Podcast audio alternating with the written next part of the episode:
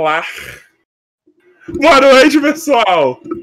Começamos mais um nosso podcast nesta noite fria de quarta-feira. Começando o nosso. No... Bumbo, Bumbo, estamos começando o nosso nonagésimo episódio. São 90 Ai. episódios, Bumbo. No... Ó, vou Nossa, repetir. Você... Não, não, pera, pera, pera, pera, pera. Você reparou que você tava parecendo um cara vendendo ovo? São 90 ovos! Olha aí! Minha pamonha, pamonha! Bom, e aí, seus. Inventa aí, Vamos pra mim. Qual, qual, qual, é o, de hoje? Vamos lá. E seus. Perna de Saracura. Não. Seus chifre de pônei, como vocês estão? Chifre de pônei. De unicórnio, mas foda-se. Chifre de pônei, é isso. Quero é pedir. Isso. Quero é pedir isso. o seguinte a todos que estão ouvindo. Quero pedir uma coisa a todos que estão ouvindo. Se inscreve aí, deixa o like compartilha esta bagaça, porque o convidado de hoje merece. No nosso primeiro e único episódio presencial, ele foi muito bem citado aqui por Arthur Petri, tá ligado? Falou muito bem, por isso que fez a nossa cabeça para trazê-lo, entendeu? Hoje eu tenho certeza que vai ser um episódio engrandecedor para todos nós, tanto nós que estamos aqui, quanto para vocês que estão vendo, seja quem está vindo pelo Léo, seja quem está vindo daqui dos nossos inscritos. Então, fica aí, porque hoje o papo vai ser foda. E só quero lembrar o seguinte: você que quer mandar mensagem, é cinco reais no superchat, certo? Mensagem, pergunta qualquer coisa, e aí você fortalece a gente pra caramba aí, entendeu? Tem que alimentar o bumbo, o Joy vai ser pai, a gente precisa de dinheiro, entendeu?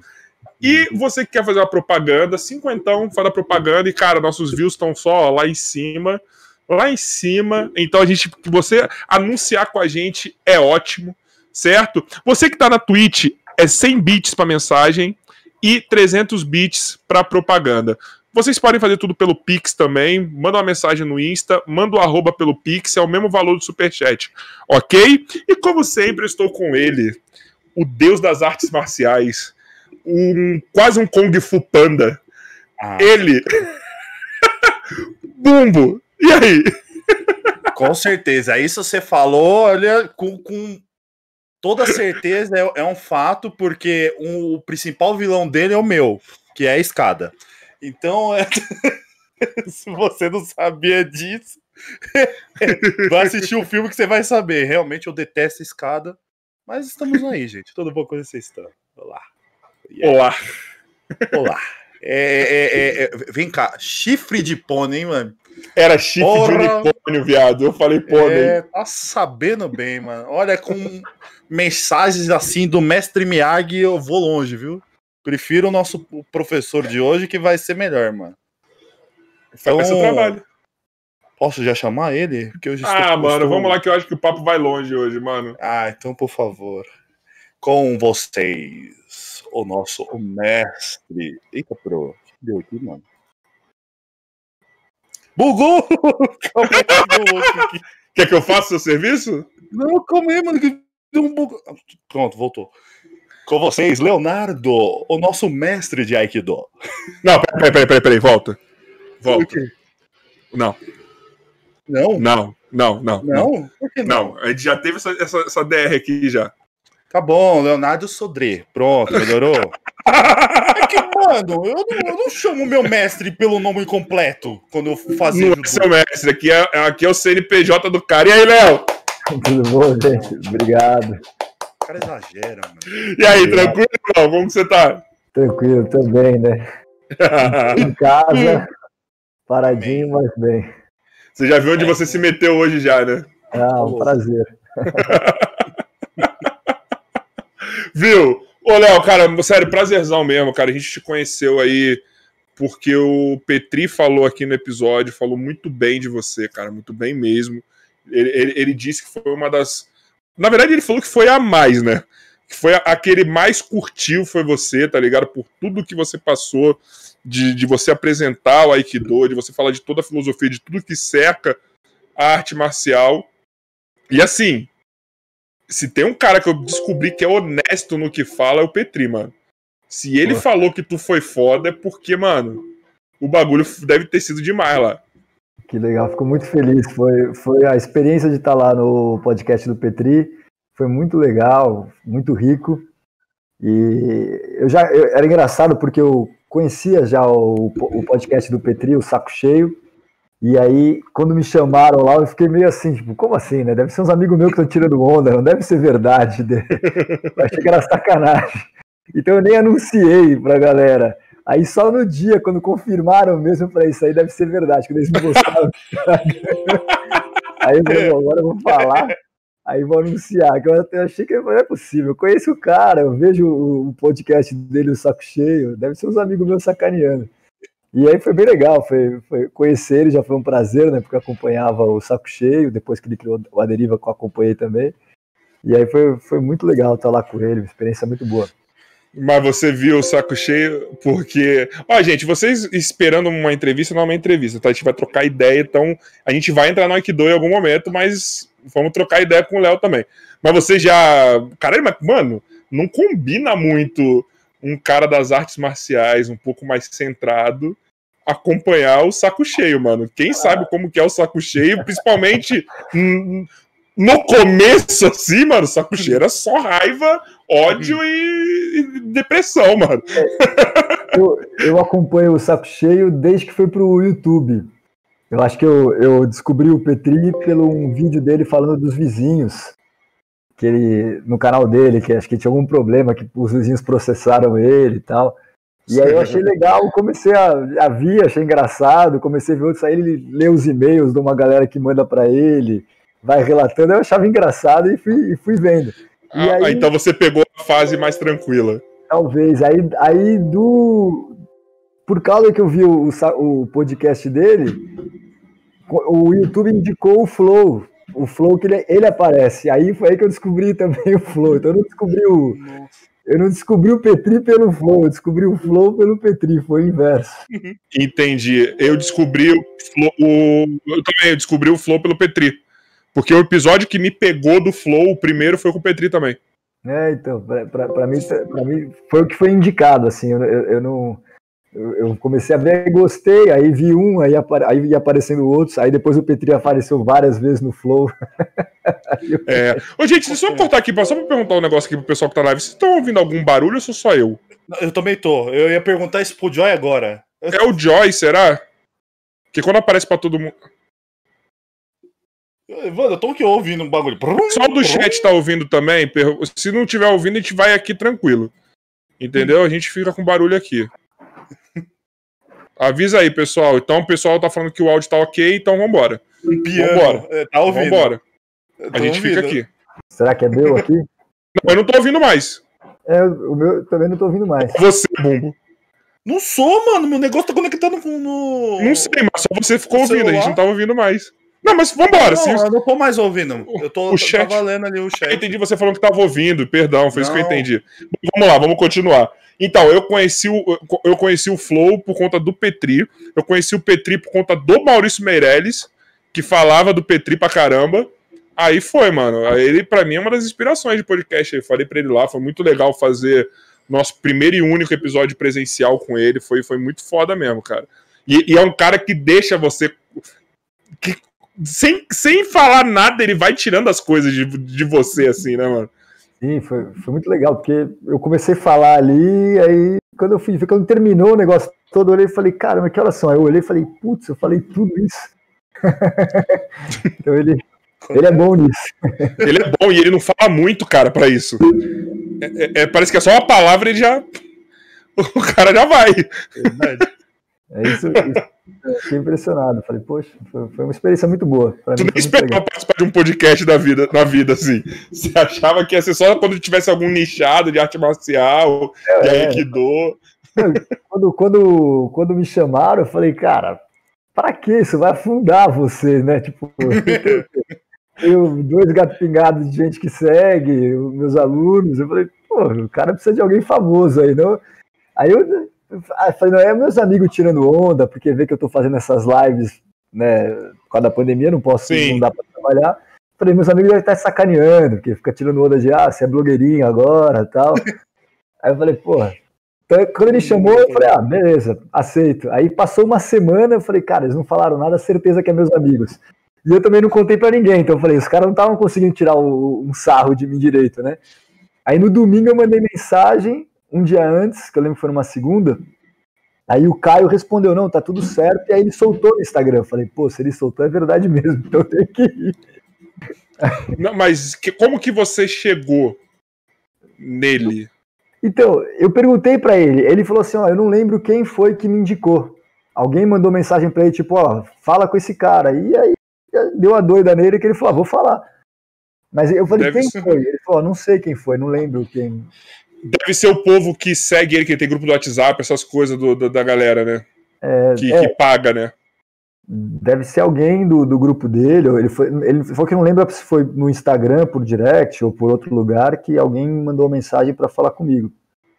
E para mim foi ótimo, porque eu tô nessa batalha de divulgar o Aikido há muitos anos, e é maluco, porque a, a- a mídia tradicional, né, jornal, rádio, que era o que eu achava, televisão, eu sou, eu, eu sou meio fora do universo virtual, digital, né? E tô descobrindo isso agora, por causa da pandemia, né, com o canal do YouTube e Instagram, etc e tal. Mas não, não, não conhecia. Então, quando eu, decidi falar sobre Aikido e divulgar, eu busquei as coisas que eu conhecia, jornal, rádio, e os caras não tinham o menor interesse. Eu lembro que, eu acho que até contei lá no, no podcast do Petri, que eu, eu me formei né, em comunicação social e falei que eu mandei uma mensagem para uns amigos meus. Falei, pô, vocês estão aí no jornal, jornalismo, né? Dá um jeito de, de tentar emplacar alguma coisa sobre Aikido, Aikido precisa ser mais conhecido. Aí um amigo meu que trabalha na Folha de São Paulo tentou. Ele foi lá no editor dele, conversou. Aí o editor disse que não, tipo, a gente não tem o menor interesse. E aí ele mandou mensagem para mim e falou: olha, aqui não vai virar. Na semana seguinte, eu sou, eu sou assinante da Folha, eu devo ser um dos últimos que lê aí no jornal em papel. Eu acho que é você e meu pai. A Eu matéria acho que é de você e meu pai. era sobre sereísmo. Uma galera que, que nada com rabo de sereia. Eu falei, pô, cara, se sereísmo tem, tem, tem mais apelo Foi- do que- do que. Foi até mencionado na novela agora, a última, isso. Então eu falei, pronto, eu falei, já era, já, o mundo virou. E aí, nisso, uma galera, um, um, um canal de artes marciais chama é, o Merloto, Henrique Merloto, é um cara legal, depende até pra vocês se chamarem aí. O Merloto, é, alguém entrou em contato com o Merloto que falou, ó, faz um episódio sobre Aikido, aí o Merloto fez. Aí, pô, eu come... aí eu descobri o mundo da internet, porque assim, coisa tipo, ah, 300 mil views, não sei o quê. Aí um outro canal chamado Kimai Sushi, mais que sushi, de coisas japonesas, fez. Aí também, aí, aí começou assim, aí eu também entrei nesse universo do YouTube, já tinha um canal que era meio que eu deixava uns vídeos ali, salvos, mas nem, aí eu comecei a falar, não, acho que o negócio é ficar colocando vídeo. E, e aí tem ido ne- nessa pegada, então tem sido, tem sido interessante. Cara, eu acho isso muito legal. Sério, porque é, ho- hoje está sendo muito fácil a gente fazer uma escalada. Como assim? É, porra, o Aikido, o que, que eu conheço do Aikido? Steven Seagal, Sétimo Dan, e fala que ele é um dos mais pica da arte do mundo. É o que ouvi dizendo, ainda vou te perguntar isso. É o que eu sei. É o que eu sei, o que eu sempre soube do Aikido era isso. E, e é verdade, quem, quem acompanhou os filmes de, de ação aí sabe um pouco disso. E, e, e assim, hoje com o advento de podcast, de rede social, de um monte de coisa, você tem uma escalada, cara. Então, por exemplo, uma arte que, que é muito foda, mas é pouco difundida, pode cair num canal certo, tipo, num meio de comunicação certo, ou num- numa situação. tá no lugar certo na hora certa, e se difundir, cara. Tipo, eu, eu não olhei a sua, a sua conversa com o Petri porque eu queria chegar aqui sem, sem, sem vício, assim, do que eu vi. Eu falei, eu vou perguntar por mim, se se for repetitivo ou não, eu vou perguntar por mim. Mas eu vi as visualizações, eu fui ver os comentários, as coisas, eu falei, gente, olha aí, ó. Já é um impulsionamento pra cacete pra arte, entendeu? Já é muito legal isso. Então, é- o, o mundo que a gente vive hoje é muito legal nessa parte. Você tava no lugar certo na hora certa, você consegue começar a difundir as coisas. É, é- é só empurrão que precisa. Sem dúvida. E, e E para mim, esse universo virtual é hoje que vai conversar com o futuro, né? com, a, com, a, com a molecada. A molecada tá, tá na rede social. Eu vejo pela minha casa, eu tenho duas filhas, elas é, não, não tem TV aberta aqui. Então ela, elas veem as coisas. É, é, o YouTube, é Netflix, mas o, o que elas têm liberdade mesmo e assistem coisas que elas geralmente gostam é, é o perceba é o YouTube. Então é o futuro, né? É, é, é onde está a molecada. E onde está a molecada é onde você tem que, tem que ir atrás. E realmente, o Aikido não é uma arte marcial muito conhecida. A gente fala do, do Steven Seagal, mas o Steven Seagal, talvez um garoto de 15 anos não saiba quem é, né? Ele não vê no, no vídeo mais. Sim. É, é, é, a nossa galera, uma galera 20 e poucos, 30, 40 anos que sabe exatamente quem é o Steven Seagal. O Steven Seagal já, tá, já é datado. Então o Aikido não chega. Como o Aikido é uma arte marcial competitiva, ele está fora desses, dessa mídia natural que gera competição. E aí precisa realmente ter é, é, esses meios, como o canal de vocês, que dá esse impulsionamento para a gente poder chegar em mais e mais pessoas, sair da bolha do Aikido e chegar para todos. É, isso é muito foda. Isso é muito foda. Viu? Ó, só uma coisa, Joy e Bumba, não tô falando muito foda porque eu tô pensando, não. Eu tô falando. Não. Agora eu tô falando foda mesmo porque é foda, tá? porque é muito eu, foda eu, mesmo. Eu só ia falar que, por exemplo, pra mim, lógico, tem o Steven Seagal também, que ele foi, de certo modo, o professor do, do, do Spider e tudo. Mas para mim mesmo, é, é, é, é interessante também porque na época que eu estudava, na, na minha escola, que eu fiz o fundamental e ensino médio, que é ali na, ao lado do, do metrô Butantã, tem uma, um, uma escola de Aikido. É do lado, cara. E, toda, e, e de frente pro ponto de ônibus. Então, algumas vezes eu saía da escola para pegar o ônibus para ir para minha casa, eu ficava meio que assistindo a aula ali, querendo entender um pouco, que eu gosto um pouco também de, de, de artes marciais, essas coisas, e eu só fiz um pouco de judô, não, nem, nem me aprofundei eu era faixa branca ainda, estava aprendendo, só que por ser muito distante da minha casa ficava meio complicado ir. Então eu ficava mais interessado por ser um diário, eu passar em frente à escola de Aikido ali, na, na ali no Butantã, eu ficava olhando ali os, o professor ensinando e tal. Só que algumas vezes chegava uma parte bacana que eu estava vendo eu tinha que ir embora. Então acabou não dando tempo. E minha escola me utilizava o tempo inteiro, tipo, da manhã até a noite quase. Então não tinha tempo nem para fazer aula. Aí eu só ficava observando mesmo. Caralho, mó triste, bom. Não, ué, fazer o que, ora? Sabe o que, que parece? Aquele mas cachorro ele... que tá vendo frango na padaria, tá ligado? É, Nossa, eu queria isso. isso. Mas pelo jeito ele sabe que escola é essa, né? Sim, sim é, é lá na rua NMBC, né? Na... Isso, ela mesmo. É, lá é a. Cara, é o até sei também. do é, é, a sede da Federação Paulista de Aikido, é uma escola bem tradicional, muito boa. Não sabia. Lá é o professor é, Nakamura, ele já é um senhor. É, já... ele mesmo, tá escrito até o, o nome é, dele na. na, na... O, o, o, eu acho que ele ainda dá aula, mas quem deve dar mais aula são os alunos dele lá.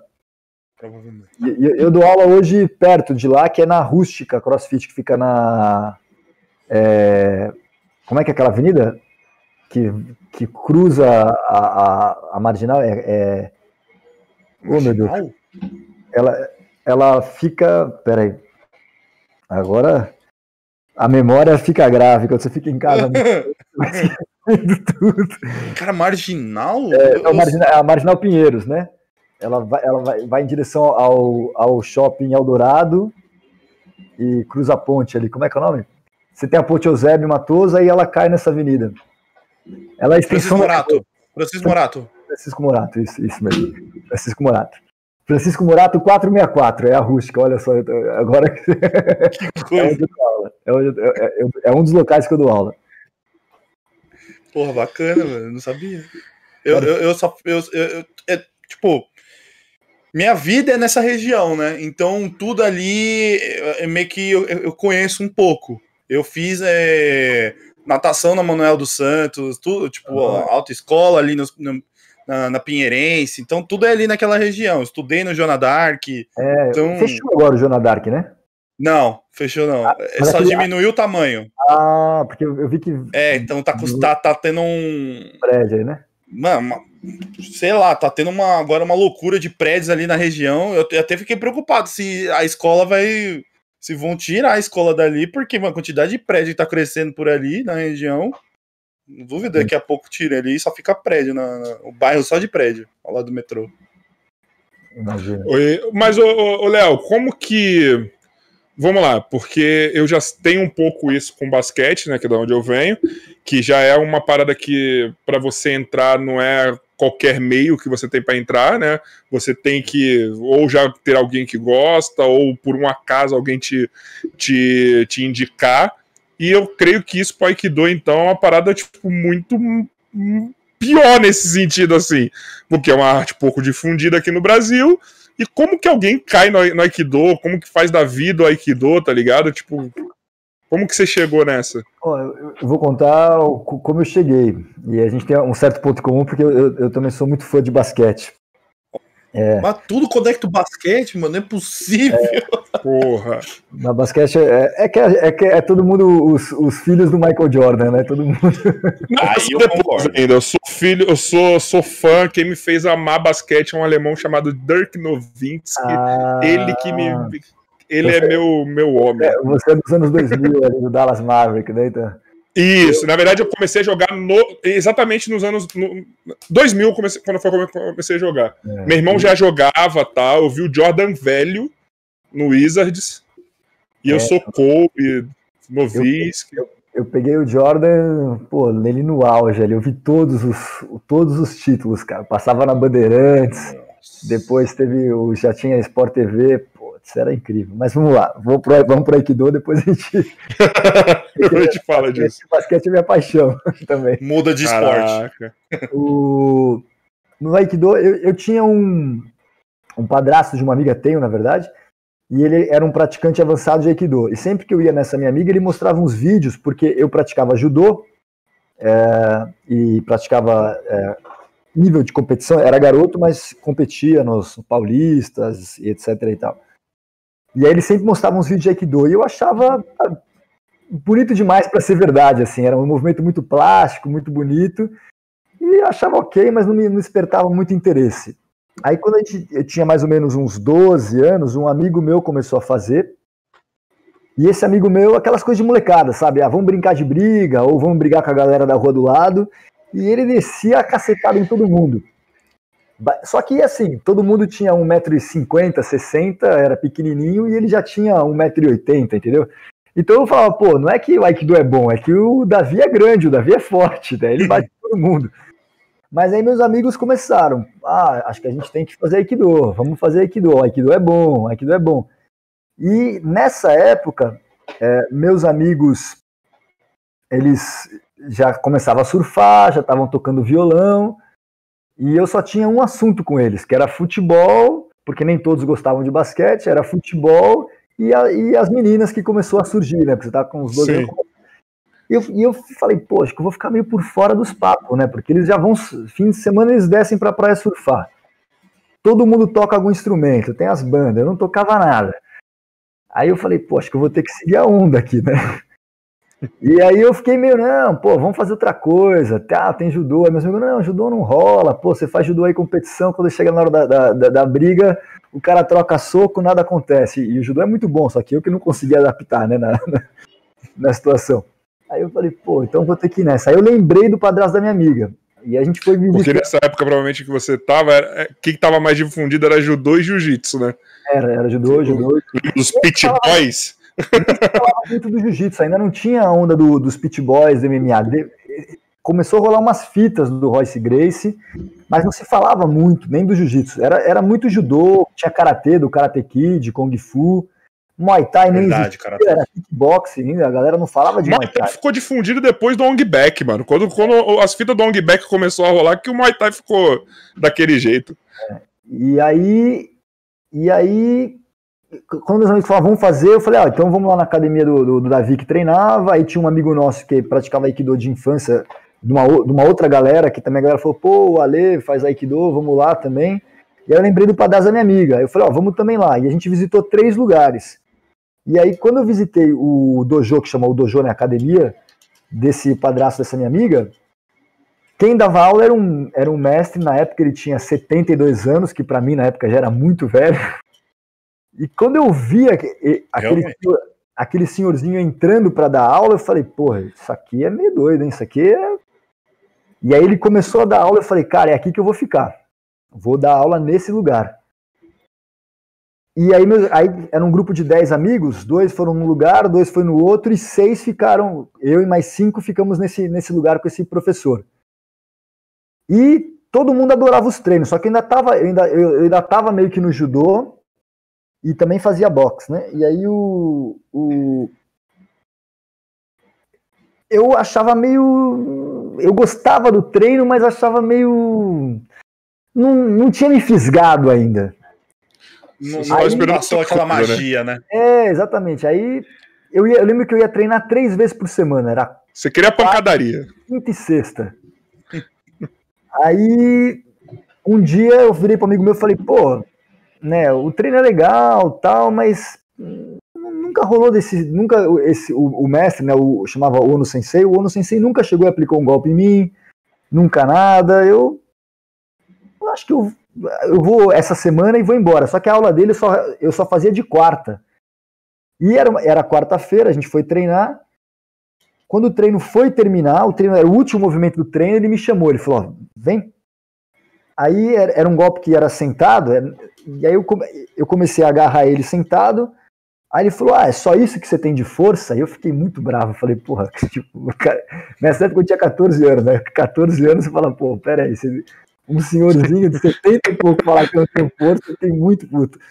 Aí eu, eu lembro que eu tava perto da parede, eu botei os pés na parede e tentei empurrar para jogar ele de costas no chão. E aí quando eu abri o olho, eu tava do outro lado da parede e olhando o teto.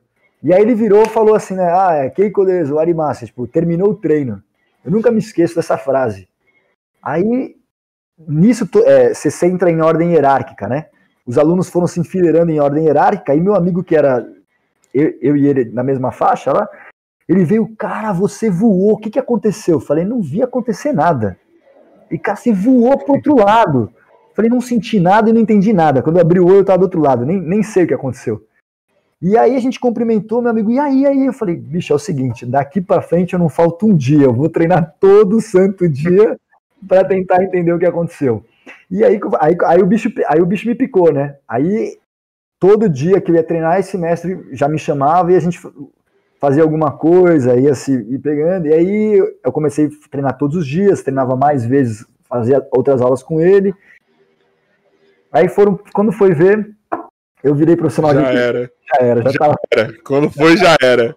Aí já tava amando o negócio e não consegui, não consigo mais nem parar, não consigo nem me ver fora. Vai, por que que te pegou assim, tipo, exatamente o que, que você olha para a arte e fala, cara, isso aqui é diferente. Eu acho que a, tudo. A primeira coisa, assim, era o que era diferente é eu eu tenho uma pegada é, é, naturalmente competitiva. De, eu, eu cresci em esportes competitivos e o Aikido Sim. não é competitivo, então isso já me pegava numa numa coisa muito minha que é tipo, ó, você vai fazer e não vai ter glória nenhuma, não vai ter nenhum troféu, não vai ter ninguém indicando que você isso é um te dá uma dualidade. Então isso me dava uma coisa muito louca. E? Travou! Obrigado, internet! Já já ele volta, mas, mano, ó, com sei lá, quanto tempo de papo tem, mano? Deixa eu ver. Tem tipo. Hum... Mano, e a gente já tá aqui fisgado, mano. Pra caralho. Não, mano. Tá deixando eu e você calado. Eu tava já querendo saber mais sobre o assunto, mano. Porque, mano, você. Eu tava separando os vídeos dele hoje, o Bumbo. E. e ó, vamos ver. Ele já voltou. Então, eu tava vendo os vídeos dele hoje. E, e, e, e os movimentos, tá ligado? Tipo, eu olhava e falei, mano, isso aqui é muito legal, velho. Tá ligado? Tipo, é, é uma parada muito, muito diferente do que a gente tá acostumado a ver. Sabe? Tipo, o posicionamento, a é, é, forma de, de, de, se defender, tá ligado? Parece que a defesa é, é quase como se fosse. Um... Mano, é, é, eu vou perguntar isso tudo, mas é, o pouco que eu vi ali, mano, maravilhoso, lindo de ver. Seria. seria vamos lá, seria mais ou menos no estilo encantador do Bruce Lee? É, não sei do que você tá Ah, ah, falando. ah, Você nunca viu Bruce Lee, mano? Não, eu vi Bruce Lee, mas não sei do que você tá falando. O jeito encantador dele, do jeito que ele faz, do. do, do- Eu pensei que você tava falando de alguma coisa específica. Não, porque o Bruce Lee ele é agressivo. Não, mas tem certas coisas que ele só ensina. Tô sem sync? Tá. Voltou? Ô, Joy, é só pra mim que tá sem sync do bumbo?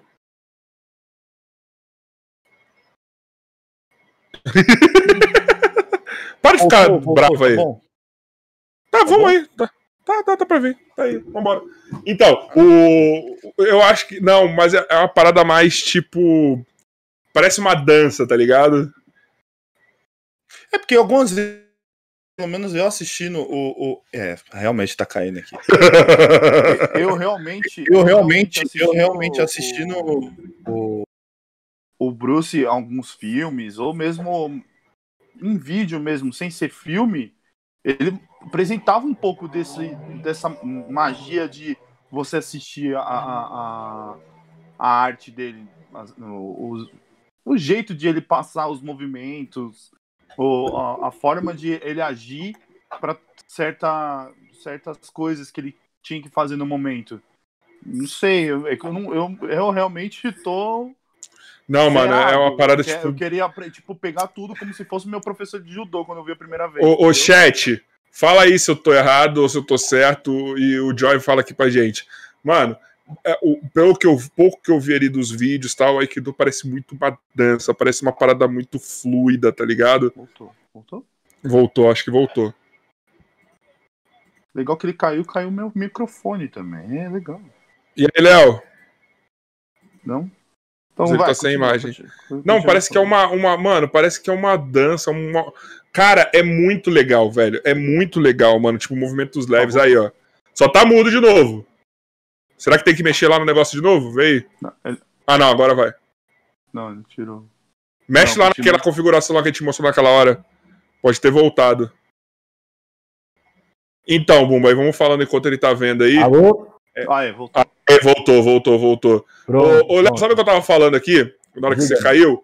A gente tava falando que, que o Aikido parece muito. eu a minha sensação na hora que eu tava separando seus vídeos, eu tava vendo suas coisas, que o Aikido parece muito. um- um- Uma, parece até uma dança, assim, tá ligado? Parece, é um movimento muito leve, muito. Sei lá, mano, é bonito de ver, tá ligado?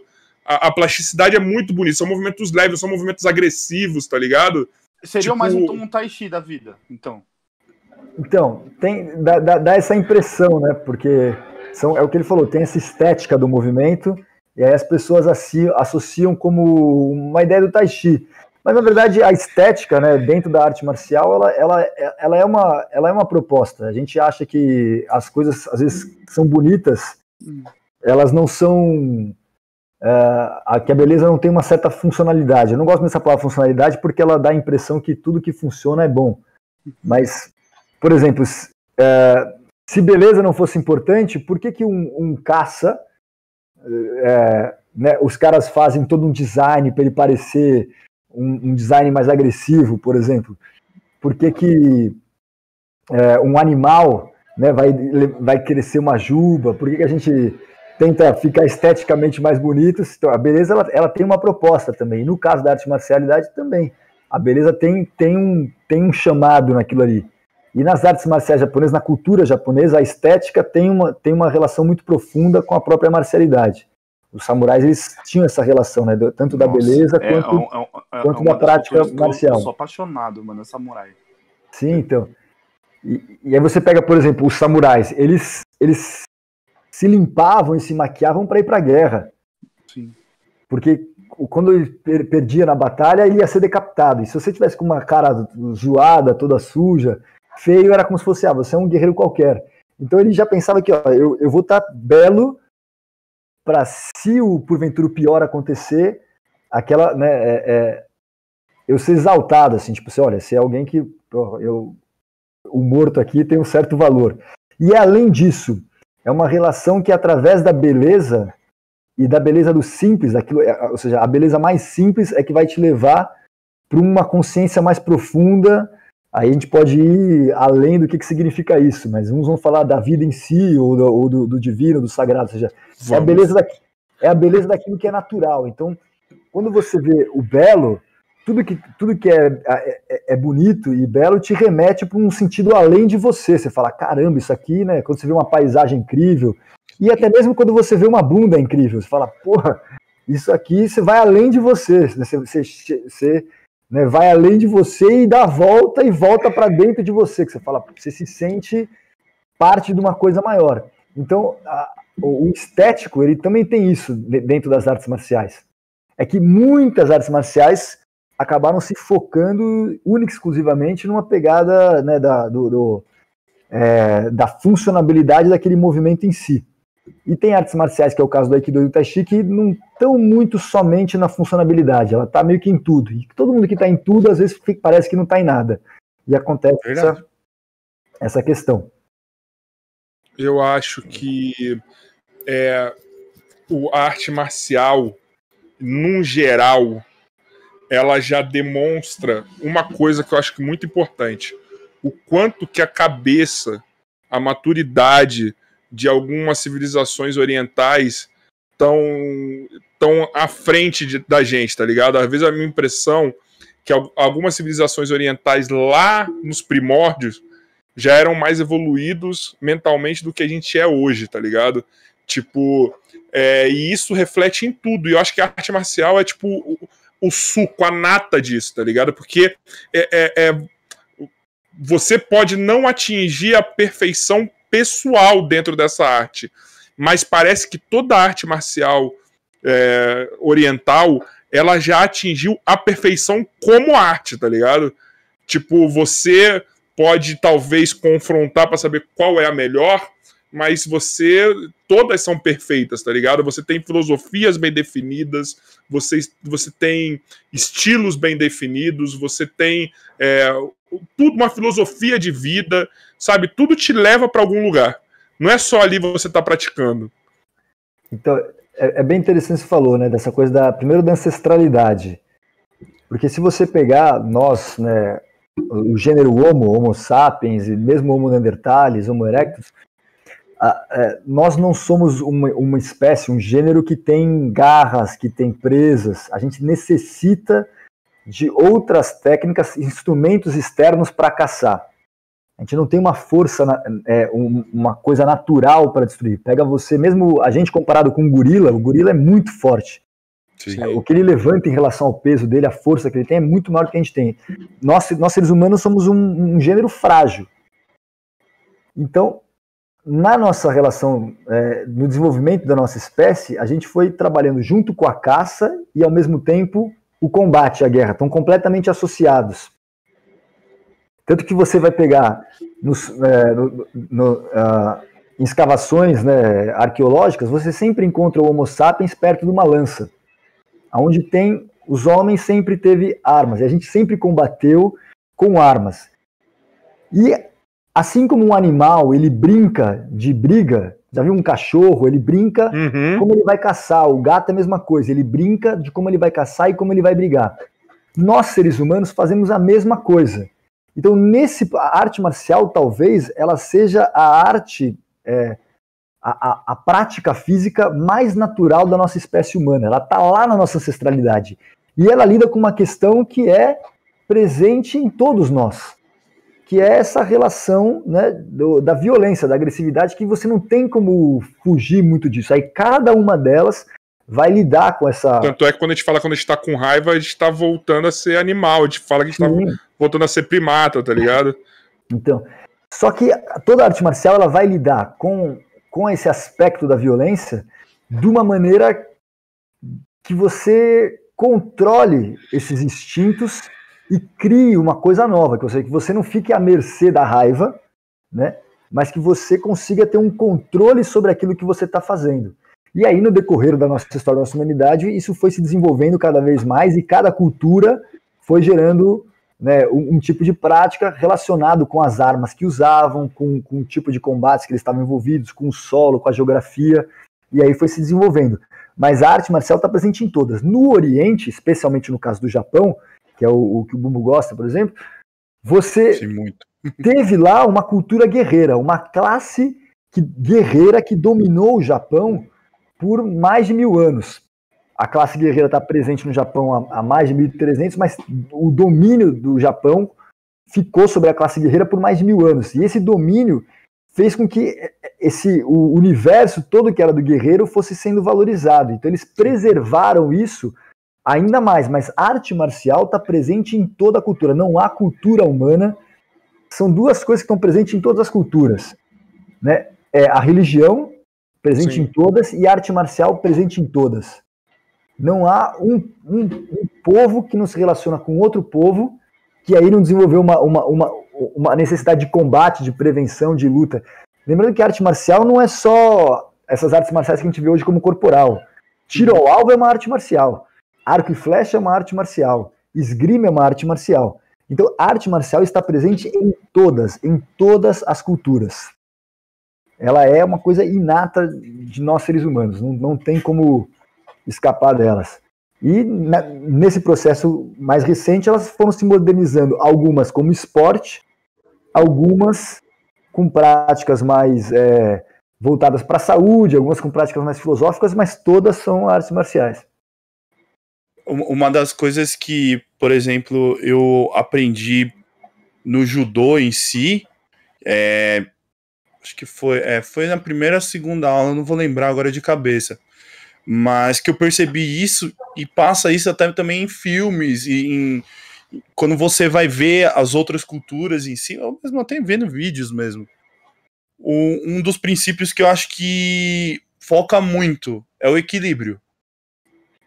Cara, mano, não tem, tem, não tem um que eu não veja que. Eu acho que até na certas religiões é, orientais, eles mencionam esse- essa questão de equilíbrio. Não na, na- Tipo, por exemplo, você vai precisar da sua força, então, ou seja, você vai buscar um, pouco da, da, da raiva para pegar essa força. Entretanto, se você usar a cabeça com essa. com a, a cabeça. Deixa eu, deixa eu me- arrumar direito. Se você utilizar a força da raiva, beleza. Mas se você utilizar a força da raiva com o que a raiva faz com a sua cabeça ao mesmo tempo, você não vai conseguir utilizar 100% da força que você tem. Você vai fazer tudo estabanado, vai fazer tudo é, sem performance nenhuma. Mas no momento que você consegue utilizar a força da raiva com a tranquilidade ao mesmo tempo de saber o momento certo de utilizar essa força, pô, muda tudo. Na, na- na- seja na questão da luta, é, seja na, na- como você falou, por exemplo, no arco e flecha da vida. Então, eu, é- é- eu fico é, chocado com essa questão. Tipo, todos mencionam isso. O quanto que é, é, o balanço, se você não, não, não sou- souber. Puta, eu não vou lembrar a palavra certa, mano. Igualar é, os, os dois pontos ao mesmo tempo, você não vai conseguir fazer nada certo. Sim. Então, é, é um dos princípios que, vamos dizer assim, eu utilizo também. Eu, eu digo que eu utilizo várias coisas que eu aprendo na minha vida. E uma dessas coisas que eu aprendi foi no judô é essa questão do equilíbrio. Não dá pra fazer nada estressado, não dá pra fazer é, é, é, tipo nada com só a força. Você tem que saber utilizar no jeito certo com com o que você tem ao mesmo tempo. É, você- usou uma palavra que é, é, é, é um conceito muito legal, que é o equilíbrio. Se você pegar equilíbrio, m- muitas vezes, inicialmente nas artes marciais, vai- a pessoa vai associar com o equilíbrio físico, ou seja, você não perder sua estabilidade, você se manter centrado em equilíbrio.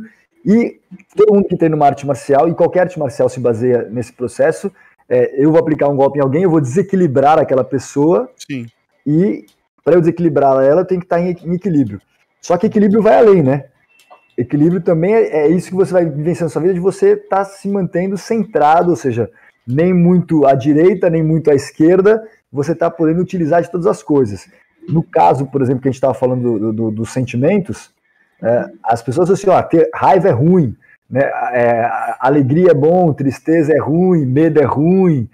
Não, são todos sentimentos, todos são válidos. Se você não tem medo, você atravessa a rua sem olhar para os lados e vai morrer, entendeu? Quem é, é- é alegre toda hora é bobo. Né? Se você é triste toda hora, está em depressão. Cada um deles é importante, mas o importante é você ter equilíbrio.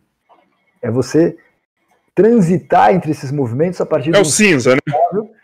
É. é andar no cinza, né? É, é você você andar no cinza, mas você conseguir transitar entre eles de maneira. E aí você usa né, da, da, das suas aptidões aquilo que é necessário naquele exato momento.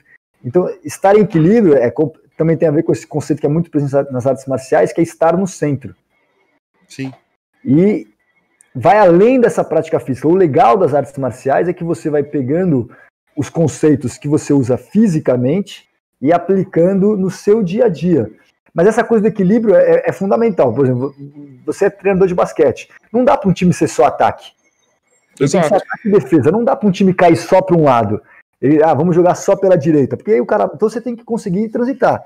E aí, na hora que você monta um time equilibrado, né, qualquer jogo que você faz, e o basquete, de certa maneira, é a simulação de um combate, só que é um combate dentro de umas regras, é, é, lado A versus lado B, então ele, todo esporte, no fundo, ele, ele, ele é uma, uma instrumentação simbólica das artes marciais. Qual que é o grande lance do cara do basquete? É o time que domina melhor o centro, o time que consegue o, o, o centro lá, o cara que é o armador que vai fazer as jogadas, o pivô é o centro da boca do garrafão, então Sim. ele consegue manter o, o centro e mandar. Os, os, times que dominam a linha central já tem vantagem. Quem está no centro tem mais equilíbrio. Se ele consegue jogar e transitar para os lados, vai ter mais. Então, você leva esse conceito. Até porque você tem que chegar no centro para poder fazer a cesta, né? É Exato. onde está, entendeu? Exatamente. Tipo... E isso, isso é em qualquer, é qualquer aspecto. E na arte marcial você vai ter isso. Você, né, você praticando, você percebe. Eu gosto muito dessa expressão, que é o equilíbrio é a mãe da força. Quem não está em equilíbrio não tem como fazer força. Isso vale para você levantar um peso, Entendeu? Se você está desequilibrado, você não consegue levantar. Um guindaste desequilibrado não consegue levantar nada. Então, um guindaste para ele levantar, ele tem que estar tá lá estável, ele vai erguer um peso. Você na academia de ginástica você tem que estar tá estabilizado para erguer um peso. Então, o equilíbrio é a mãe da força.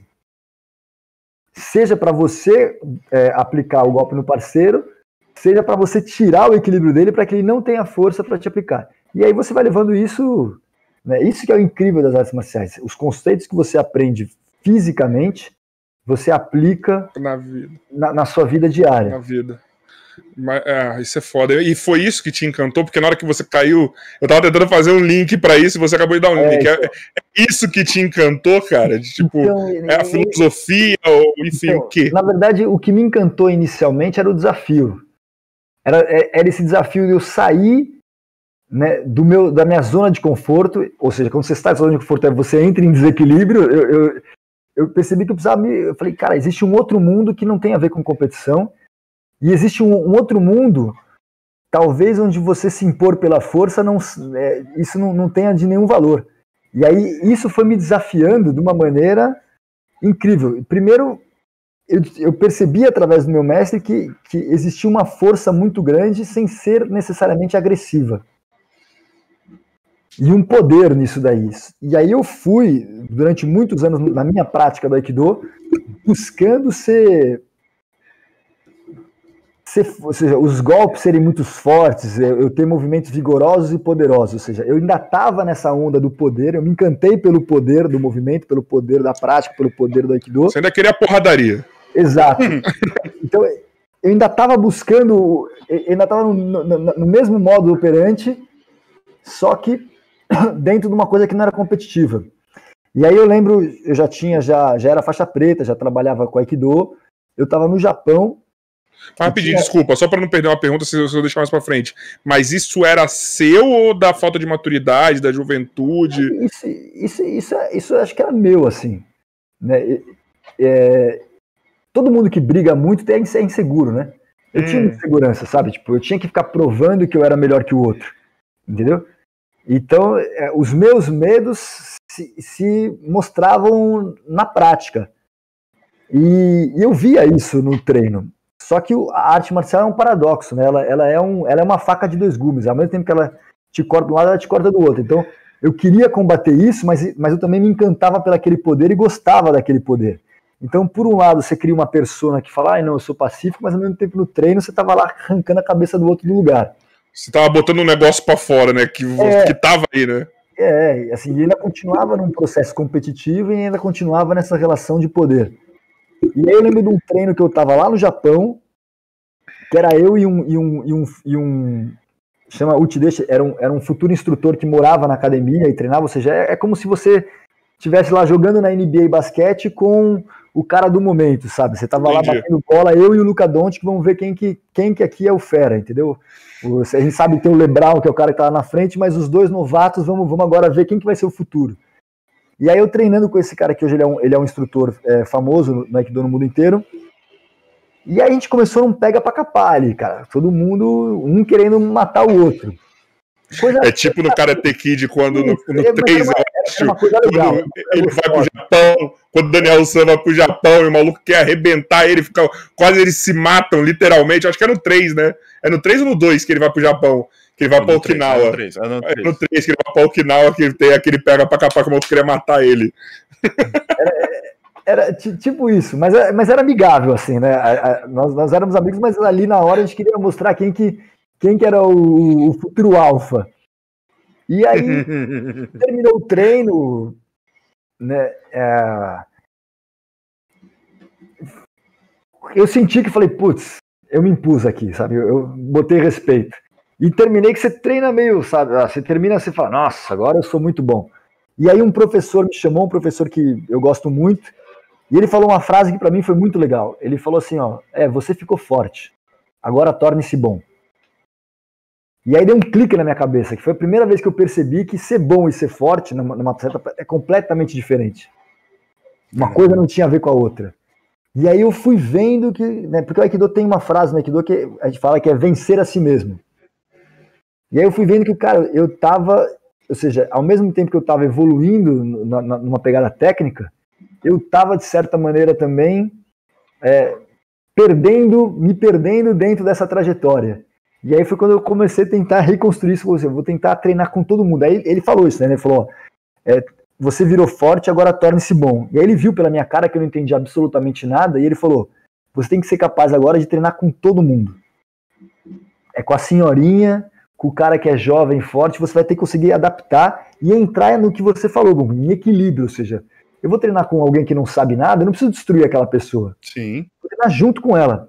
E isso o Aikido também é muito legal, porque você treina com todo mundo, sem desperdiçar a sua qualidade do treino. É como se, se, por exemplo, se eu for jogar basquete com o Lebral, o Lebral vai falar, porra, não tem a menor graça, não vai, tipo, sabe, vou ganhar desse cara muito eu fácil. Só que no Aikido é legal. Dele. Exatamente, no Aikido é legal porque você treina com qualquer pessoa e você aprende, você se desenvolve independente do nível dela.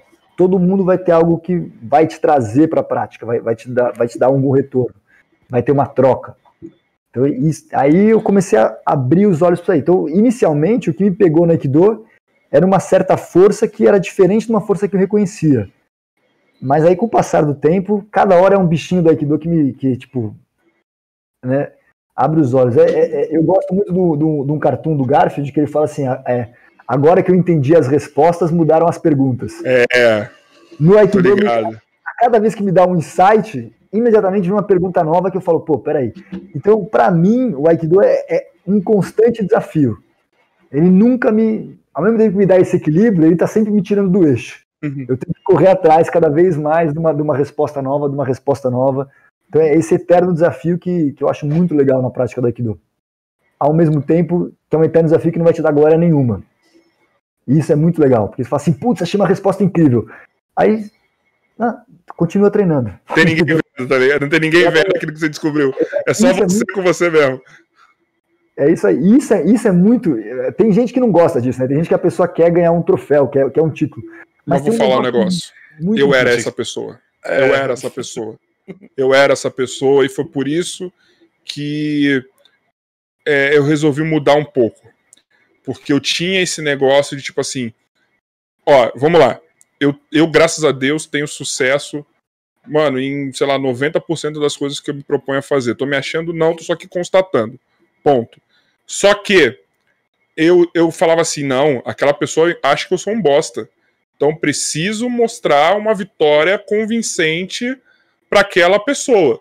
Tá ligado? Eu preciso cada vez aparecer não eu aparecer, porque na, nas redes sociais, agora, tirando o podcast, mas na rede social das minhas coisas, meus times, campeonato, eu não apareço, não, não gosto de aparecer.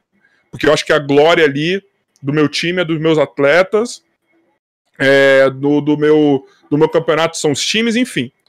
E aí eu tinha esse negócio. Só que eu falei, gente, pra quê? Porque isso gera muita coisa ruim. Esse tipo de só buscar esse tipo de vitória. Porque você arruma briga, você arruma é, é, olhos errados para você, porque você vai parecer aquela pessoa arrogante, que quer sempre estar tá por cima, sempre mostrando que tá ganhando. Isso é horrível, cara. Isso é horrível. Talvez eu tivesse tido uma arte marcial na minha vida, tá ligado? Como né, na concepção que temos hoje, talvez eu já, já, não teria isso antes, se tivesse um Aikido na minha vida. Ou pelo menos saber a filosofia da parada. Mas eu aprendi com, sei lá, 33 anos, 32 anos, nem lembro quando, que eu não tinha que ser assim, que eu tinha que ser mais. Calmou, mano. Tem conquista que é só sua, velho. É você que tem que estar tá bem com você mesmo. Tá ligado? Não é pros outros, não é o troféu, não é medalha. É, então, é, acho que isso que você falou é, remete. O, o fundador da Aikido ele falava um conceito. Vou falar o nome em japonês, depois explico em, em português. Dependendo, pode ser até que eu saiba. É, Masakatsu Agatsu Katsu Hayabi, que é a verdadeira vitória é a vitória sobre si mesmo. Sim. Mas essa vitória tem que ser dia a dia, ou seja, não tem um instante que você fala, uhul, venci a mim mesmo. Pô, você acabou de vibrar é. que venceu a si mesmo, acabou de perder de novo, entendeu? É uma luta, uma vitória constante. É, exatamente, é, é, é constante. É, é, quase como se fosse faxina, escovar dente. Você faz todo dia. Não tem glória nisso. Não, tem, não, não vai vir um troféu para você sobre isso. Mas todo dia escovando os dentes, no final seus dentes estão lá saudáveis, você vai estar tá bem, você vai estar tá ali. É uma outra pegada. E, e isso, né, da gente, da, da gente tentar é, fazer vitórias que sejam reconhecidas pelos outros, é a gente está a gente tá fora da gente, né? A gente não está centrado, não está em equilíbrio. Você está na dependência de um terceiro. Quando você né, tem a sua prática e aquilo ali você, você se encanta por aquilo que você fez e você não há necessidade nenhuma de, de demonstrar para o outro, é sinal que aquilo tem um significado para você. Aquilo faz sentido para você e, e, e, e, você não está se vendo num espelho, se vendo num terceiro. Porque o mundo que a gente vive hoje é muito maluco, né? A pessoa vai lá na, na Mona Lisa, ao invés dela olhar para a Mona Lisa, ela bate foto para o outro ver que ela estava na Mona Lisa. É. Então, você, tá, nunca está centrado na, na, na, sua vida, você não é o agente criador da, da, da, do, do, seu caminho. Parece que é o, né, os outros definem aquilo que você é. E na prática do, do Aikido eu fui encontrando essas respostas. Então isso também me encantou cada vez mais, né? Os dilemas que eu, que eu, que eu tenho, as questões que eu tenho sobre a vida, eu sempre vou conseguindo extrair respostas através da prática do tatame. É, é, às vezes é estranho falar isso, mas até porque talvez porque eu citei aqui né, que a religião e as artes marciais estão presentes em todos os povos, mas para mim a prática do Aikido é uma forma de, de religião, é uma forma de me religar a, a um eu interior e a um eu maior, entendeu? Então é uma maneira que encontra as respostas, é uma filosofia de vida. As perguntas que eu vou jogar lá são mais importantes que as respostas, mas eu consigo também extrair respostas através da prática. Eu, eu, posso, eu posso mencionar, eu fui até procurar aqui para ver se é exatamente isso que eu ia falar, mas mais ou menos esse princípio tem até eu, o último samurai menciona muito essa questão que é o Bushido, Bushido, Bushido, Bushido. Que, é, é, que é o caminho, o caminho do guerreiro, é, caminho, é tipo você sempre é, é, é, nessa nessa questão de tem as suas seus obstáculos para você é, enfrentar, mas também tem você saber lidar com eles no, no exato momento que eu falei, na questão do equilíbrio.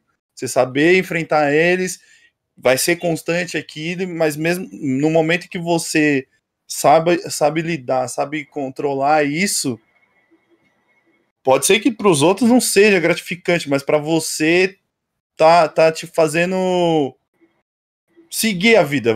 Vamos dizer assim, tipo, poder ver mais um dia algo que outros não têm essa mesma visão que você tem. Tipo, mente leve, forte e ao mesmo tempo o corpo também leve e forte. E, no, e vários obstáculos vindo na sua vida, você enfrenta, é difícil, é, mas você ainda continua é, é, ali firme, continua nessa batalha todo, todo santo dia. A, vi, a vida de um guerreiro, literalmente. É, Ou de brasileiro, né? Se preferir, no dia de hoje. e, e, e, e, na verdade, é, é, bem o que você falou. Tem, existe no, dentro das artes marciais essa. O, todas elas japonesas vêm dessa ideia do, do, da prática do guerreiro, ou seja, do Bushido, né?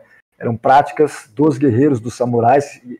O samurai é o nome mais popular, mas eles eram mais conhecidos Sim. por Bushi, pelos, uhum. como guerreiro.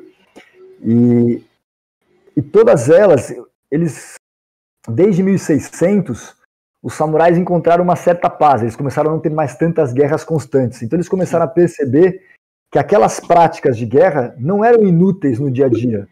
Elas continuavam é, sendo meio de responder questões do que você falou, de superar obstáculos através da prática, eles reconheciam meios de superar obstáculos do dia a dia. E o principal obstáculo, a principal questão que todo mundo vai ter é qual que é o sentido disso aqui, né? Qual que é o sentido da vida? Por que, que eu estou vivo? Entendeu? É, é, e aliado com a única certeza que a gente tem. No instante que você nasceu, você já sabe de alguma maneira que você vai morrer. Aqui tem um prazo.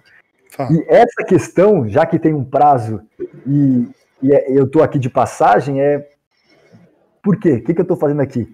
Né? É, é, é, esse aspecto da vida e da morte é muito presente nas artes marciais, porque o arquétipo da morte é o arquétipo do combate. Quando você vai lá numa luta, você saca que você fala, cara, eu posso morrer ou eu vou morrer. Então, vai te levantando várias questões. E a, e a arte marcial, ela está conectada com essa questão extremamente primitiva, que é a questão sobre a vida e a morte. Que é a mesma questão que a filosofia levanta, é a mesma questão que a religião levanta. Só que a arte marcial, ela tem esse elemento que as religiões ancestrais, mais primitivas, uh, algumas estão presentes até hoje, por exemplo, a Umbanda, essas coisas que, que tem uma conexão com o corpo ainda. Você tem que ter uma catarse corporal para ativar. budismo. Algumas, é, budismo. Algumas religiões, às vezes mais seculares, mais modernas, elas não têm tanto essa catarse corporal. Mas a arte marcial, é, você não tem jeito, passa pelo corpo. Então, é através dessa sese corporal, dessa, dessa catarse corporal, que você vai ter esses insights maiores. É, é muito conectado, né? A filosofia, a religião e as artes marciais. Tanto, tudo que é, é, os, os, povos né, ancestrais, né, o, geralmente o, o, o, guerreiro ele também era o intelectual, ele também era o filósofo, e também, às vezes também era o, o próprio monge guerreiro, nessa, é, esse arquétipo está presente em todas, em, em diversas culturas. O, deixa eu só fazer um negócio aqui, que eu não costumo fazer nesse momento, é, mas eu vou ler um pix que chegou aqui, mano, Pessoal, manda superchat, manda pix que a gente lê. A gente vai ter uma pausa num, num determinado momento. Depois da pausa, a gente vem só lendo o, as perguntas de quem mandou, tá? Mas eu vou ter que mandar uma aqui, porque, mano, é muito legal quando isso acontece. Deixa eu abrir aqui. A Patrícia Brits mandou 10 reais no Pix só para falar. Excelente escolha de convidado. Caraca, mano. Eu também tô achando, viu, Patrícia? Obrigado, viu? Pessoal, manda aí. Eu já vi que tem superchat chegando aqui e a gente vai ler tudo depois da pausa que a gente fizer aí mais pra frente, tá? Manda mesmo, manda mesmo. Você vê um bagulho, manda aí um bagulho. É bom que você ajuda a gente, vai ter sua pergunta lida e é isso. Tira tá? suas dúvidas também, que nem eu. Exato, exato. Mas vamos lá. O que, que é o Aikido? Então, essa é, é, é, uma, é uma grande viagem, é, é, é a pergunta essencial, né? O, para muitos, o Aikido é, é, seria isso, é uma arte marcial japonesa criada pelo Morihei Ueshiba, que né, usa a, a, a, força do outro contra si mesmo. Isso daí é o, é o marketing, né? Mas, na verdade, toda arte marcial usa da força do outro contra si mesmo. Então, é, é só um, um, um, marketing que o Aikido soube se apropriar. O Aikido, primeiro, é a palavra do, é sobre o caminho. Então, os, é, essa é uma palavra que vem dos, dos chineses, no chinês é Dao, a gente fala Tao, tem aquele famoso livro Tao Te Ching, né, Dao De Jing, que é Uhum. o livro, da, o, o livro das, das virtudes. Sim.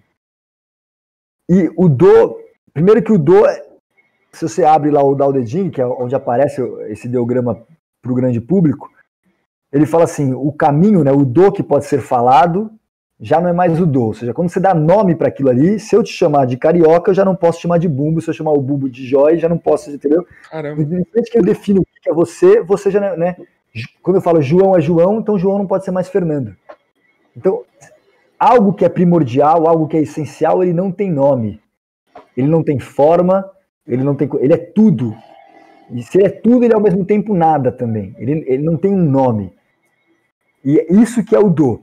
Só que o do, ele como forma para a gente vai se apresentar numa ideia de caminho.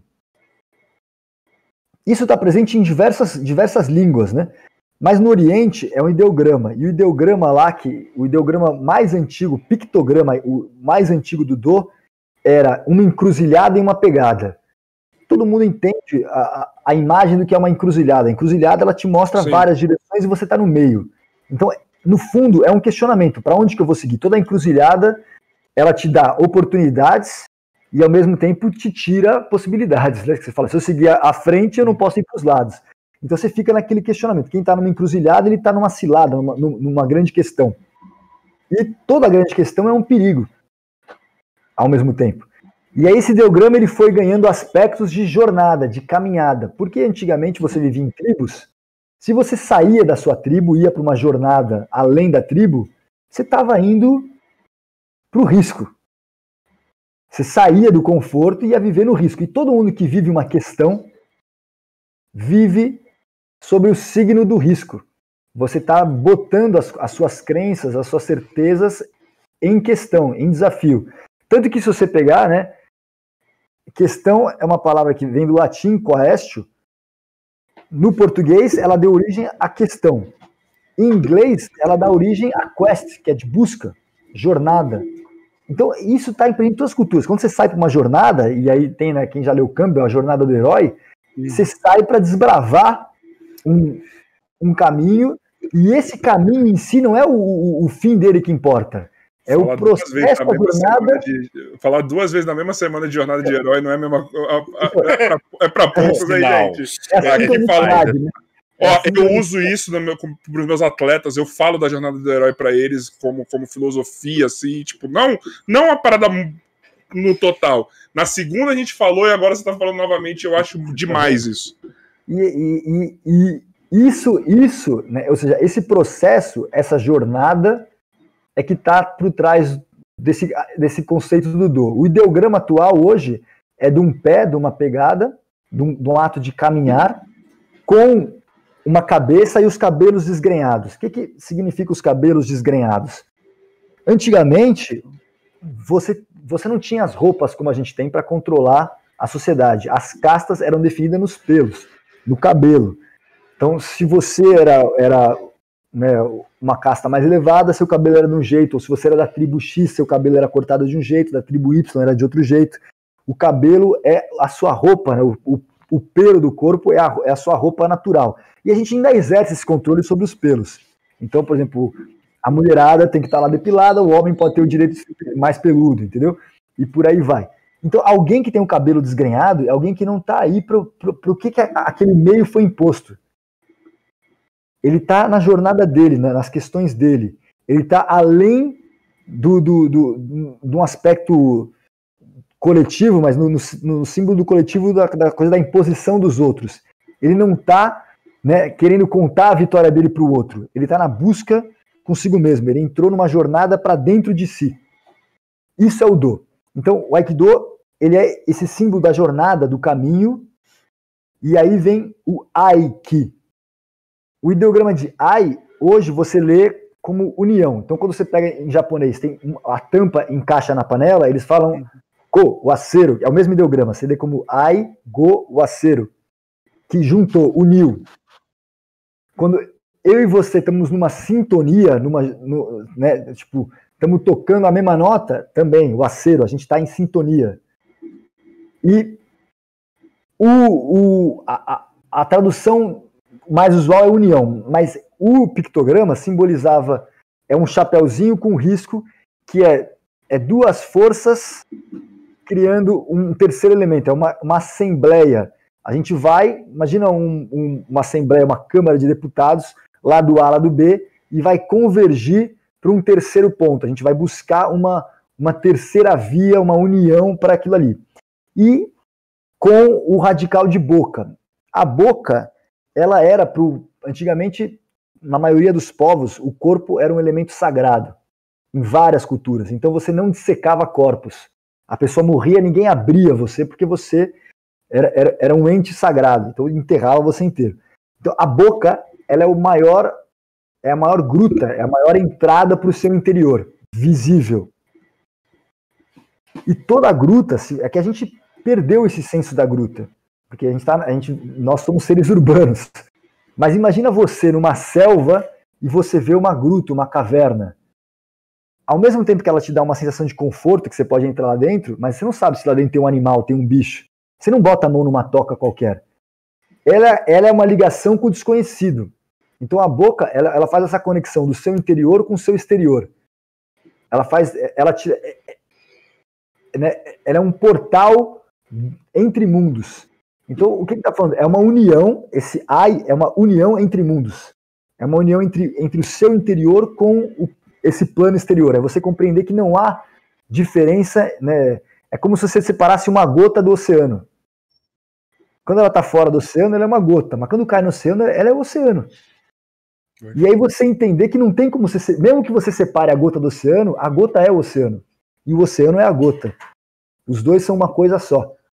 Caralho. E, e aí vem o ideograma de Ki. O ideograma de Ki, ele foi hoje é, atual, é completamente deturpado, a pessoa fala assim, ah, energia, como se fosse uma coisa Dragon Ball. É, o Dragon Ball, mas o ideograma de Ki, ele também é uma viagem muito longa no tempo. A, a, o ideograma mais antigo nele era sem fogo. Era, era o radical de fogo, porque os ideogramas são desenhos. Né? Então era o radical de fogo e o radical de não, era não fogo. V vamos lá, vamos entender vocês para vocês entenderem. Quando você tem uma história em quadrinhos, você tem uma ideia, um pensamento, o que que aparece? Qual que é o balãozinho que aparece? Parece de pensamento. É, o, o, mas o pensamento, qual que é o desenho? Geralmente é uma luz, né? Uma, é. Não, tá, tá, pensamento. Tem, eu tava falando balão de fala, que louco. É, não, não é um balão de fala. É de luz. Quando a pessoa fala assim, ah, tive uma ideia, tive um é, insight. Tá, a luz, tá, é a luz. É isso. Porque a luz é o nosso fogo atual. Mas pro cara lá antigo, a gente tá falando de 10 mil anos atrás, 5 mil anos atrás, não tinha luz elétrica. Aonde que era, o que, que era o insight? Era o fogo. Porque o, nós, nós, né, os nós, nossos ancestrais primitivos conviviam com os animais. Qual que era a diferença da gente para eles? A gente controlava o fogo. A gente sabia acender o fogo. O fogo, em várias mitologias, ele é o símbolo da razão. Prometeu rouba o fogo sagrado dos deuses para entregar para nós humanos. Por isso que ele é condenado depois pelos deuses. Né? Então, o fogo ele é o elemento que desperta o nosso racional. Quando fala sem fogo, é, ou seja, é além da sua razão. Então, né, vocês, é, você falou que é dar um banho. Então, por exemplo, certas coisas, a ciência que é completamente racional, ela consegue comprovar pela racionalidade, mas aquilo que é além da razão, aquilo que não dá para ser compreendido de maneira racional. E tem, a gente não precisa falar do, do, do, de uma ideia só do divino. Tenta você definir o amor que você tem pela sua mãe e pelo seu pai, ou o amor que um, o seu pai tem por você, né? o amor filial. Você não tem como definir pela razão. Não tem valor, não tem, não tem como quantificar nem sequer em preço. Então, a gente não, nem deve saber o quanto que é, né? Tem, você não tem como definir em palavras. Você pode tentar passar por um poema, né? Mas mesmo assim nunca chega lá. É além da razão. Como é que você sente esse amor? Como é que você identifica esse amor? Quando você tá lá com seus pais, tá lá com seus filhos, tá lá com aí você tem você tem através do sentido você encontra um significado para ele.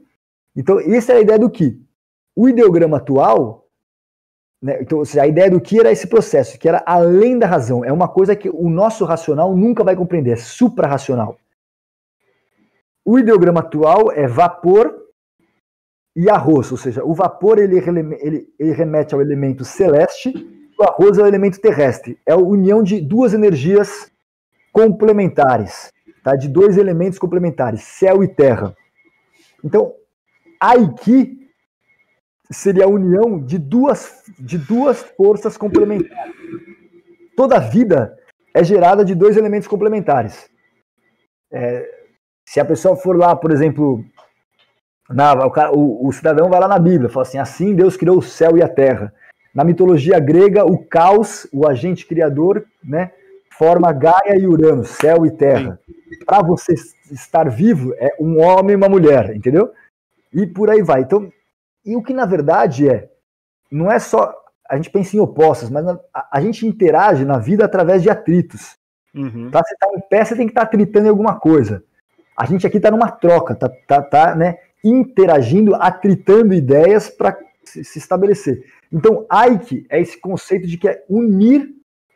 É, é, eu não gosto dessa energia, mas unir essa vida, essa coisa que está acontecendo, você perceber que você é um, você não é um agente separado.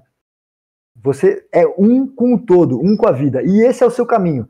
Então é uma arte marcial que trabalha esse conceito de você, você compreender a união com a essência do, do estar vivo, de estar presente, vivo, da, da, da vida em si.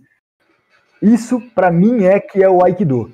E aí usa-se de elementos físicos para ter essa prática física. Ou seja, o fã do Aikido ele teve um insight, né, que é o insight de várias mitologias e, e, primitivas, que o mundo não é uma reta, ele é circular, ou seja, a vida era regida em, em, em ciclos.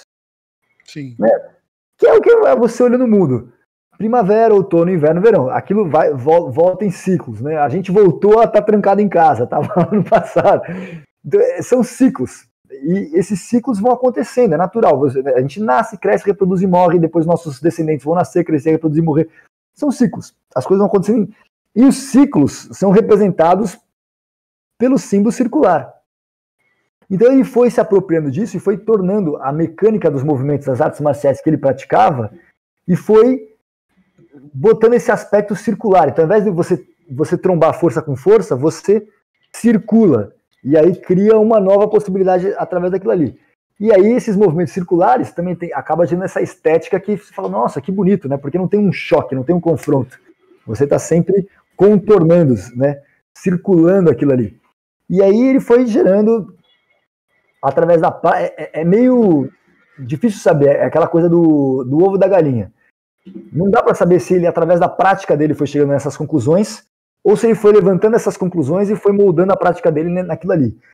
Eu tendo a crer, por ser uma cultura japonesa, que era prática mesmo, ele foi indo para essas, foi indo para essas pegadas. Mas isso é minha opinião. É difícil dar uma, o, né, o exato saber se foi isso mesmo.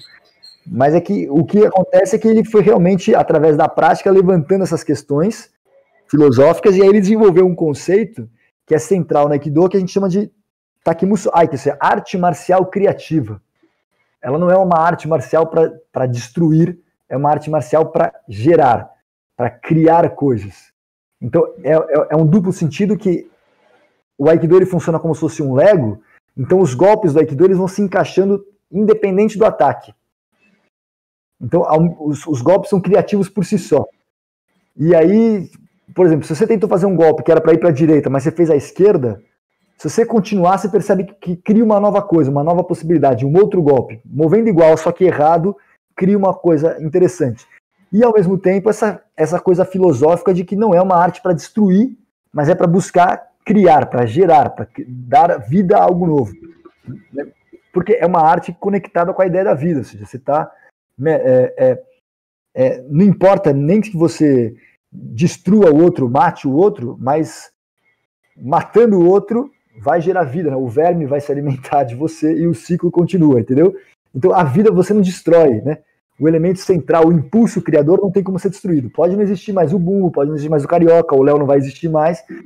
Talvez a vida como seres humanos não exista mais, mas esse impulso criador não se destrói, ele se mantém. Né? Tudo se transforma em outras coisas. Caralho. Só, Ó, o cara tem só... que ser foda. Rápido, você fala assim que eu falar, Bumbo, porque o cara tem que ser muito foda. Pra... Ô, Joy, você tem alguma noção de quanto tempo ele prendeu a gente aqui calado que isso é difícil de alguém fazer. Isso é muito difícil. Só... E o É, é bumbo verdade. não. E o bumbo não. Só lembra de segunda-feira. Caralho, pro cara segurar eu e você calado. Olha, o bumbo nem falou assim. É, uhum, é isso mesmo. É. Caralho, e eu caladinho. Mano, Léo, é foda mesmo, mano. Fala aí, bumbo, desculpa, tá? Não, eu não- primeiro que eu não queria quebrar, mano. A- a- tipo. É, é um jeito tão. Mano, é só o jeito de falar. É, Parecia duas crianças aqui ouvindo, ó. Parecia duas É, crianças a é, gente aqui ouvindo. ó. pra ser exato, é como se eu estivesse ouvindo o meu professor de judô mesmo falando comigo de novo. Mas o, um, um ponto que eu queria entender melhor é que você falou que mesmo a pessoa fazendo errado o, movimento que aprendeu no Aikido, ele pode até estar fazendo um, um novo movimento no- na, na, na luta em si. É isso? Sim. Sim, Então vamos dizer assim que o Aikido é uma luta que é, é em constante evolução. Ele nunca vai ser a mesma coisa sempre. sim. O fundador, o Nossa. o fundador do Aikido, ele, ele já falava disso, né? Que eh, cada um, cada indivíduo tem o seu Aikido. Não tem o Aikido, né? Você tem os princípios e conceitos, mas cada um vai desenvolver o seu. Mas, assim, é claro que eh, eu tô aqui e as pessoas pensam, não, tem que vender o peixe do Aikido. Mas essa coisa do erro, isso é para isso tá em todos Isso é os aspectos normal, cara. isso está em todos os aspectos da vida. É, é, você só evolui, a, a nossa cultura ocidental, especialmente, na escola, a gente dá, dá um valor a mais pro acerto. Sim. Ah, você tirou 10, parabéns. Mas você aprende É. quando você erra. E o erro é o fermento. Né? Ou seja, aquilo que é o excremento para mim é o que vai fertilizar o meu alimento. Então, ou seja, as minhas fezes vão fertilizar o solo que vai ser o alimento do meu alimento e aí eu vou comer. Então é um ciclo. O meu erro ele é um fertilizante. Só que a gente foi educado na sociedade a achar que o erro ou o fracasso é um problema. Mas na verdade, cara, você só cresce quando você encontra o equilíbrio. A questão não é errar, a questão é o que, que você vai fazer com o erro. E isso o Aikido te apresenta que é muito legal. Porque, é, ok, você errou. Mas e aí? Qual foi o erro que você fez? Ah, foi pra cá? Você percebeu que você ir pra cá, você cria uma possibilidade nova? Porque às vezes você erra e não percebe, aí você desperdiçou o erro. Mas se você errar e refletir, pô, o erro é o seu melhor fertilizante. E aí tem uma coisa que é além, né? Porque a gente tem um tempo limite no mundo. Então, Sim. mesmo que eu faça um erro e aprenda, faça um erro e aprenda, faça um erro e aprenda, faça um erro e aprenda, eu vou ter X mil erros na minha vida. Mas aqui, nós aqui estamos em, em três, quatro com o Joy, que, no- que o Joy, o, o- Joy é, é o elemento. É a voz do além. É a É a voz- do além. Ele está presente, mas né, não, não- não- não está É o. Go- é o Goku no- lá no, no- no- conversando com o Sr. Kami. Eu esqueci o nome do cara do Mestre Kami. Senhor Mestre Kaiô, Kami. isso. Não, o senhor caiu? É, o senhor Kaiô, que ele conversa com todo mundo, pela mão, ele coloca a não. mão. Que ele fi- É, o senhor caiu, o Kami-sama também tem a me- mesma coisa. É, que aí ele fala pela, tipo, por uma voz do além. Então, nós aqui estamos em quatro, mais todo mundo que está assistindo. Se eu aprendo com o seu erro, pô, então eu já tô, entendeu? Aqui já são quatro possibilidades. Então, você fez uma coisa, seja certa ou errada, eu olhei, pum, absorvi.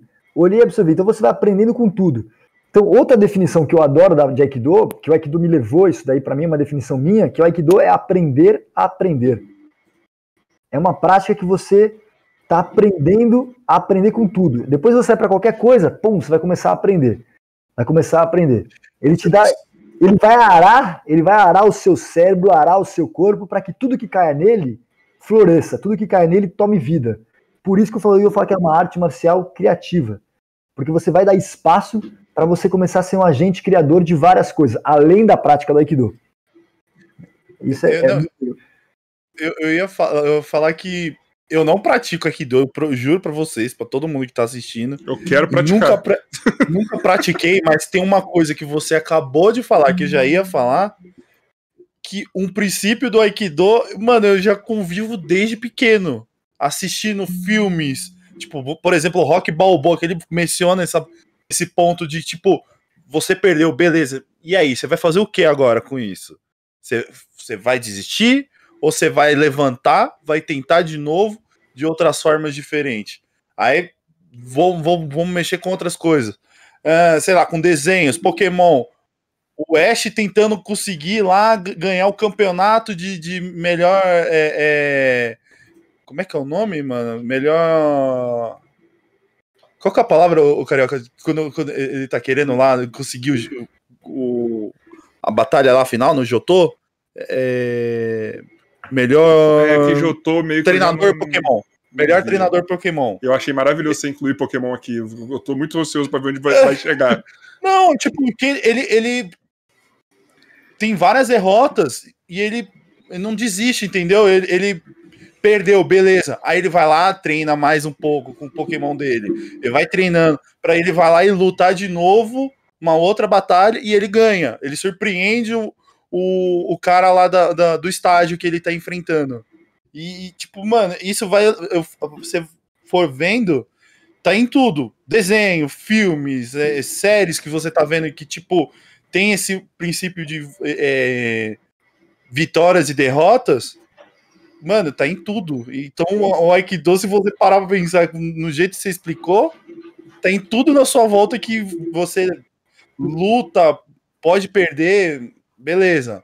Mas e aí, você vai levantar, você vai, vai tentar de novo, vai conseguir arranjar um jeito de passar esse limite que você chegou? Pô, já já realmente me conquistou muito nesse ponto, tipo, abriu uma chave que não, não sabia que tinha conexão com, com essa arte marcial. Tem, tem um, uma, uma frase que é, é de um pensador, na verdade, chama Jacques Rancière, ele tem um livro que chama O Mestre Ignorante. E ele fala uma frase que isso vale para tudo, né? Que é tudo está em tudo. Então qualquer caminho que é genuíno está em todo lugar. Se você não importa se é sobre amarrar sapato ou se é você indo na igreja ou se é você, sabe, indo na, na ciência, não importa. O, princípio, quando é, ele é original, ou seja, um princípio essencial, original não se de, de novo, mas original de origem, um princípio de, que te leva à raiz do ser, tudo está em tudo vai estar presente. Então, é, é um anti-marketing, né? Você fala assim, ó, ah, então não precisa fazer Aikido. Em tese, não. Você, o, lance é o caminho, cada um vai encontrar o seu caminho, entendeu? Não é em tese, não, não precisa. Que eu falo em tese, não, porque ainda estou tentando vender o peixe, mas tá, tá em tudo. O cara, sabe, você pode transformar o basquete no seu caminho, você pode transformar o Pokémon no seu caminho, você pode transformar, amarrar sapato no seu caminho, não importa. Desde que aquilo é. faça um sentido e você encontre um sentido e significado, e, vi, e viva aquilo né, de maneira integral, ou seja, queime 100% do seu ser naquilo ali. Existe uma, uma parada que, que isso tem muito a ver com o que você está falando, que tem até um cara do, do hip hop que eu quero muito trazer aqui, que é tipo um, um foda para mim, que é o, o Marechal, que ele tem uma parada que é o um só caminho. E um só caminho, reticências. Ponto. É isso. Tá ligado? E assim, um só caminho, e aí, cara, você vai ter que descobrir.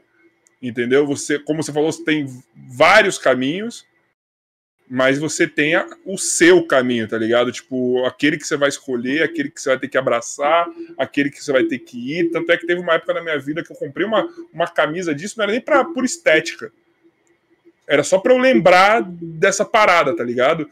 E, e eu acho, principalmente eu, né, que eu, que eu estive no esporte competitivo, não estou nem falando nada do, do, do, de qualquer outra pessoa, tá ligado? Mas eu estive no esporte competitivo, a minha vida foi pautada por isso, entendeu? É, a, a, eu costumo dizer que um atleta, independente do que for, ele tem que descobrir algumas coisas da vida muito mais rápido que um ser humano comum. Um atleta ele não é um ser humano comum entendeu? Seja ele o atleta que está ali no, no é, só praticando a sua arte, tá ligado? Seja qual que for, ou o atleta mesmo competitivo. Então, ele, é um ser humano totalmente diferente do ser humano comum, entendeu? Ele tem que achar algumas respostas da vida muito mais rápido do que outros. E eu acho que a arte marcial ela te é, te dá aquela epifania muito mais rápido, sabe? da onde você vai. Então, porque assim, no basquete eu tive que achar meu caminho. É um esporte coletivo. O cara tá ali, meu treinador, assistente, o que for, tá cuidando de um monte de gente. É muito difícil é, ele apontar. E eu acho que a arte marcial, por mais que tenha um monte de gente também, o, o sensei, quem quer que seja, ele consegue. As coisas que, que fala atingem muito mais o pessoal, sabe, da pessoa. Entendeu? Tipo, não sei se tem a ver muito isso do que eu tô falando, mas é, é o que me parece pelo pouco é. que eu vejo. Tem, é, tem, tem, um lado, e tem, você está falando, que no esporte coletivo tem a, tem a relação do, do, do, do coletivo. A gente aprende socialmente é. muito, a gente evolui muito mais rápido socialmente, Sim. mas individualmente é muito difícil, é muito é. mais lento. A arte marcial ela tem esse aspecto interessante que eu acho que também acontece no, no, no esporte coletivo, mas e, que é, é, é uma questão, né? Que é você, ao mesmo tempo que é uma prática individual, mas você depende do, dos seus parceiros para poder evoluir. Ou seja, é, você fica sempre na dúvida. Até hoje eu não encontrei muita resposta se é uma prática individual ou coletiva. Porque você depende, que nem agora, está na pandemia, você não está treinando com contato. Como é que eu vou trabalhar time? Como é que eu vou trabalhar desequilíbrio se eu não tenho alguém na minha frente para desequilibrar? Então, certas coisas você, de, você depende totalmente do coletivo. E quanto mais for avançado o seu parceiro que você está lutando, mais ele te obriga, ele te puxa para cima. Então é, é, é, meio Fórmula 1, sabe? O cara fala, ah, o Lewis Hamilton ganhou. Tá, mas é equipe, hein? Se você trocar a equipe, o cara não chega lá, ele não, ele não chega lá sozinho, não. E no esporte coletivo, também tem esse mesmo signo que tem esse paradoxo, né? Porque, tá, é coletivo, sem dúvida nenhuma.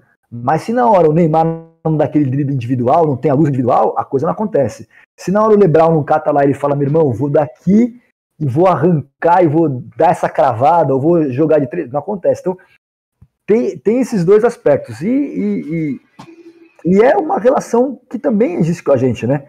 Quer dizer, ao mesmo tempo que eu vou fazer o meu caminho, mas eu estou inserido no mundo. Eu não posso né, ligar o, o, o foda-se para o mundo inteiro e fazer somente o que eu quero. Então, é, é, esses dois signos, né, o que, que é o coletivo individual, estão presentes nas artes marciais e estão presentes no, no, no, também nos esportes coletivos. O que eu acho legal que você falou, que é do, do, do atleta, por que, que o atleta ele, ele tem essas questões?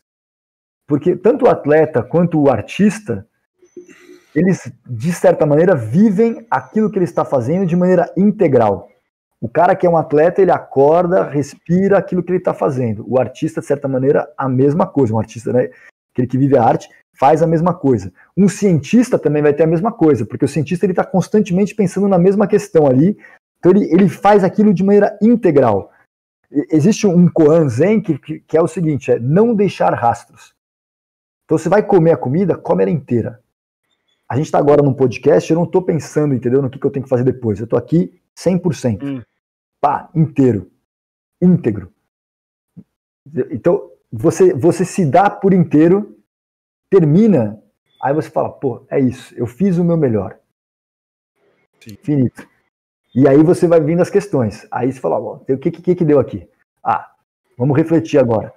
Pô, podia ser melhor aqui, melhor acolá. Beleza. Mas na hora que você faz, você queima 100%. Você não deixa rastros. Você faz o que você tem que fazer de maneira integral. E o atleta tem isso, o cientista tem isso e o artista tem isso. Então, são, são, são três grandes é, é, arquétipos aí da nossa sociedade que você vai, vai enxergar muito bem isso em qualquer, qualquer atleta, qualquer cientista e qualquer é, é, artista. Isso deles terem essas respostas, às vezes essas perguntas são, são chega, chegam para eles é, de forma adiantada, porque eles estão sempre vivendo aquilo que ele tá, encontrou como sentido de maneira integral. É só pensar, mano. É, é tipo assim, eu, eu, eu, eu, eu, eu, não quero falar hoje, mano. Eu juro por Deus, mano. Eu só quero pensar, tá ligado? Porque cada palavra que você fala, Léo, tá tipo sendo uma porrada em mim. E, e assim, uma porrada no sentido do seguinte: eu, eu tô numa viagem pessoal muito louca, assim, de, de, de explorar algumas coisas que, que eu não explorei eu comigo mesmo, tá ligado? Não tô falando de sair, encher a cara, fumar uma pedra de crack, não, nada, nada disso. Tô falando, tipo, nas, nas minhas questões loucura, pessoais, hein? tá ligado? E, e, eu vejo que que se eu é, é a cultura, tá ligado? Às vezes não é só você praticar, mas se você ouve, se você estuda um pouco mais de certas coisas, você tem algumas certas epifanias, tá ligado? Talvez se eu tivesse lido mais sobre Aikido, por exemplo, é, eu ia descobrir muita coisa, e é assim que eu tô descobrindo, tá ligado? Tipo. E, e, e deve ser muito foda para quem pratica isso e leva a vida nessa área, porque você é uma jornada de autoconhecimento muito louca, assim, muito foda, tá ligado? Porque você, pelo que você fala, tudo para você tem um tem sentido, é, é, tem algum sentido. Tipo, esse fone que tá no seu, no, no seu ouvido deve ter algum sentido tá ligado? É, essa cortina atrás de você. Tipo, você pensa, tá ligado? E você não pensa desordenadamente. Sabe? Tipo, é, é um. Talvez é um bem muito mais mental do que físico, né? É, eu acho que é sempre os dois, né? Porque o corpo, o corpo tá conectado com a mente. A gente fez essa desassociação, né? Separou corpo e mente. Mas na verdade é uma coisa só. É, só que, por exemplo, agora a gente está num, num, numa discussão verbal, uma discussão mais mental. Então, isso vem a, a, aflora essa relação né, do, do, intelecto, da, da, mente. Mas o legal da, das artes marciais, né, e o legal da Aikido é que é, tem essa relação muito corporal, porque você vai tentar viver aquele princípio dentro da prática física. Então, por exemplo, ah, é, não não ir contra a força do outro. Aí você vai tentar, o cara tá tentando te enforcar e você vai tentar, tipo, pô, deixa eu tentar fluir aqui dentro desse, entendeu? É, é, é, dentro, de, dentro dessa situação. E é, é, é, interessante, porque, por exemplo, quem me conhece dentro do tatame, eu não verbalizo. Meus treinos são completamente mudos. É treino. Treino. Por quê? Porque tem uma relação muito interessante, porque é, é isso, quando eu falo, agora eu tô falando para você essas coisas, te levanta essas questões. Sim, sim, muito. E aí, ao mesmo tempo que te dá um mundo novo, na hora que eu te entrego um mundo, eu te tiro, eu te tiro um universo. Quando você cala, você vai descobrindo seus mundos. Sim, e sim, aí, isso eu concordo. Pra caramba. E aí o cara vira uma hora e fala assim, pô, por exemplo, tem cara que tá lá treinando, que ele tá lá porque Cara, é uma cidade como São Paulo e a pessoa não tem, às vezes não tem amigo. E ele tá lá para fazer um. Ele, o, o, o, início do chamado dele é fazer amigo. Ele quer fazer uma coisa social. Ele não quer ir na academia treinar, porque na academia treinar ele não vai ter um contato com alguém. Entendeu? Às vezes o cara até gosta de um esporte coletivo, mas, pô, depois de uma certa idade, com quantas pessoas você consegue reunir para jogar um Sim. basquete? Aí ele, ó, oh, lá eu vou e vou, vou encontrar uma galera. Tem cara que tá lá que ele acha que amanhã vai, vai, vai pra guerra e quer arrancar a cabeça do outro. Então cada um está num questionamento, cada um está num timing. E toda pergunta é válida. Não tem pergunta que não é válida. Não, não, não tem pergunta menor e não tem pergunta maior. Porque tudo se remete ao seu momento. Então o treino é aquilo aí. Aí qual que é a função do professor? A função do professor é apertar a porca. Você começou a encontrar a solução, eu te apresento uma nova, uma, uma, uma nova pergunta, entendeu? Só que eu não posso fazer isso consciente. Porque não tem como ter a consciência do que você tem. Você só, você só abre um, o, a mente para ele ver o caminho. É, então, assim. Você tem que estar, na verdade, sem desejo algum, porque se eu tenho desejo de, de levantar uma questão para você, eu vou impor sobre você. Sim. É você estar presente, ou seja, eu vou estar ali, o cara vai estar treinando comigo, pum, eu vou estar presente, eu vou, eu vou estar completamente presente e ele vai extrair algo daquilo ali. E por eu estar presente, eu extraio, e, e não, é uma, e não é uma via única por eu estar presente, ele me, eu extraio também algo dele, é uma troca. A gente está toda hora nessa troca. Só que cada um né, vai, ler o, vai ler o mesmo livro e vai, vai entender, vai ter um significado para cada um. Você vai olhar um quadro e você vai entender isso de uma maneira, eu vou olhar o mesmo quadro e às vezes eu tenho entender de uma maneira completamente oposta. Agora, quando o quadro, quando, quando eu explico o quadro para a pessoa, que é o que a gente está fazendo aqui, e, e, não tem problema nenhum a gente fazer isso aqui agora, porque é o momento, seja, esse é o momento da gente usar né, dessas explicações. É, mas é, no momento do treino, é você justamente, olha, vamos ali e o seu corpo vai te, vai te, vai te dar, né, vai, vai, te, vai te levantar as questões que você precisa ser levantadas nesse momento. Ela treina e, e, e, e encontra a, a questão que vem e vai tentar achar uma resposta possível para isso. Você acabou de dar uma pedrada em mim que você não tá nem ligado, mano. Na hora que você falou, nossa, você falou um bagulho tipo muito foda agora para mim, você não tá, tem nem noção, mano. Você falou que quando você tá pensando em alguma coisa, você tá só impondo, tá ligado? Você não tá, tipo, quando você pensa em, em levantar alguma questão para aquela pessoa, você só tá impondo, você não tá e caralho, como eu fazia isso, mano? E foi uma das coisas que eu que quando eu resolvi mudar algumas coisas e também até como treinador eu resolvi isso, é, e essa foi uma das coisas que me pegou, que eu falei, mano, eu não tenho que impor aquilo que eu penso. Não, não impor assim, tipo, eu não tenho que bu buscar meios para aquela pessoa ir do jeito que eu quero. Eu tenho que achar formas, assim, tipo, é, indiretas, sacou? É, é foi uma coisa que eu pensei, eu falei, eu não vou controlar mais a vontade de ninguém. Entendeu? Porque às vezes a gente tem essa confusão. Eu falei, eu não vou controlar mais a vontade de ninguém. Porque eu acho certo, ou porque eu, tipo, é isso. É, você me deu uma pedrada assim e falei, porra, mano. É, obrigado. É, é, como, é como um surfista, né? O surfista ele não tem como ir contra a onda. Ele surfa a favor dela. Ele, ele, ele extrai o melhor dela. Então você, você tá lá com o outro, nós dois estamos queimando o pavio ali no treino. Estamos integrando, sabe? Você está se entregando 100%. Então você segue um fluxo e, e vai aprender através desse fluxo, desse flow, né? E dali o daí extrai melhor. A gente não fala esse nome aqui não, viu? Aquele pau no cu daquele Igor lá. Tô brincando. que não responde minhas DM. Mas enfim, tô brincando, não pode falar, tô zoando, tô zoando. tô zoando. Quando eu fui no Petri, já, ele já fez, ele também já falou mal do. Ele falou, oh, agora a gente tá no, no pode par, né? O Petri falou aqui pra mim. Tem um corte aqui do Petri, pessoal, falando que o Flow Podcast é uma merda, tá ligado? Ele, fal... é, ele falou aqui, mano. Depois dá uma olhada aí, pessoal. Vê aí. Não, mas uma coisa que eu tava vendo o Vilela falando, mais um podcast aí. Um abraço, Vilela. Troquei ideia com ele hoje. É...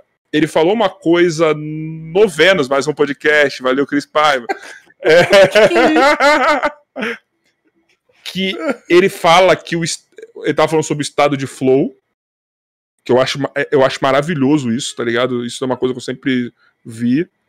E como esse nome Flow cai bem para um podcast. Não estou elogiando nada, eu gosto muito dele, mas tipo assim, como cai bem todo esse conceito de estado de flow e um nome de um podcast ser flow? Porque o que a gente está tentando fazer aqui é entrar no estado de flow, que a gente não vai ver a hora passar, que a gente vai estar tá imerso na parada, entendeu? Que a gente vai estar tá nessa pira louca, que é como se nosso mundo fosse só isso aqui que a gente tá é muito foda isso, né? Todo esse conceito do estado de flow, né?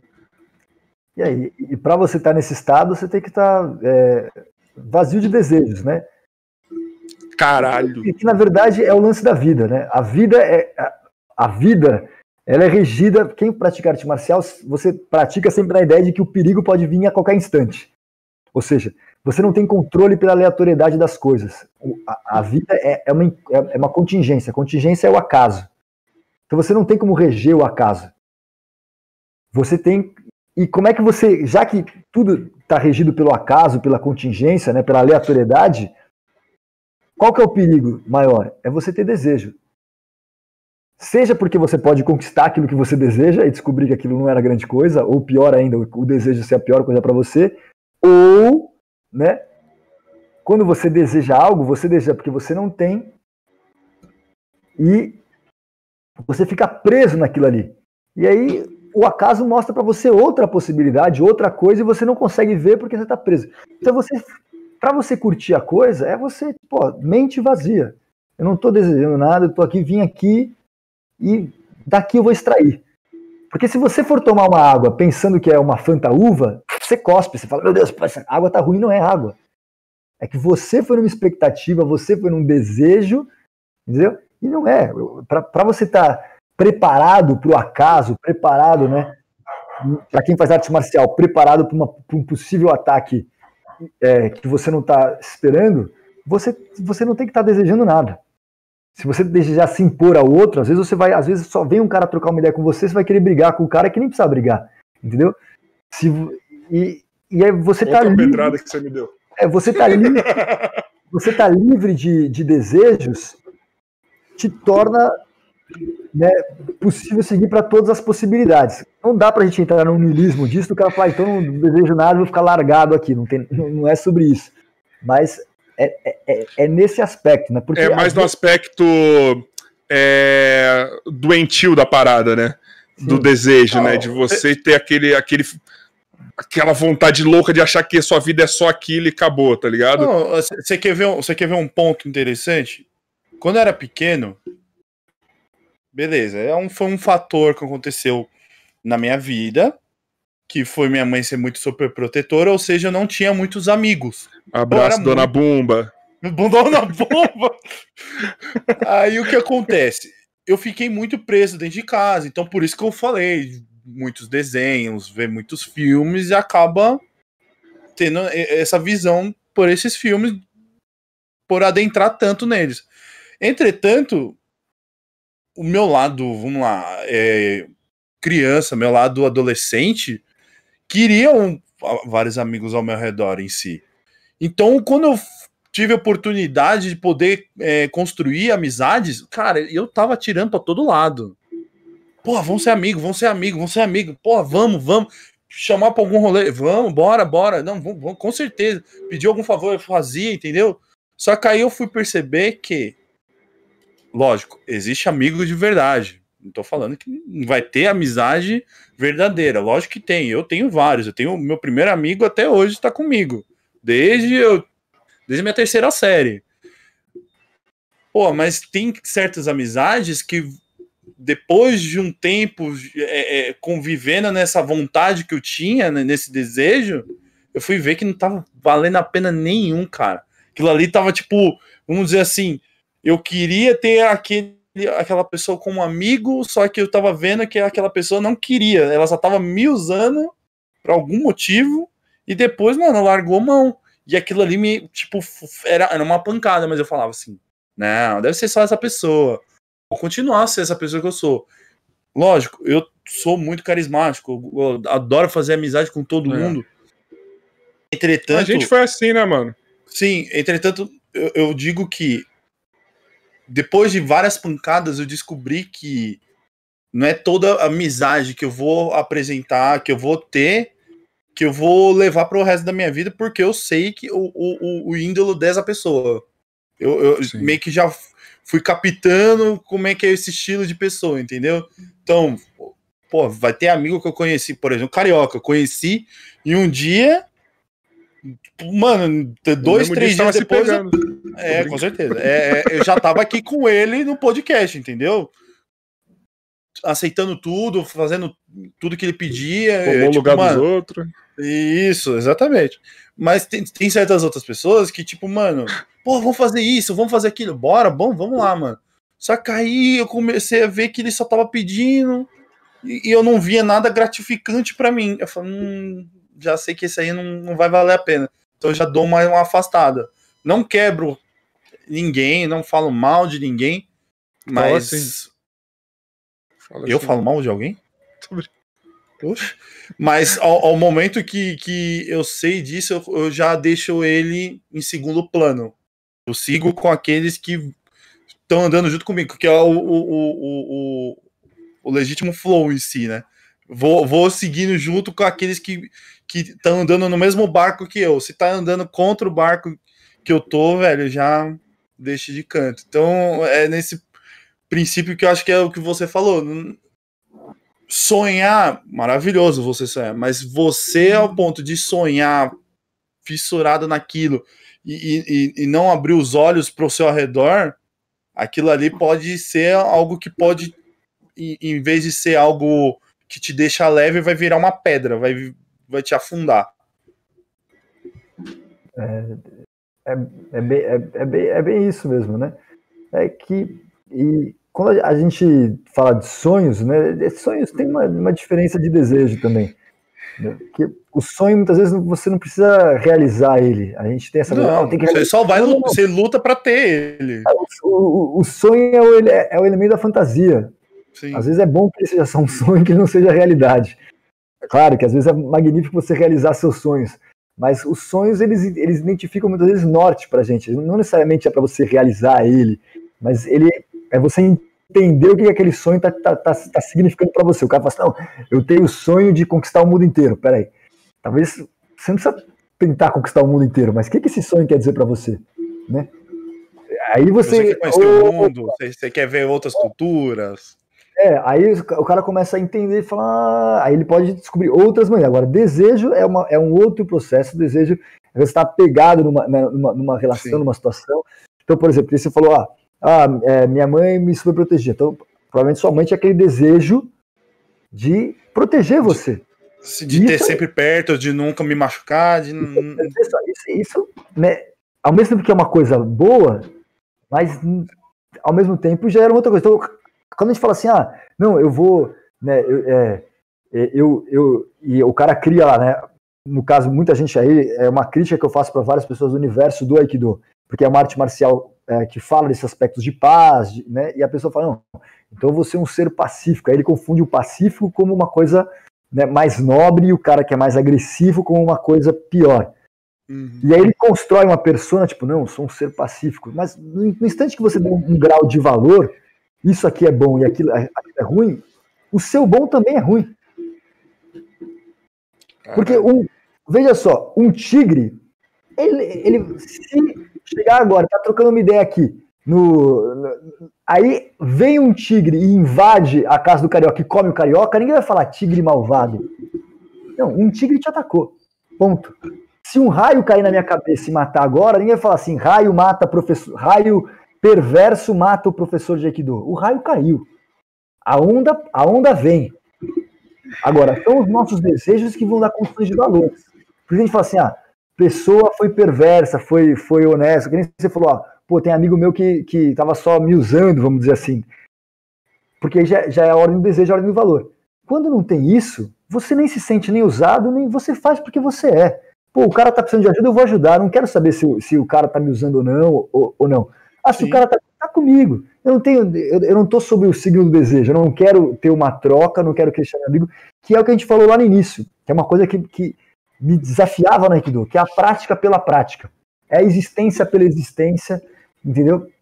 Não tô aqui numa pregação nem nada. A gente tá, tá lá, tá treinando. Né? Então, eu vou lidar com o outro não quero saber se ele vai ser meu amigo ou não. Eu vou tratar ele da maneira que eu acho que é a maneira certa. O que vem, vem, o que não vem, não vem. E não tem nada ruim se vem, se não tem nada bom se vem, não tem nada. É maravilhoso. É isso quando você está nesse, nesse vazio que a gente chama de muxim, né? a mente vazia, né? que é difícil chegar nesse estado de zero, na verdade, mas é você estar tá todo dia nessa, né? Você, opa, peraí, por que, que eu estava com essa expectativa na, na, naquela relação, ou naquela alimento, ou naquela coisa? E na real é que a gente vive hoje uma sociedade muito de, de expectativas. A gente está sempre querendo resolver. Vocês têm um podcast, aí fica lá, né, inevitável. Pô, vamos ver o view, vamos ver o não sei o quê. Mas se você ficar preso nisso, o cara não tem uma conversa, né? Sim. O cara, tipo, vai, então, quer dizer, só, só vai trazer view se trouxer o cara muito famoso, só vai trazer... E, às vezes você fala, bom, mas aí você, o interesse é, é é pelaquilo ou é pelo resultado? E é a mesma coisa, o cara vai para, o cara vai fazer a faculdade, ele não vai pelo conhecimento. Ele vai pelo que o, né, a faculdade vai trazer para ele. Então, é muito, ninguém, a gente vive hoje uma cidade que a pessoa não vive o processo, ela vive o resultado. Então ela vive o desejo. E aí quando o mundo muda, o cara tá perdido. E às vezes ele até recebe o diploma dele, ele vira lá o diretor da empresa, e ele descobre que puta, não era nada. Não era é. isso. Entendeu? Mas, cara, você viveu por esse desejo. Né? Você, você foi atrás disso. Agora, é diferente quando o cara faz aquilo, pô, eu, eu faço porque isso é a minha essência. É, é nisso que eu vou me queimar. É vou ser integral nisso. Deu, deu, não deu, não tem problema não. Entendeu? Ô, Tamo aí. Ô, ô Léo, você falou uma coisa aí, tipo, de tudo que você falou agora, nesse pedaço, o que é muito foda, parece que às vezes você tá lendo a nossa mente.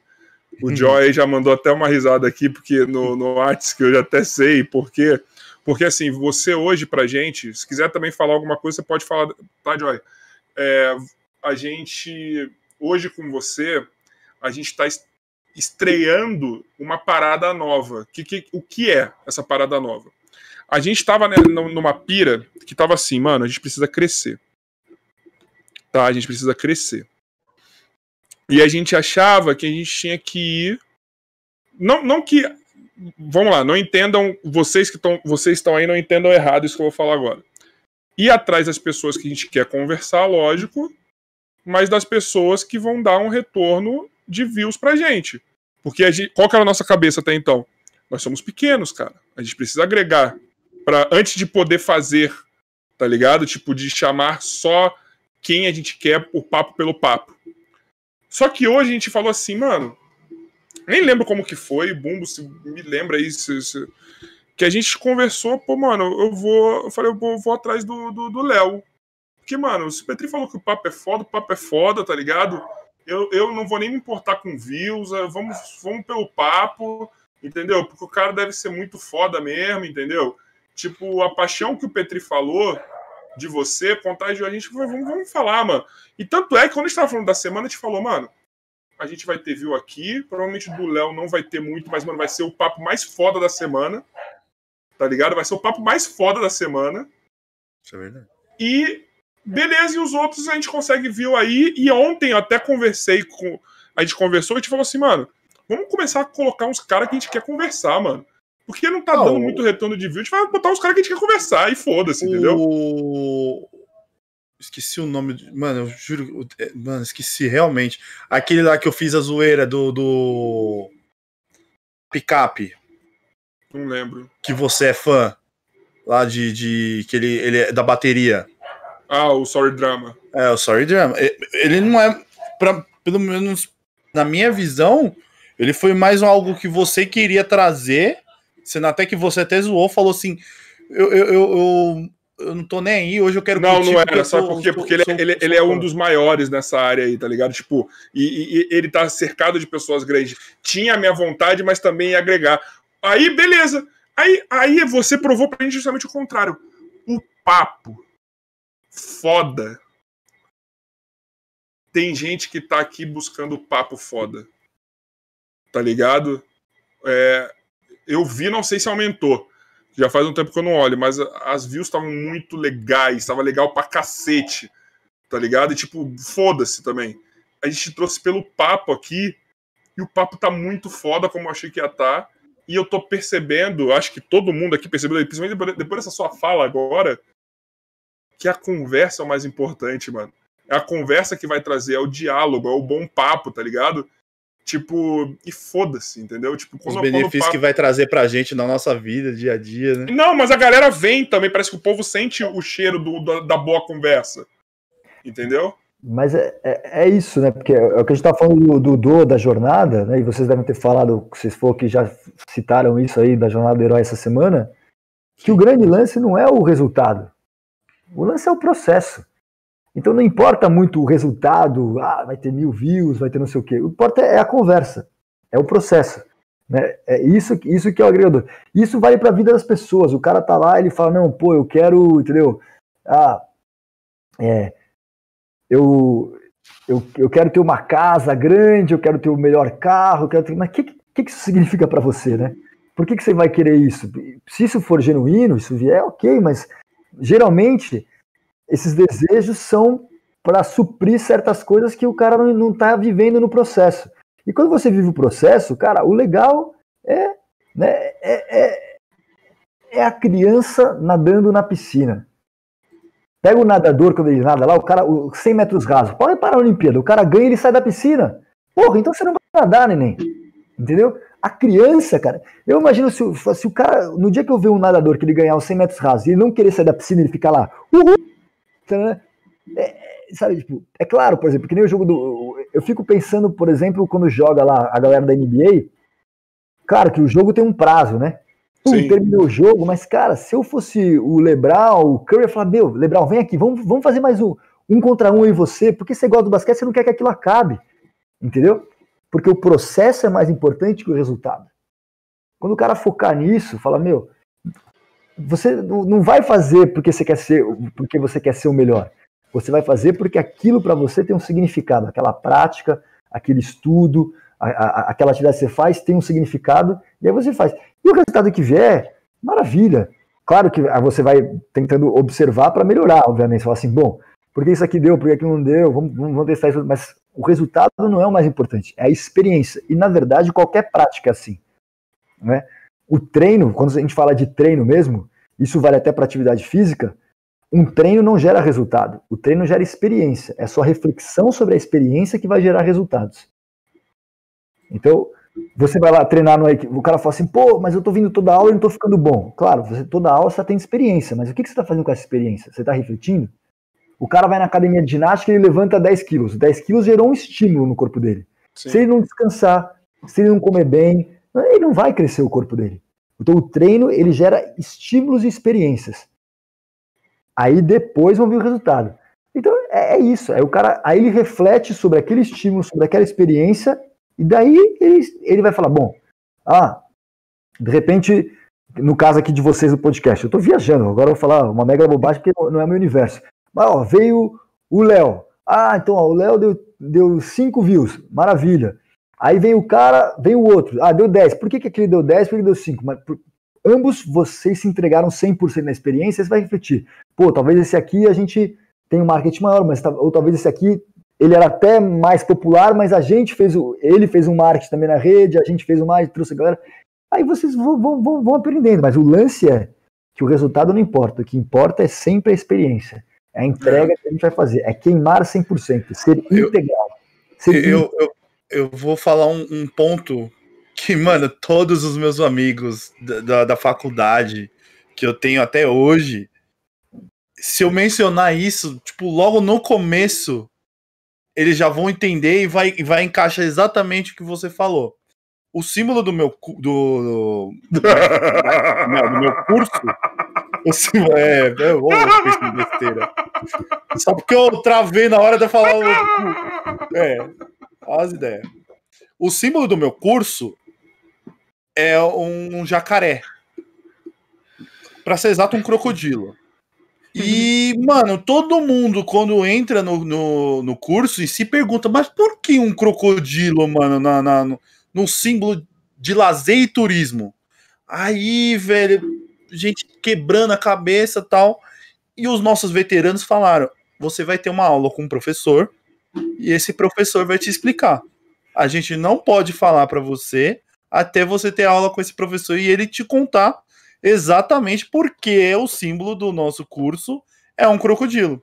E o, a gente criou um verbo, criou um verbo, se chama crocodileando.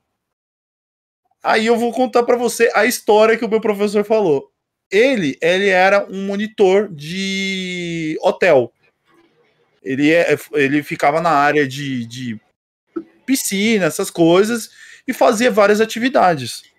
A questão dele, no princípio, é criar um cronograma para as pessoas que estão a curtir nas férias no hotel, pô, fazer várias atividades, curtir, não à toa que é lazer e turismo, você curtir o, o, seu, o seu momento.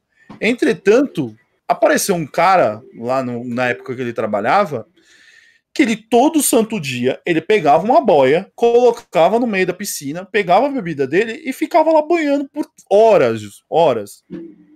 E mano, não falava com ninguém direito, tava lá é, é, é, é, curtindo a bebida dele. E teve um dia que ele falou assim: Não, não pode ser. Todo dia o cara fazendo isso, ele vai passar a estadia inteira só nesse percurso. Pegar a boia, colocar na piscina, beber a bebida dele e tchau, depois de um tempo.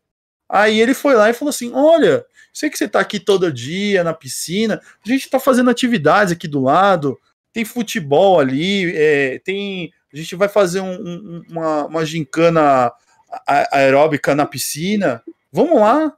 Aí ele chegou e falou assim: Então, eu não estou afim, eu quero ficar aqui.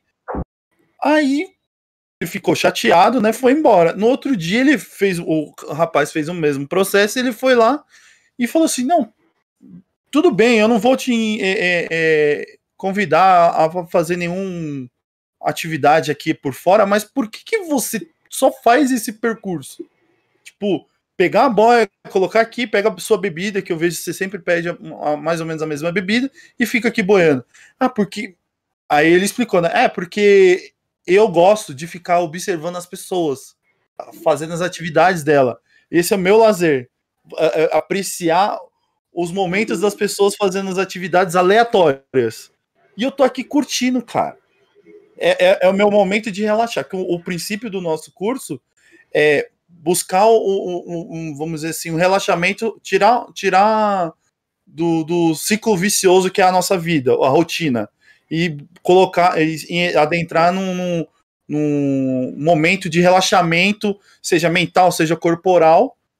E o que, o que ele estava fazendo era exatamente isso. E o princípio que eu tô querendo mostrar é o jeito dele curtir a vida, é, as férias dele ali no hotel, ficar sentado na boia, bebendo a bebidinha dele, observando geral, fazendo atividades N é, diversas, Mano, já é, é um, um, princípio de curtir os mínimos detalhes do, do, do, que ele tá tendo ali, entendeu? Então, a mesma coisa que você falou, tipo, não é tipo, ah, vou fazer isso, vou fazer aquilo, focar, tipo, ah, eu tenho que ganhar, tenho que. Mas, pô, curtir é, é, é o momento, vamos dizer assim. Falando basquete, na minha mente, quando vem no basquete a parte de curtir, não do, do começo, de ganhar, ou do começo ao fim de tentar ganhar, mas, meu, você vê algumas cenas de movimento que o cara enterra, faz aquelas, aquelas é, é, é acrobacias para enterrar, e você, eu mesmo, eu adoro isso. É, eu, eu fico vendo os jogadores, ó, mesmo a torcida, na hora que o, o, o jogador faz aquele, aquele movimento muito louco e consegue fazer o ponto, o entusiasmo, aquele, nossa, nossa, olha o que, que ele fez, coisa e tal. Tipo, mano, eu aprecio isso, eu aprecio todos os detalhes, eu curto tudo aquilo ali, entendeu? Fico, eu fico vendo os jogos, tudo, esporte, filmes, eu vejo todos os detalhes, eu aprecio tudo que tá passando ao, ao, ao meu redor que eu tô olhando ali. Então, mas sabe é uma coisa, mas sabe uma coisa que que eu vou, a única coisa que eu vou discordar do Léo aqui, mas não é bem discordar, é, é falar um, um ponto eu, como ex-atleta profissional, vou falar para vocês o seguinte. Sabe qual é a hora que a gente quer curtir quando acaba o jogo? Sabe o que, que a gente quer curtir? O fim da rivalidade e a celebração da amizade. Então, sabe o que, o, o que, que é o, o, que é o certo depois de um jogo? Você sentar com um cara que você conhece que tá com outra cor de uniforme ali e trocar uma ideia com ele. E conversar com ele e, e aí, irmão, como você tá, tal? Acabou, vamos ali, vamos, vamos almoçar, vamos jantar, vamos fazer qualquer coisa.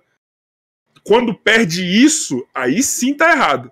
Eu vou dar um exemplo. Na NBA teve a bolha agora. Sabe a cena que viralizou na NBA, da bolha? Foi o Donovan Mitchell com o Jamal Murray, Donovan Mitchell, que é o jogador do Utah Jazz, com o Jamal Murray, que é o jogador do Denver Nuggets. Viralizou, tipo, que depois do jogo, o Donovan Mitchell tava esperando o Jamal Murray, que os dois são muito amigos, sentado num banquinho assim, tipo, parecia eu de 15 anos, sentado assim com a mochilinha e tal.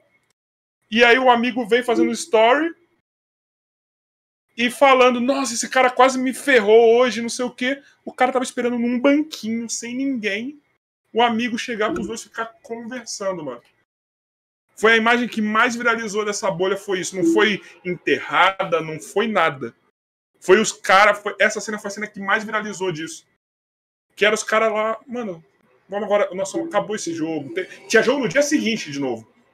Dos dois. Um contra o outro. Mas não, meu amigo, mano. Quero sentar e conversar com ele, mano. Tá ligado? O cara, porra, tô aqui, vou conversar. Faz tempo que eu não faço isso. Os caras, provavelmente, desde universitário ou escolar, sei lá, os caras não tem um tempo desse. Tá ligado? Os caras Agora, quando perde isso, acabou, mano. É, no, no rugby tem, né? O terceiro tempo, né? Que eles falam, que a galera tem que sair depois. É, isso é muito legal. Que isso é. É, é, é, é o, que, é o que a gente falou, não, não, não perder o essencial, né? Não importa o resultado, não perder o essencial. E é, é, é, realmente fantástico. Acho que a bolha, a bolha deu muito isso, né? Eu, eu vi também aquela, aquela, imagem na bolha que era o pessoal dos Balcãs, era o Luca Doncic, vários vários caras. Ele e o Marianovic, ele e o Marianovic, tipo, brincando, Jokic. É. Vários times diferentes comendo junto, e que é bem louco também, porque aquela cena não é só de times diferentes, os caras são de países que tretam, cara. Sim. Mas pela língua e sentado na mesa trocando O ideia. Kanter, que ele não pode entrar no país dele, mano. Então, Ele não pode entrar na Turquia. Ele porque- virou apátrida, ele não pode, mano, por causa do, do Erdogan. É. Tá ligado? E o maluco, mano, tava ali, entendeu? Tipo, aproveitando, como se estivesse vivendo novamente. Eu, eu já vi isso no, no Aikido também, tipo, de treinar is- é, israelense e palestino junto no Japão, os caras ser amigão. Fala, cara, é isso, ó, a parada, entendeu? É, é além, não tem nada a ver, né? O, um com o outro, de, de, de, de briga, de não sei o quê. Isso é muito legal, né? da- da- da- das práticas esportivas e das artes, mas quem o cara da ciência também tem, né? Porque ca- o cara é genial, os caras se comunicam pelaquela genialidade. O cara das artes também. O, o- o maluco, a música, não importa a fronteira, cara. O cara tocou ali, o outro cara ouve, ele fala, "Me- malandro, isso aqui é incrível, vou tocar também. Você botar dois músicos, às vezes, de estilos diferentes, os caras vão começar a, a, a, a- tocar junto e você fala, pô, aí Dança. é a galerinha, é dança, a galerinha, às Eu vezes. acho que o vinheteiro não é dessa, dessa, dessa bagulho, não. Ele ouve funk, ele fica bravão, mano. pegar o- os- o- o- vários músicos, os caras, quando vê o cara bom, mesmo pode ser o vinheteiro, cara. Se o vinheteiro vê o. Não, não- dá pra falar por ele. Mas, cara, quando vem um cara bom, não importa o estilo, você fala, meu É. Deus, esse cara é bom, cara.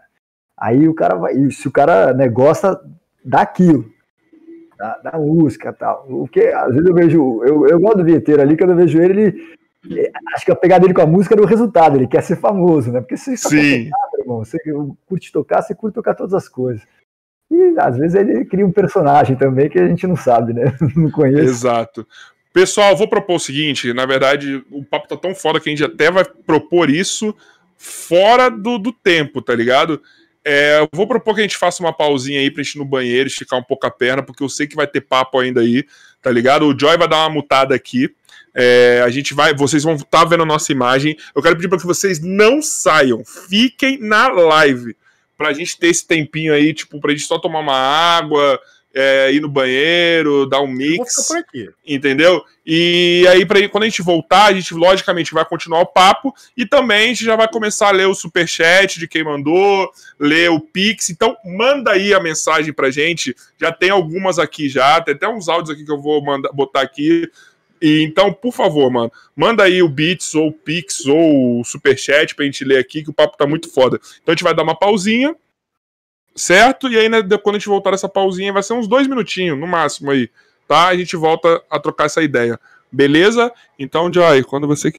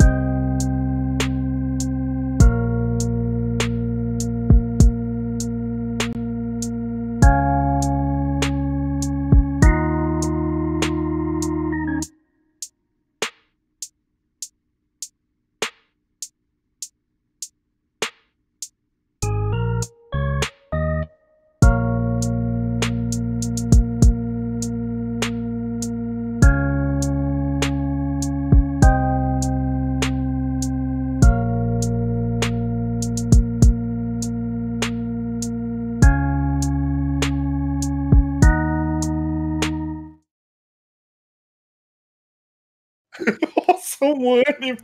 Pessoal, a gente tá aqui, a gente tá falando de um assunto muito legal, mano. Que eu gosto quando, te, quando a gente tira. Né, nessa pausa, geralmente a gente tira o, o convidado do lugar que ele tá e a gente começa a falar de coisas aleatórias. A gente tá falando aqui de futebol. A gente tá falando do O Ronaldinho. convidado agora é, é o, o, o, O Fábio Costa. o Fábio Costa, que estamos aqui conversando com ele. Quem não sabe, procura aí. Fábio Costa, goleiro. Vocês vão saber Ou quem que é. Daverson do Palmeiras, se vocês preferirem. Mas, ó, vê o que que vocês acham aí, que a gente tava falando aqui. Eu tava falando que o Ronaldinho foi o cara, o Ronaldinho Gaúcho foi o cara mais honesto desse jogador de futebol. Que ele falou: até aqui eu vou jogar pra caralho, e depois disso eu vou ser um bom jogador e vou só aproveitar a minha vida. Tá ligado? E, e é isso, mano, porque nós atletas a gente não tem vida, cara. Imagina ele, então, que é foda desde sempre. Verdade. Sim.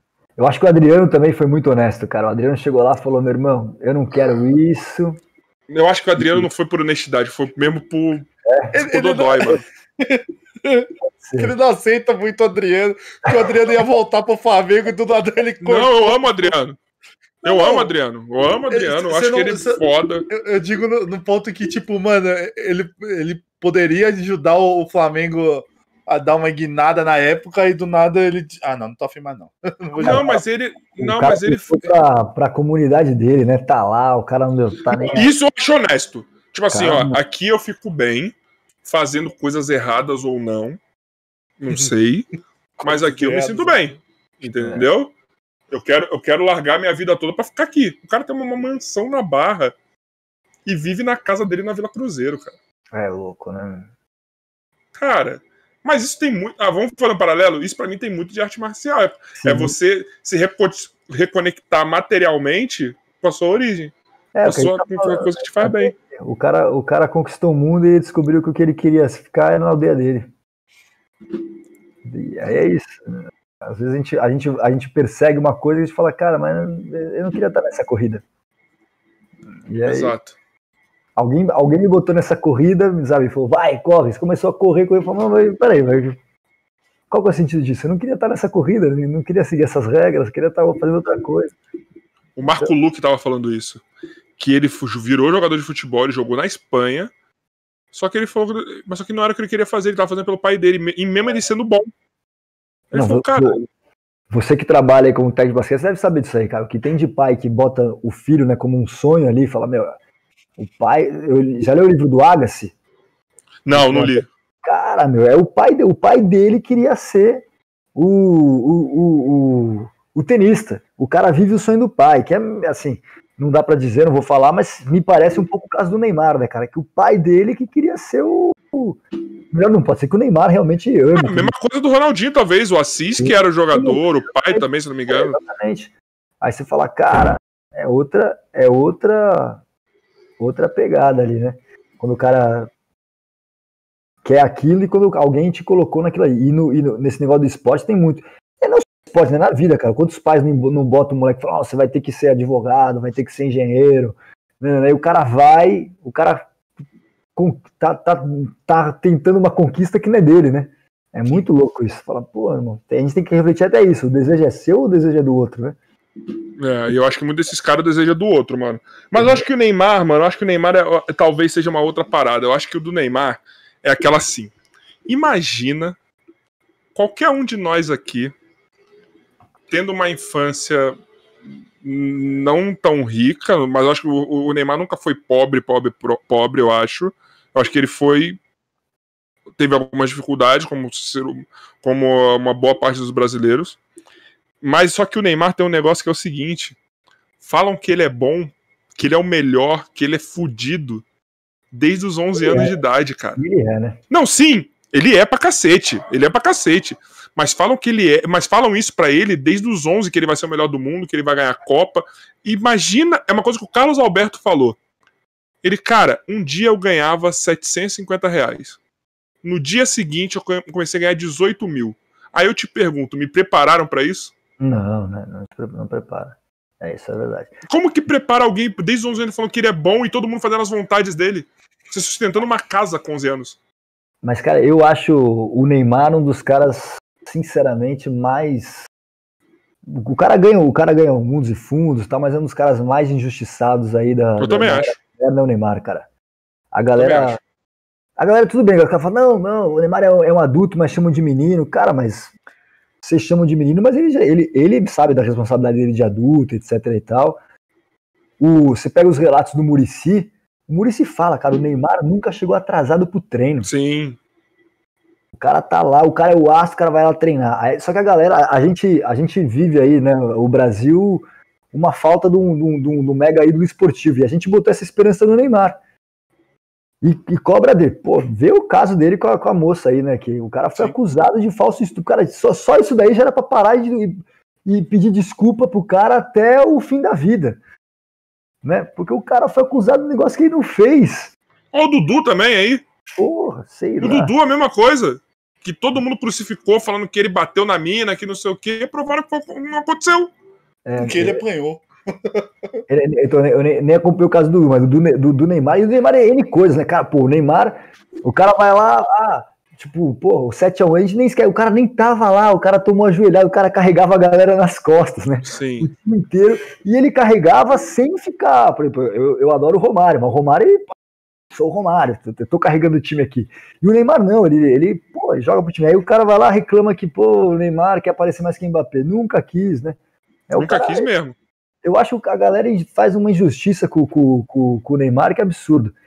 E, pô, o cara só sempre entregou tudo, né? O cara lá no Santos entregou, o cara no Barcelona entregou, o cara no Paris Saint-Germain É que o entregou. brasileiro não aceita alguém que tem noção do próprio tamanho. É, não aceita não. Tá ligado? Não aceita. E ainda assim, não aceita que a- a- alguém desse tamanho faça merda. Mano, é o que eu tô falando de novo. Caralho, eu acho que se botar em porcentagem, eu acho que uns 60% do brasileiro tava preso ou morto se tivesse a grana do Neymar desde quando ele tem essa grana. Sim, é. Tá ligado? E, e a galera condena, tipo, pô, o Neymar tá fazendo festa. Cara, meu irmão, mas Ele, é- ele pode fazer, ele quer fazer a vida dele. ele faltou no treino, ele não faltou no treino. Tá nas férias dele. Ah, mas porque é um bicho. Mas é, o, o- né, você quer agora controlar a vida do cara. Se ele, tá, se ele tá entregando o trabalho dele, se ele tá fazendo o esquema dele. É, e aí a galera fala, não, pô, o Neymar finge falta. Meu irmão, se ele não desse aqueles pulos que ele dá, os caras arrancavam a perna dele. No dia que ele não deu o pulo, o cara deu uma joelhada que, que, que trincou a vértebra, você imagina. Não, e, e tornozelo quase que levaram pro caralho, entendeu? Tipo, eu acho assim, é muito fácil e muito difícil ser esses caras. É, é que nem a gente fala, eu pego o Rubinho, o Rubinho Barrichello, que a galera condena. Cara, imagina se. Falamos essa semana, ó a sintonia. Se Falamos essa semana também. Ele era foda, Rubinho. Eu acho que é, meu. Você, pra, você gosta de NBA, você viu o caso do Westbrook, que, o cara falou, pô, Westbrook, se não ganhar, não é nada. Não, não, peraí, peraí, peraí, mas o Westbrook eu concordo que ele é um bosta mesmo. Não, mas, cara, falta dele. Ele é o cara mais burro que eu conheço. É um cego, cego dirigindo uma Ferrari. É Mas é- sério. Mas a, mas a resposta dele foi maravilhosa, cara. Que ele falou, bicho, eu sou um vitorioso. Só de eu estar na NBA. É. Malandro, aquilo ali. Mas falei, ele é o cara mais burro que eu já vi jogar basquete. Ele é, é bom, bom pra cacete, mas é o mais ele, burro joga também. sozinho. ele, ele quer resolver a parada sozinho, né? Ele é burro. Nossa, ele é burro. Jesus amado. Jesus amado. aí, hein? Não é burro, mano. Não é burro. Eu odeio cara burro jogando basquete, mano. Ah, mas vocês E ele estão é falando, do burro. Ne- vocês estão falando do Neymar, eu só fui confirmar. Ele foi o. Ele e o Mbappé foram os jogadores de hoje. Ah, É. Ele, o ganhou Bom pra caralho. Borussia. Cara, Borussia e o Contra o Neymar Bayern. foi o gar... Borussia, ele ganhou do Bayern e ele foi o garçom do, do Mbappé. é, Ele não fez gol, mas ele ajudou o Mbappé a fazer os gols. o cara Que virou joga. o jogo. O cara joga. É- é- A gente é isso. A, gente. A, a gente se, o- se o Ayrton Senna não tivesse morrido tão cedo, talvez a gente estaria jogando pedra hoje no cara. É impressionante. Ia, ia tá pra caramba, ele ia estar jogando pedra nele que nem joga no Piquet, mano. Tudo bem É. que o Piquet foi meio mau caráter também mesmo, assim, mas, tipo, com algumas coisas, mas ia estar jogando que nem no Piquet. O Piquet foi, o Piquet foi, mas o Piquet também nunca, nunca enganou ninguém, né, cara? Ele sempre falou que ele era Mas aquilo. era o contexto da época também, né? Sim. Todo mundo fazia uma, umas falcatruas, assim. Só que ele falava. É. Eu fiz. Exatamente. Entendeu? Ele ia ser o Piquet, ele o Piquet eu tô tomando, mano. Ele ia ser persona não grata. Certeza. Certeza, assim, absoluta. Entendeu? Mas, ó, eu falo uma coisa, o Neymar, a, a, galera critica quando ele saiu do Barcelona, mas eu acho que ele foi a pessoa mais honesta do mundo. Porque o Messi falou: se você ficar, eu, te, eu faço você ser o melhor do mundo. Mas ele falou: não, cara, eu quero achar o meu espaço. Eu quero um lugar onde eu vou ser o cara. Que vai ser tudo construído à minha volta. Ele foi. É honestíssimo isso. A mesma coisa o Cristiano Ronaldo, né? Que saiu do Real Madrid, que já ganhou várias vezes. E ele fala: Não, eu tô cansado de ficar aqui, eu quero novas aventuras, quero novos desafios, eu vou pro Juventus. Não, e, e foi outra, isso que ele fez. A, a, gente nem sabe o que rola no Barcelona lá, porque quando pega todos os brasileiros que foram astro no Barcelona, os caras depois. Ninguém taca... ficou. Não, e taca pedrada. Tem alguma parada lá que os caras devem ter uma, um esquema que. Pode é nas internas ali. Os caras é, é, uma outra cultura, catalão tal. Não sei o que, que rola. Que... Todo brasileiro que vai para lá cresce, joga é. muito lá, mas vira estrela em outro lugar. E, e, e meio que o Barcelona queima os caras, né? Assim, pra, pra torcida. Tipo, ah, a gente esquece que o, o, o Romário foi, o Ronaldo foi, o Rivaldo foi, o Ronaldinho. Só o Ronaldinho que deu, sabe, que não tem o que falar, porque o cara entregou tudo pro Barcelona. Mas mesmo Mas assim. Destacava em cima do Messi, mano. É. Mesmo Tinha assim, os dois jogando e ele era o que destacava, é, não era nem o Messi. Mesmo assim, então eu acho que ele deve ter sacado que ali fala: meu, eu tenho que criar o meu espaço, um lugar que a galera né, vai, vai realmente me amar. Assim, eu, eu, eu, gosto muito do Neymar, cara. É honesto. Eu... É honesto. É honesto, é, pelo menos. É honesto. Eu gosto muito. Ô, Léo, vou botar um áudio aqui, ó. Bora lá. É, até pra gente pontuar aqui, tem um áudio do meu irmão. Meu irmão, aí eu vou botar a família aqui para participar. Opa. Meu irmão, ele é um cara que descobriu o jiu-jitsu já velho. Hum. Tá ligado? E ele descobriu o jiu-jitsu velho, mas ele, ele, ele, ele, ele leva muito. Ah, o seu irmão mais velho? É. Ele leva muito a sério, ele, ele mudou muito a, a vida dele, a cabeça dele por conta do jiu-jitsu. Aí ele mandou um, um, áudio aqui, mano, que eu acho muito, muito legal mesmo o que ele falou aqui. E, e vai ser legal de falar sobre isso aqui, ó. Deixa eu aumentar.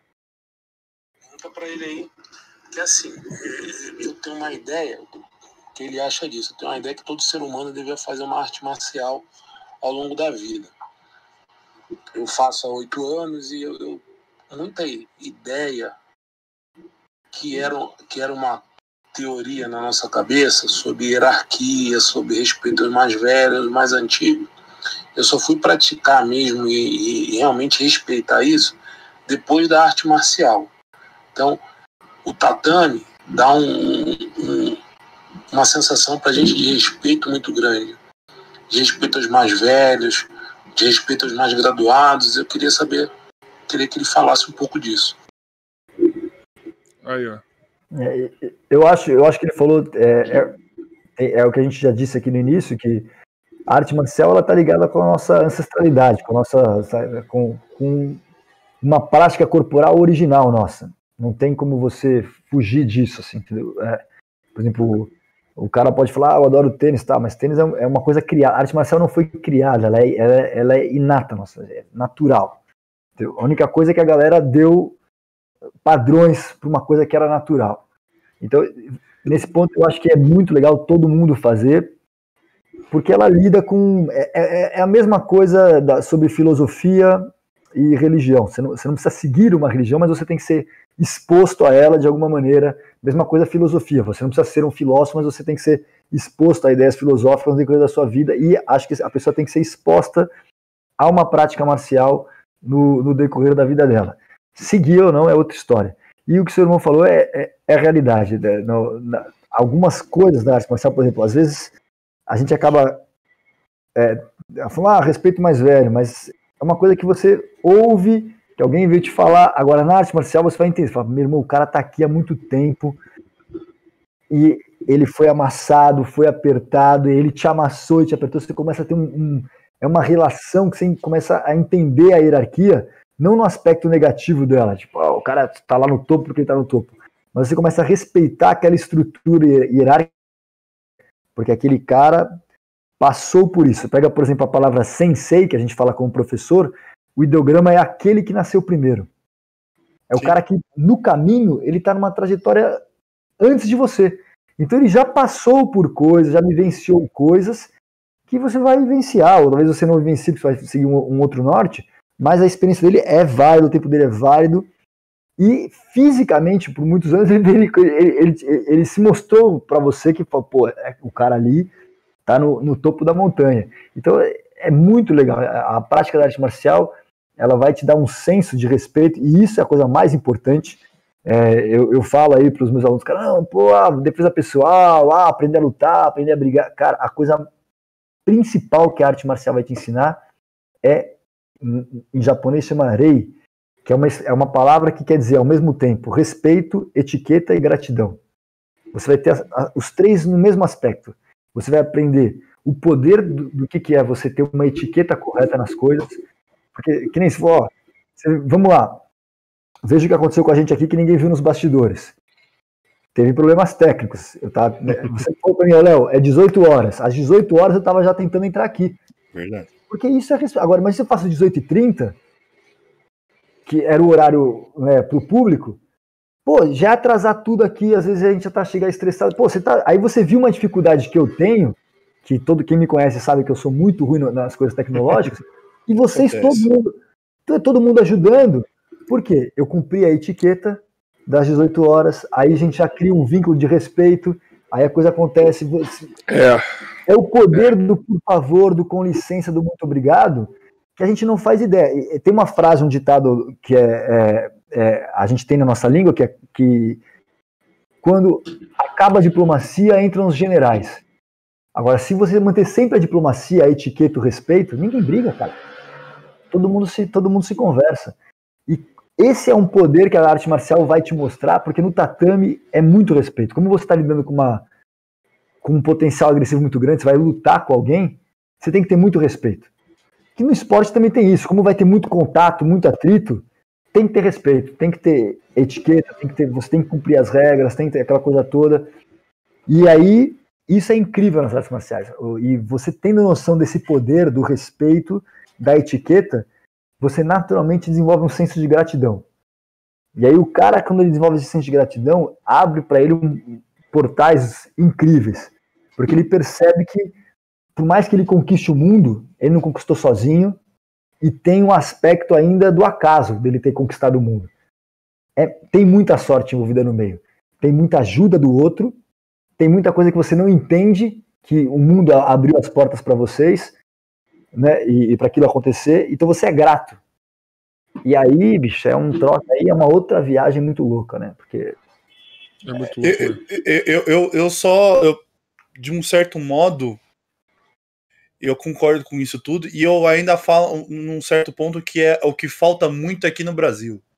Porque se você olhar no Japão, se você olhar nos Estados Unidos, o respeito que eles têm nos Estados Unidos, por exemplo, pelos soldados deles, pelo tipo patriotismo que eles têm, tipo, você tá lutando pela gente fora do nosso país, ou mesmo dentro do país, né?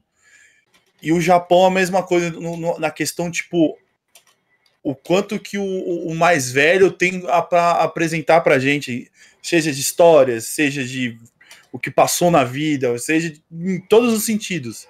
Aí você chega aqui, você, sei lá, tá no ponto, porque eu digo na questão mesmo de conectar, vamos conectar tudo. Tô lá no ponto de ônibus assistindo o, o, a aula de longe de Aikido, ali na MMDC, só que você vê ao mesmo tempo uma senhora querendo pegar um ônibus e o cara passa a milhão sem respeito nenhum que a senhora está querendo querer é, seguir a vida dela no, no, no, dentro do ônibus. Ou seja, tipo, você vê isso até no, já apareceu muito novela disso, nessa questão, mas é, por essa falta de, de vamos estender a mão, você é, é, encolhe e acaba criando um, um estado alarmante de tipo ninguém tá olhando pro outro, mas sim só por um próprio umbigo. Ah, só, só, só, só fica falando mal, entendeu? Em vez de poder ver o que, que tá passando na vida da pessoa. E, e tipo, olha, a, a, vamos lá, olha o Japão, olha os Estados Unidos, como é que é. Olha quanto eles são mais evoluídos que a gente nesse é. ponto. Então, é, é, é, é, nisso que eu também eu aprendi não só com a, com a minha família, com a minha mãe, mas aprendi em cursos, aprendi até no judô mesmo, etiqueta, é, é, é, é respeito, é você saber o seu lugar, mas também ver o lugar dos outros também. Não viver o seu próprio mundo. É, é, acho que a gente, como país, ainda é um país é, bebê, né? Então a gente tem um, ainda alguns processos civilizatórios que a gente está vivendo que esses outros países, mais que os Estados Unidos e o Brasil têm mais ou menos o mesmo tempo de existência, eles têm um, um, um tempo a mais de processo civilizatório ali. Mas ao mesmo tempo também a gente não pode esquecer que aqui no Brasil, cara, você vai numa comunidade, a galera abre a porta da casa para você. É muito louco, Sim. né? Sim. Então, não, não, eu não digo, eu não digo o Brasil inteiro, mas é, eu digo é, só um... Eu sou de Braz de Pena, no Rio de Janeiro, que é um, é um bairro no Rio, no subúrbio do Rio. Eu não sinto falta do Rio. Não sinto. Fala pra mim, Rafael, você volta pro Rio? Nem fudendo. Só se eu tiver velho, quando eu tiver velho e rico, ou quando eu tiver rico e puder morar numa barra, assim, numa mansão, aí eu volto pro Rio, porque é legal. Do, do, do, Luciano Huck da vida. Mas o que eu sinto falta do Rio são das pessoas do subúrbio, tá ligado? Pra mim, o mundo ideal era São Paulo com essas pessoas justamente por hospitalidade. Entendeu? É, é muito. Mesmo, é... Eu, só, eu, só, eu só ia falar, tipo, ou mesmo você ir para Ouro Preto. Que eu, eu já ouvi várias histórias e eu mesmo vi isso. Tipo, a pessoa fica sentada na porta de, da casa dela. Ou mesmo meu amigo contando que, tipo, ele tava lá curtindo o carnaval, ele dormiu na porta de uma, uma casa que ele não conhecia. De manhã, ele foi acordado pela dona da casa e convidou ele para entrar para tomar um café. É, e, e é, é, só, é, só, a gente ver aqui, cara. A gente recebe gente do mundo inteiro e trata bem, né? O cara fala, Sim. pô, vem aí e tal, vou te levar. A gente abre porta para desconhecidos.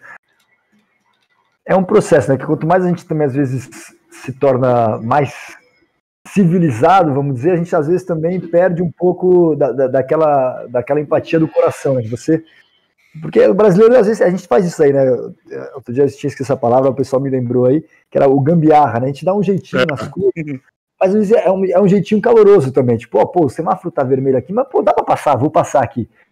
Mas ao mesmo tempo também a gente, pô, o cara tá ali sem ter o comer, vem aqui que a gente vai, sabe? Vem aqui, chega aqui comigo, vamos conversar, vamos trocar uma ideia. É, tem coisas boas, coisas ruins, né? Mas todo lugar ali vai ter. Eu, eu, eu vou muito pro Japão, fiquei lá um tempo e também Nossa, tem coisas boas. Coisas Japão. Tem coisas boas, coisas ruins. É, é, é um país é, muito ordenado, mas ao mesmo tempo também você fala assim, cara, tem uma frieza ali. Que Sim, fala, não tem contato. É, então. É, é, cada país tem, tem, tem as suas questões, não tem muito. Não tem o, o lugar ideal é, é, é, é, é você que cria, né? É, o que é aquele celular é onde você se sente bem, né? É, exatamente. Ó, vamos lá, tem um superchat aqui, cara. Ó, como o cara mandou dois, o, o Clécio Pegasus mandou dois, eu vou ler o que eu mais curti no Eu curti muito os dois, mas o último que ele mandou aqui eu adorei, mano. Ele perguntou o seguinte, eu já, eu já falei isso esses dias. Qual é o, qual é o cavaleiro do zodíaco que vocês mais gostam? Primeira pergunta, são duas perguntas em uma aqui no chat.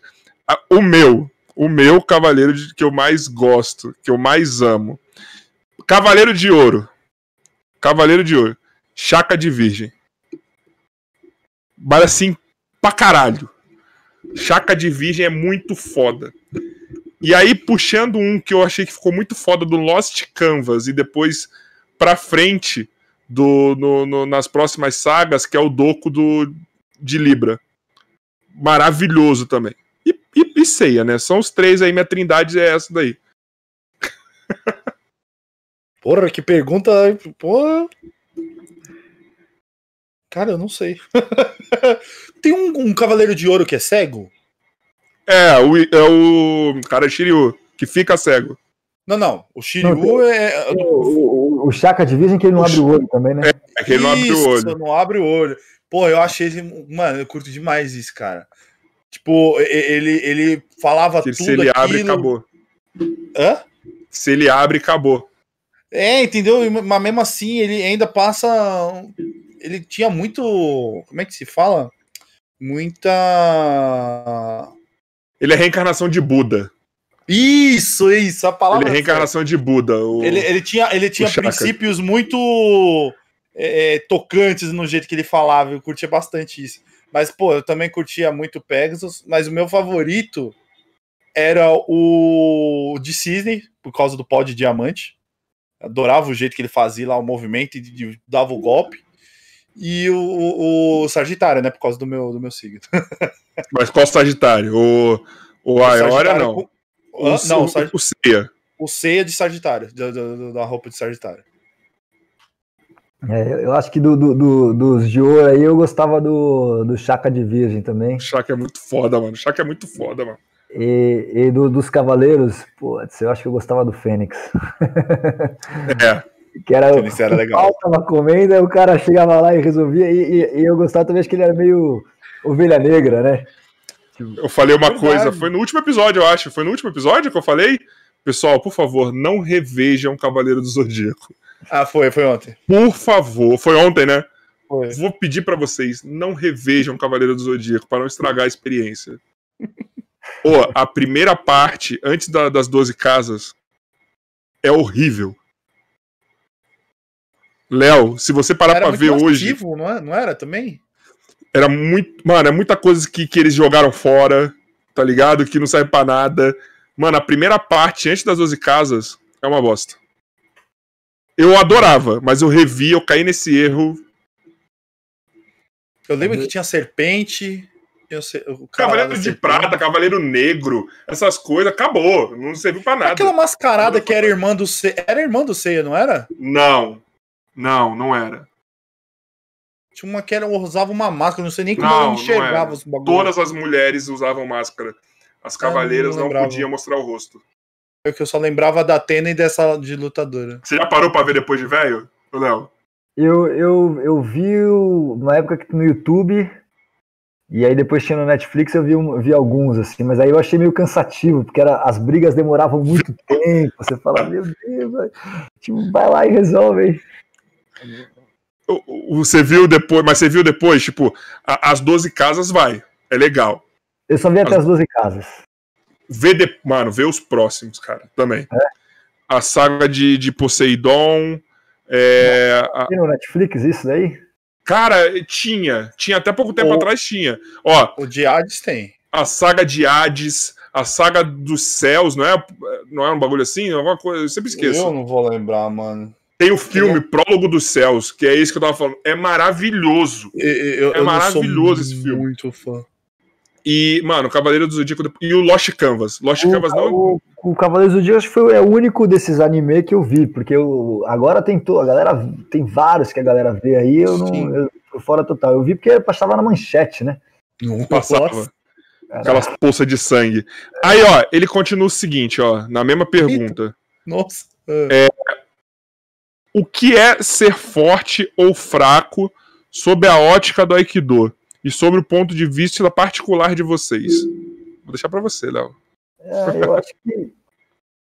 Cara, eu, eu acho que não tem isso de forte ou fraco. As coisas dependem do, do momento que você que você se encontra. Tem coisas do qual você pode ser muito forte, outras coisas do, qual você ser fraco. Agora, quando você se conhece, né? você conhece suas virtudes e seus defeitos, você usa elas da maneira necessária. Porque muitas vezes a gente também se encanta pelas virtudes e as nossas virtudes se tornam nossa maior fraqueza. O cara fala, não, porque não, eu sou muito bom nisso, e aí, ó, é isso que vai ser sua queda, né? Agora, treinando, a, a, muitas vezes as pessoas vão praticar e falam assim, pô, não, eu vou treinar uma arte marcial ou qualquer prática, eu vou treinar para sempre melhorar e só ser, só ser virtudes, não ter defeitos. Na realidade, cara, que você é humano, você vai errar, você vai ter defeito, então você vai ter coisas que você é forte, coisas que você é mais fraco. Você se conhecendo, essa na verdade talvez seja a sua maior força. Você sabendo, né, é o oráculo né? de Delphi, sabe? O cara quando vai lá pro oráculo, tá lá no oráculo, né? Conheça-te a ti mesmo, saibas quem tu és. Se você você se descobrir é o real valor da coisa. Não é você ser o melhor, nem o pior, nem mais forte. É você saber, olha, isso aqui é meu potencial. E aí com isso você aprende. Pô, que nem eu, eu tenho uma problemática com tecnologia. Já estou me desenvolvendo, já tenho lá meu Instagram, já tenho meu canal, já, eu já sei fazer uma live, eu já sei, entendeu?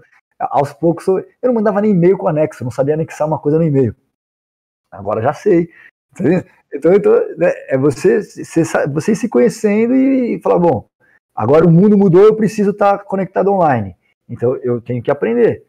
Aí você vai. Aí uma, aí uma outra coisa pode ser que eu, tenha, que eu seja mais forte para o mundo. Então não, não, importa muito o que, é, o que é forte ou fraco. O que importa é você se conhecer.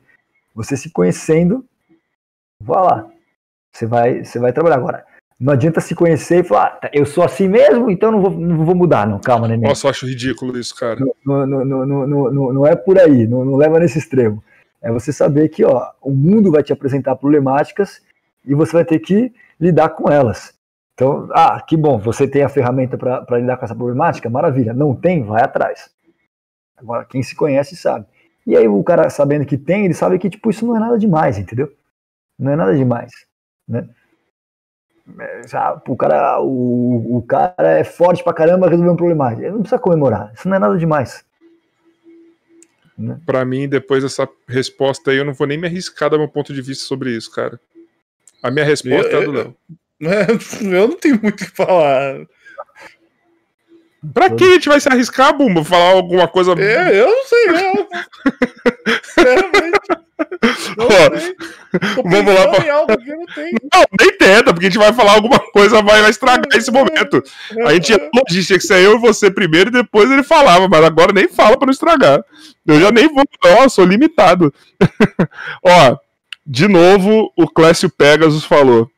Nossa! É, a história do Daniel San do Karate Kid inspirou o Leonardo de alguma maneira? Eu, eu, eu, gosto muito do filme do Karate Kid, mas eu uso até várias vezes é, em aulas, seminários, principalmente seminários que eu falo mais, ah, tal, né? Porque o cara que escreveu o roteiro do Karate Kid, ele entendeu um pouco a coisa das artes marciais, que é é, você tem lá uma turma, o, a, o, primeiro Karate Kid, né? Que é aquela coisa, não, aí, o, o arte marcial para funcionar e o cara que tá fazendo uma arte marcial que às vezes não, porque é, tipo, não tá se preocupado se aquilo funciona ou não. Então, ó, pinta, pinta a parede, Daniel San, insere o carro. Não, eu não tô aprendendo nada com isso, não, você tá aprendendo sim. Então, isso aí eu acho legal. Agora, o filme, o filme ter me inspirado, não muito, porque eu, por exemplo, eu não suporto o, o, o Larusso, o, o ator. Porque um cara que faz arte marcial continua tudo torto, ele é até hoje torto. Fala, meu Deus, alguém tinha que ter, né? Ele tinha que ter treinar e. E, o, ter... e, o, do, o do Jack Chan com, com Isso é pior ainda, mas. do, do, do filme, no, no Karate Kid 1, o menino foi muito bem escolhido lá, o, o Ralph Macchio, né? Ele é todo. Né, Até hoje ele tá mandando bem no papel, assim, tipo. Mas ele, ele, ele manda bem no papel, mas fisicamente, você fala, pô, ele tinha que ter tido uma transformação física. Ele é. anda todo ainda. Parece que ele precisa de um andador para andar. Não, ele vai de velho tá igual. Hoje depois ele vai ter tipo. É, ainda continua igual. Ele precisava de, um, de, um, de, uma, de uma certa desenvoltura. Ele precisava ter, pro papel dele, pros dois, três e quatro, ele precisava ter treinado um pouco mais, entendeu? Ter, aquele ator que precisa interpretar um cara magrinho que vai passar fome e o cara que, pô, vou ter que fazer o Superman, então vou ter que malhar. O, o, o, o cara só ele vai lá, bota o kimono pronto. Não, aí não dá mais, né? Mas o filme, o roteiro, tudo, é muito legal. A relação professor-aluno que, que, que, cria no filme. É isso, é eu já gosto bastante. Isso é bem legal. E até mesmo essa série que eles fizeram na Netflix tem coisas legais, né? Porque desenvolve com, uma, com a galera da minha época e ao mesmo tempo fala com temas modernos, né? De, de, uma, de uma geração né, que às vezes mais não lida muito bem com essa, essa mudança que eles fizeram, né, que o cara ele faz uma repaginada no Quero Cobra Kai, que é para mostrar que talvez isso seja uma coisa bem legal nos dias de hoje. Uhum. Então tem muita coisa legal. E principalmente uma coisa que não falam muito, que é o declínio do homem médio, né? O Cobra Kai atual, ele mostra muito bem isso, que é o declínio da nossa... O, o, é. O, o Johnny Lawrence é o declínio da classe média, né? A gente hoje, quem é classe média, imagino que nós três aqui somos, quatro com o Joy, ninguém é bilionário, mas ninguém passa fome. O Joy é ricão, o Joy é ricão, o Joy é rico. Ele tá aqui é só por puro prazer. Graças é, é isso, né, cara? A gente, a gente pô, a gente está exposto a, a, a, esses mega carro, mega vida, e fala, puta, nunca vou ter, você já se ligou que se você não se ligou ainda, você vai se ligar uma hora e falar, caramba, não vou ter, entendeu? E, e ao mesmo tempo você, né, uma certa glória que te imaginavam no passado também você já não tem mais. Você vive de um tipo de um certo. Que o, o menino aí, o Johnny Lawrence, é isso. Ele vive de um certo. Um, minuto que ele teve no passado e tenta se estender. Então é bem legal isso que a série mostra, que é esse, o declínio do homem médio, né? Que a gente vive de um passado glorioso do qual a gente no nosso presente não terá mais. Isso, para nós que somos homens, tem um significado ainda maior, né? Porque nós, né, o, o signo do masculino já foi. a, gente, a gente foi educado por uma sociedade que já foi, tudo que. Né, não adianta mais você ser como, como os nossos pais projetaram. Uhum. Isso não dá mais, não, é, mudou. Então. E ele não está falando se é certo ou errado, pessoal. Ele só falando que o tempo mudou e acabou. Eu não estou falando que é certo, é, o tempo mudou. E aí é isso. E você se vê e fala: caramba, o, para falar um termo tecnológico, o software que colocaram na minha cabeça já, já não roda mais no programa de hoje. Você fala, putz, estou perdido aqui. E a gente hum. tem, que achar um, né, tem que tentar achar. É. Então isso é bem legal da série também, que os roteiristas novos fizeram. Mas o filme 1, pô, qualquer cara de arte marcial vai se identificar, porque rola o treinamento, rola a relação professor-aluno, rola uma coisa que é muito, muito do universo marcial, que é, é essa questão, esse questionamento lá na, na, na arte marcial, que é, ah, isso aqui funciona, isso aqui não funciona, você fala, bichão, é além do funcionar e não funcionar.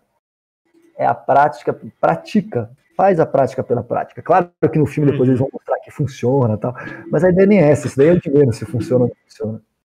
Isso é verdade. Ó, e ele continua aqui, ó. O que o pessoal do nosso chat, ah, acho que é o nosso podcast, acha dos filmes de artes marciais? Eu, Nossa. cara, eu gosto muito do Karate Kid. Eu já falei que eu gosto muito, muito, muito do Ong Back acho, adoro o primeiro filme do Ong Back, eu acho maravilhoso, tá ligado? Que, o, que é o Tony Jaa, que é, que é uma parada mais voltada pro Muay Thai, eu acho um filmaço, assim, eu amo esses filmes, assim, é, daquela galera da, da, da, da, do Oriente, assim, eu acho muito foda, tá ligado? É, eu gosto muito de alguns filmes mais antigos do Jack Chan, que é aquele filme que ele não tinha dublê, que era mais ele mesmo, assim. Todos não tem dublê, você sabe, né? Não, não, não. Tem, a maioria não é dublê. Tudo bem, mas o Jack Chan é o cara que faz as paradas mais incríveis sem dublê. Sim, eu sei. tá ligado? Ó, os, os filmes mais do primórdio de Jack Chan. Cara, ele tinha mais um, mano, que eu tô esquecendo o nome. É o Jet Li. Jet sabe o filme é que eu o... gosto? Do dragão? Sa sabe o filme que eu gosto? Do Ip Man. O primeirão eu acho muito bom. É, o, o, o, filme de arte marcial que eu talvez mais goste é o Tigre e o Dragão. Bom. Esse é muito bom, assim. E gosto muito também de um filme que até, até me lembrou da história do, do cego, que talvez seja do, do, do, do Chaka de Virgem que falaram, é o Zatoichi. Zatoichi é um filme japonês, é muito é uma história muito popular no Japão, que é um samurai que é cego e como ele vai lidando com as coisas. E, e não dá para eu contar, mas tem que ver, chama Zatoichi. E aí tem o, o Zatoichi do Takeshi Kitano, que é um diretor, que as músicas são os, os sons, a, a, as batidas das coisas. Então, ele cria. É, é, é como se você estivesse vendo o filme pelo olhar de um cego. Então, os sons são muito, são muito legais no filme. E aí, e, e não dá para eu contar, quem quiser ver, chama Zatoichi aí é, é fantástico, como o, o, tem um, o final é, é, é, é, um final que tem toda uma moral na história, que é bem legal. É, é interessante. Eu só vou falar mais um aí, ó, que, que não, não é de. O... Ah, não, você vai falar, mas só para não esquecer, que ele não é de arte marcial em si, ele é, ele é adaptação de anime, que a gente falou muito esses dias, mas vejam os três filmes que estão na Netflix do Samurai X. Samurai X. É maravilhosa toda a coreografia de luta. Toda é, é, maravilhoso o jeito que eles fizeram esse filme aí. É, e é filme mesmo, não é desenho, é live action. É maravilhoso, cara. É um live action oriental, é maravilhoso do Samurai X. Bumbo. Cara, se eu falar todos os filmes que eu curto, rapaz, vai até amanhã, porque ó, um que eu assisti recentemente, que ele é apaixonado por luta, eu não sabia, foi só saber depois que ele fez o Matrix que é o, o Keanu Reeves. Ele é apaixonado por luta. E um filme que eu adorei assistir, que ele é tipo um vilão, vilão, entre aspas, né? É o Homem do Tai Chi. Puta, Nossa, verdade. Cara, que filmam. É tipo, é um rapaz que ele tá num templo. Eu não vou dar todos os detalhes, mas é um rapaz que tá num templo e ele cuida desse templo junto com o mestre dele, o, o sensei dele. E ele já, ele já é professor já até. E o que acontece é, é ele ensina Tai Chi, tudo, beleza. O problema é que tá, é, vão, vão fechar o local onde que eles dão aula, onde que ele, o, o, o mestre dele mora, o, onde que também acho que ele mora também. E ele acaba utilizando o Tai Chi como luta. Em um local que é, é, a luta vale dinheiro se você ganhar. E ele, ele descobre isso e ele acaba utilizando o Tai Chi como luta. E o Keanu Reeves vê isso e fala: Porra, esse cara é diferente, gostei dele. Coloca no, no, no, no, no cartel de games que eu vou querer ver ele lutando mais vezes. Ele é tipo o chefão lá. E no final ele luta contra o Keanu Reeves e, tipo, mostra um jeito diferente do, do, do Tai Chi, que você não. que você vê, é um, é um jeito. Um, como é que eu posso explicar? É, eu, eu, eu não pratico, eu não posso dizer certeiro, mas é um, um processo de buscando equilíbrio interior também, de certo modo, e, e, com movimentos. Só que ele utiliza, acaba utilizando esses movimentos como golpes e vai lutando, utilizando essa, essa arte é, é, que é uma luta, só que é uma luta sem contato, é uma luta pra, com você mesmo. E, meu, é, é, sensacional. Eu curto pra caramba esse filme. Eu já assisti acho que umas três, quatro vezes. Eu não canso. Outro filme que, cara, eu curto demais. Eu só não sei que é, é, é, arte marcial vai entrar nisso, mas tem muito desse. Por exemplo, você falou da questão do cego, ver todos os sentidos. É o clã das adagas voadoras. Ah. Já ganhou Oscar e tudo, mano. Mano, esse filme é sensacional, cara. Vou, vou, vou ver demais. Não, não, nunca nem ouvi falar desse filme. Vou, vou... Assiste, é de 2003, se eu não me engano, esse filme. E, mano, é sensacional. É pós, pós-Matrix, que ele apresenta, já mostra que ele aprende várias lutas.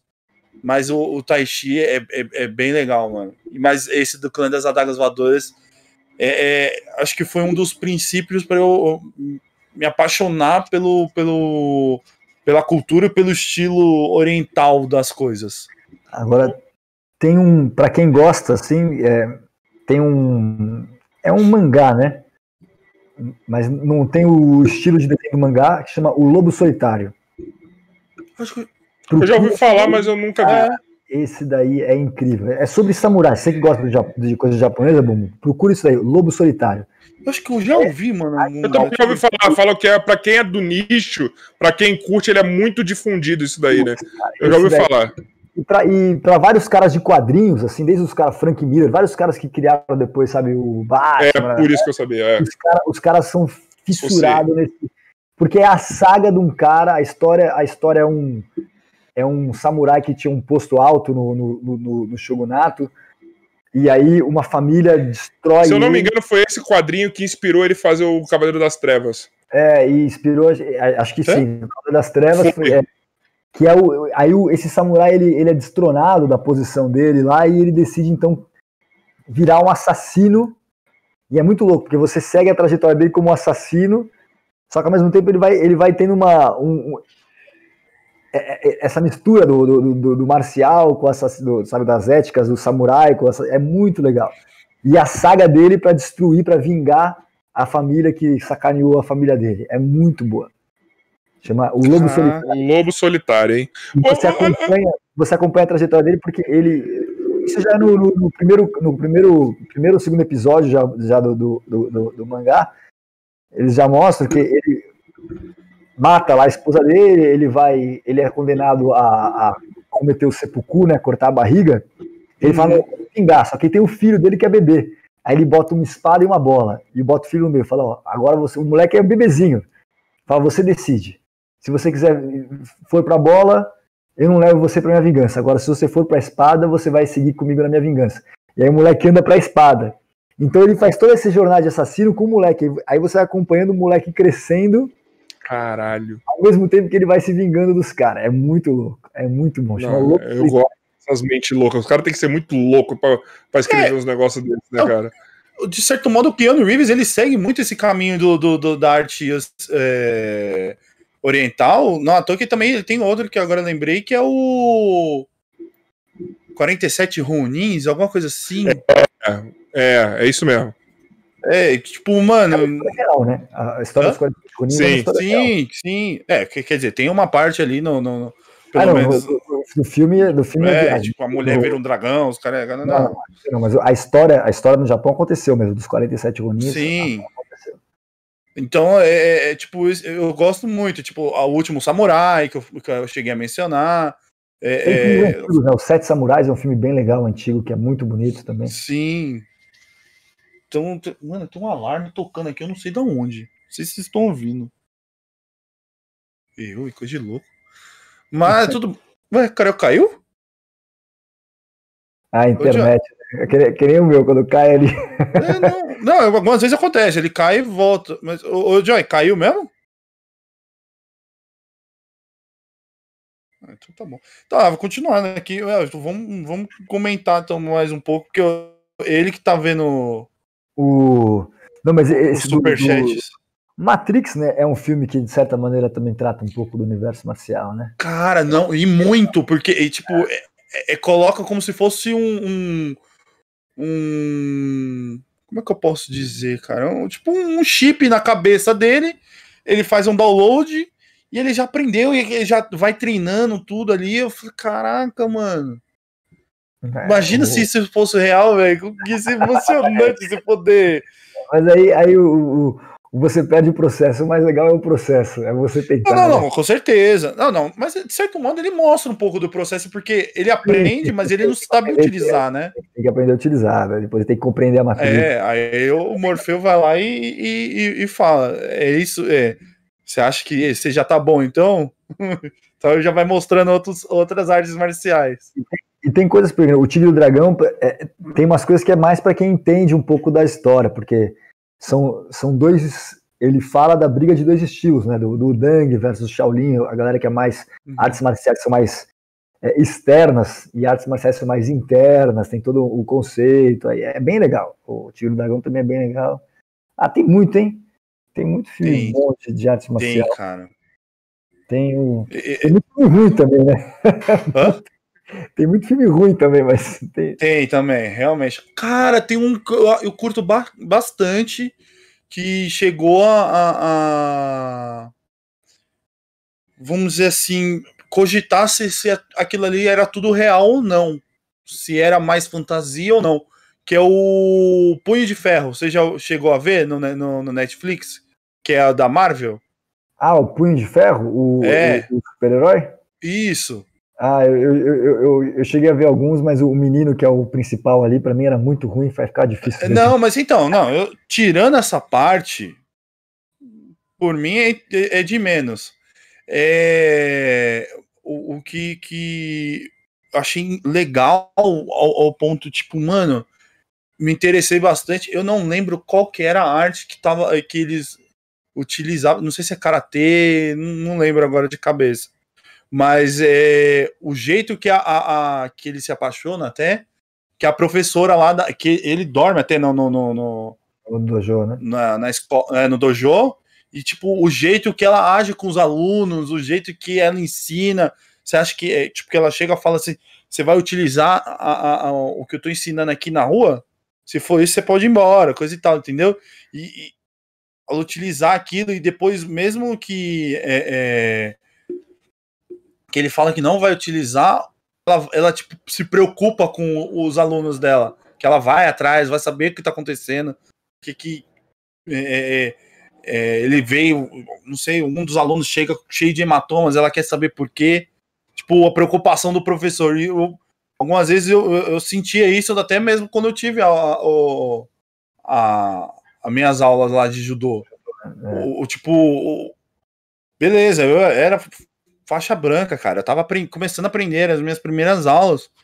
Tinha gente lá, faixa preta já, e tipo, o mesmo, a mesma visão que ele tinha pro, pro o aluno dele faixa preta, ele tinha visão para os alunos faixa branca. Sim. não consegue, é, é, porque, por exemplo, eu tinha muito problema para dar cambalhota. Que ele pedia lá no, no aquecimento lá que a gente fazia no dojo era para fazer cambalhota. E ele falou assim: você não consegue fazer cambalhota? Beleza. Co- Continua o percurso que eu criei aqui para vocês e você pula o, o- a cambalhota. Depois você vai tentando, ao- ao- aos poucos você vai aprendendo. E, tipo, foi passando as aulas e realmente, tipo, acho que já logo na segunda, na segunda aula minha, eu já tentei fazer a cambalhota. Aí eu falei, caraca, mano, e eu achava que eu não ia conseguir. Eu achava muito complexo, seja por minha altura, coisa e tal. Opa, tudo bom? Como é que você tá? Ah, internet, né? Mas vamos aí, continua aí. É que ele tomou um golpe fatal e, e perdeu o sinal. Nossa, bombo. Mas é, é igual. É, é- isso é arte marcial. Caiu, levanta. Caiu sete vezes, levanta É. É isso aí. Mas eu, eu acho isso muito, bacana na questão do, do- dos, dos. Eu não digo nem professor, mas eu falo professor para as pessoas que não, não conhecem muito, mas os senseis em si. Pô, eles têm uma. tipo, um, um- além de passar os ensinamentos, e a, a- é, a preocupação com cada aluno. Acho isso muito legal. Eu, eu acho que dos filmes, eu sempre gosto desses filmes que mostram a relação professor-aluno, que é uma relação muito forte nas artes marciais, né? Ah, Tem essa conexão. O seu irmão aí que pratica arte marcial pode falar. Você fica uma, uma conexão muito forte com o seu professor, com, a- com o seu dojo, com, com o grupo, né? E essa relação professor-aluno sempre que é bem representada num filme, que nem no caso do Karate Kid, o, o Sr. Miyagi e tal, Sim, Eu pô, eu gosto pra caramba, cara. eu gosto. Tipo, isso é muito legal. Esse tipo de conexão que, que, que se forma né, no- no- através da prática. Que acho que também Ô, rola. ô, Léo, sabe o que eu queria te perguntar? Desculpa, desculpa, desculpa, desculpa, desculpa. Eu acho que com atraso pra mim. Né, acho que também, também forma isso no, no treinador com o atleta, né? Esses filmes também tem essa Sim. coisa do Coach Car- Carter, né? Os caras, tipo, os filmes vão rolando e falam, pô, isso é muito legal, né? Tem aquele, o, o filme que era quando eu era garoto, dos, de rock, Nós Somos Campeões, você chegou a ver esse filme? O, os Ducks? É, então, isso é muito Pô, legal. como não? A relação que os caras fa- fazem do, do- do- dos jogadores com o treinador, pô, isso é demais. Muito louco esse filme. Fala, cara. Acho que o, o dele travou aí. Travou de novo? Tá, tá, tá zicado hoje, hein, meu? Brincadeira. Deixa eu ver aqui, que aí eu já posso falar as perguntas. Não sei qual que ele já falou. Ah, eu vou. Eu vou falar aqui um que a gente menciona sempre. É a Sakura. Sakura. É nós, sempre. Ela, ela é sensacional, o jeito que. Mano, os problemas que ela tem e ao mesmo tempo ela quer dar atenção a todos que a- tá assistindo ela quando ela tá batendo papo, tá jogando, coisa e tal. E ela mandou aqui pra gente falando assim: chocada com a capacidade que do Léo em manter esses dois quietos. Só isso já deveria ser considerado uma arte. Pior Obrigado. eu, eu, eu- eu ficar adentrado na, na, na- no G. Opa, tudo bom? Eu tô falando da Sakura aqui, que ela mandou o beat. tá ouvindo? Eu tô, tô zoando. Da Sakura, falando- agora eu vi que você falou que, ela, que você tá falando dela, que ela mandou o beats. Tá, tá agradecendo aqui. Eu tô falando assim, mas, meu, é, tô, tô, tô chocado de certo modo, porque, mano, lógico, né? É uma arte. Artes é, orientais, pra mim. É, orientais ou ocidentais? Já até. Não, orientais. É, eu, ah, pode ser que eu tô falando besteira, né? Vou jogar. vou jogar toda a, a, a, a real aqui, mas, tipo, mano, te juro. É uma das coisas que me conquista muito esse jeito professor com aluno, o jeito, é, é, vamos dizer assim, a beleza do, do, do- do- dos golpes, ou mesmo a beleza de, de, de- dos movimentos do golpe. Cara, isso é, é uma coisa que eu, eu, tipo, quem que for, qualquer sensei que vier aqui, chegar, conversar com a gente, eu vou ficar, mano, tipo assim, conta mais, eu quero É saber mais. maravilhoso, é maravilhoso. Quero, quero, quero entender um pouco mais sobre isso. Eu acho que podiam pegar cada arte marcial e fazer um filme sobre a história de cada uma delas, assim, um, um filme É de boa. hollywoodiano, tipo, campeão de bilheteria. Faria Hum. fácil se o Ocidente soubesse fazer esses filmes. Ó, só falar uma coisa da Sakura, que você estava falando dela, eu queria só ler um negócio aqui do que aconteceu aqui durante o episódio. Cadê? Vou expor a Sakura aqui. Cadê a Sakura? Tá aqui. Ela falou assim, ó, aqui no WhatsApp. É... Cadê? Ela me deu uma bronca. Oxi. Ela, você não perde a oportunidade de rir do bumbo, né? Aí eu falei, mas ele meteu um símbolo do meu cu, como que eu não ia rir naquela hora? Aí, eu só tô falando isso pra contextualizar. Ela falou assim, culpa dele. Eu falei, culpa dele. Eu sou quinta série. Ela falou, os dois são. É por isso que eu gosto. Vocês tornam meu dia mais leve. Ah! Ela é muito foda, mano. Ela é muito foda. Ô, Léo, deixa eu botar uma coisa. Mudando. O que, que é mito, o que, que é verdade sobre o Steven Seagal e o, e o Aikido? Não, o, o Steven Seagal, ele, ele... Mesmo, ele é um dos picas, assim, tipo, ele, mesmo. Ele, ele, ele, sétimo Dan, né? Ele, ele é sétimo Dan, e só por, só por ser isso já chegou no, no, no topo da, da cadeia alimentar. Ele foi realmente o primeiro estrangeiro a ter um dojo no Japão. É, ele, ele, ele era americano, foi para o Japão, casa com uma, uh, com uma japonesa que era praticante de Aikido, filha de um mestre. Quando esse mestre morre, ele assume o dojo. É, pode parecer isso menor, contando assim, tipo, ah, ele assumiu o dojo que era do pai, mas na verdade ele tocou e o dojo se expandiu graças a ele. Assim, ele tem esse, tem todo esse mérito. Aí depois ele decide voltar para os Estados Unidos, abre, abre um dojo e monta um grupo bem grande nos Estados Unidos, mas nos últimos anos ele meio que parou com a prática. Não tem treinado mais ali. Agora ele tem voltado com mais força na prática, principalmente na Rússia. Mas é, é, ficou com certeza aí vários alunos que eram próximos dele. É, o grupo dele meio que se dissolveu em vários grupos menores ligados com esses alunos que mantiveram a prática.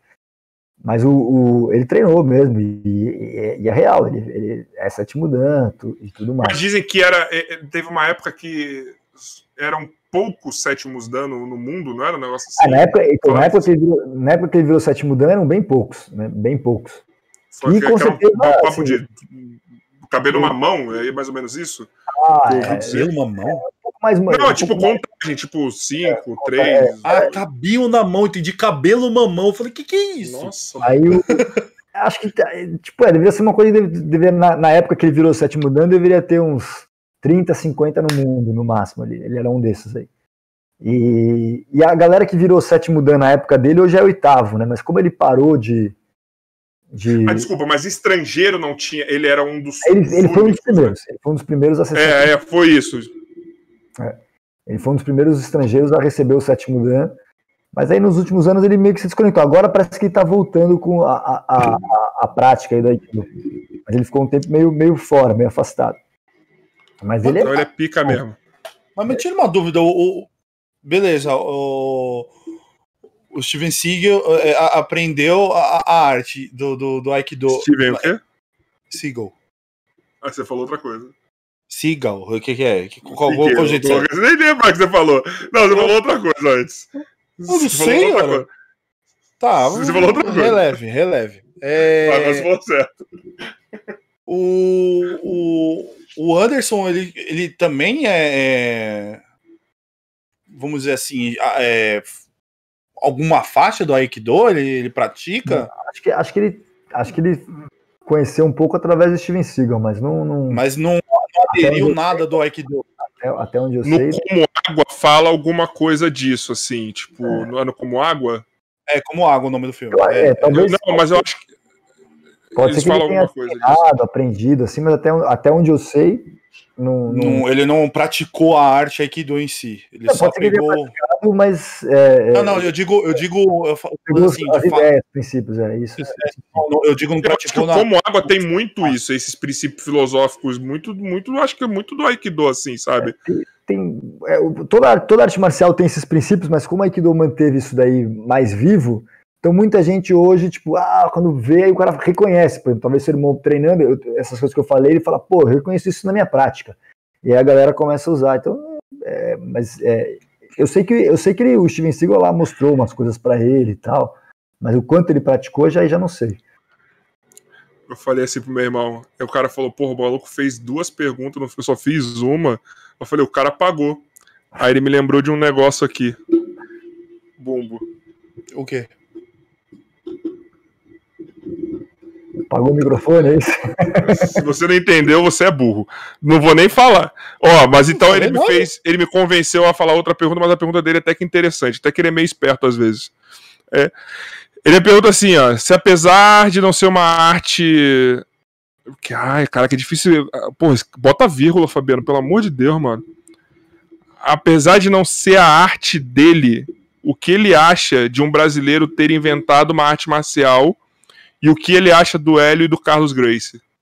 Eu acho, eu acho que eles foram é, dois gênios aí da arte marcial. Primeiro que eles preservaram uma prática, né, que era do essa, esses treinos de chão que tinham já na arte marcial japonesa, eles foram fazendo ainda mais. E outra é que eles criaram um ambiente misturando um pouco a filosofia japonesa com a cultura brasileira de você estar, tá, olha, vamos ali, vamos estar tá uma certa liberdade, improvisando coisas. Então, eles foram, foram dois gênios ali.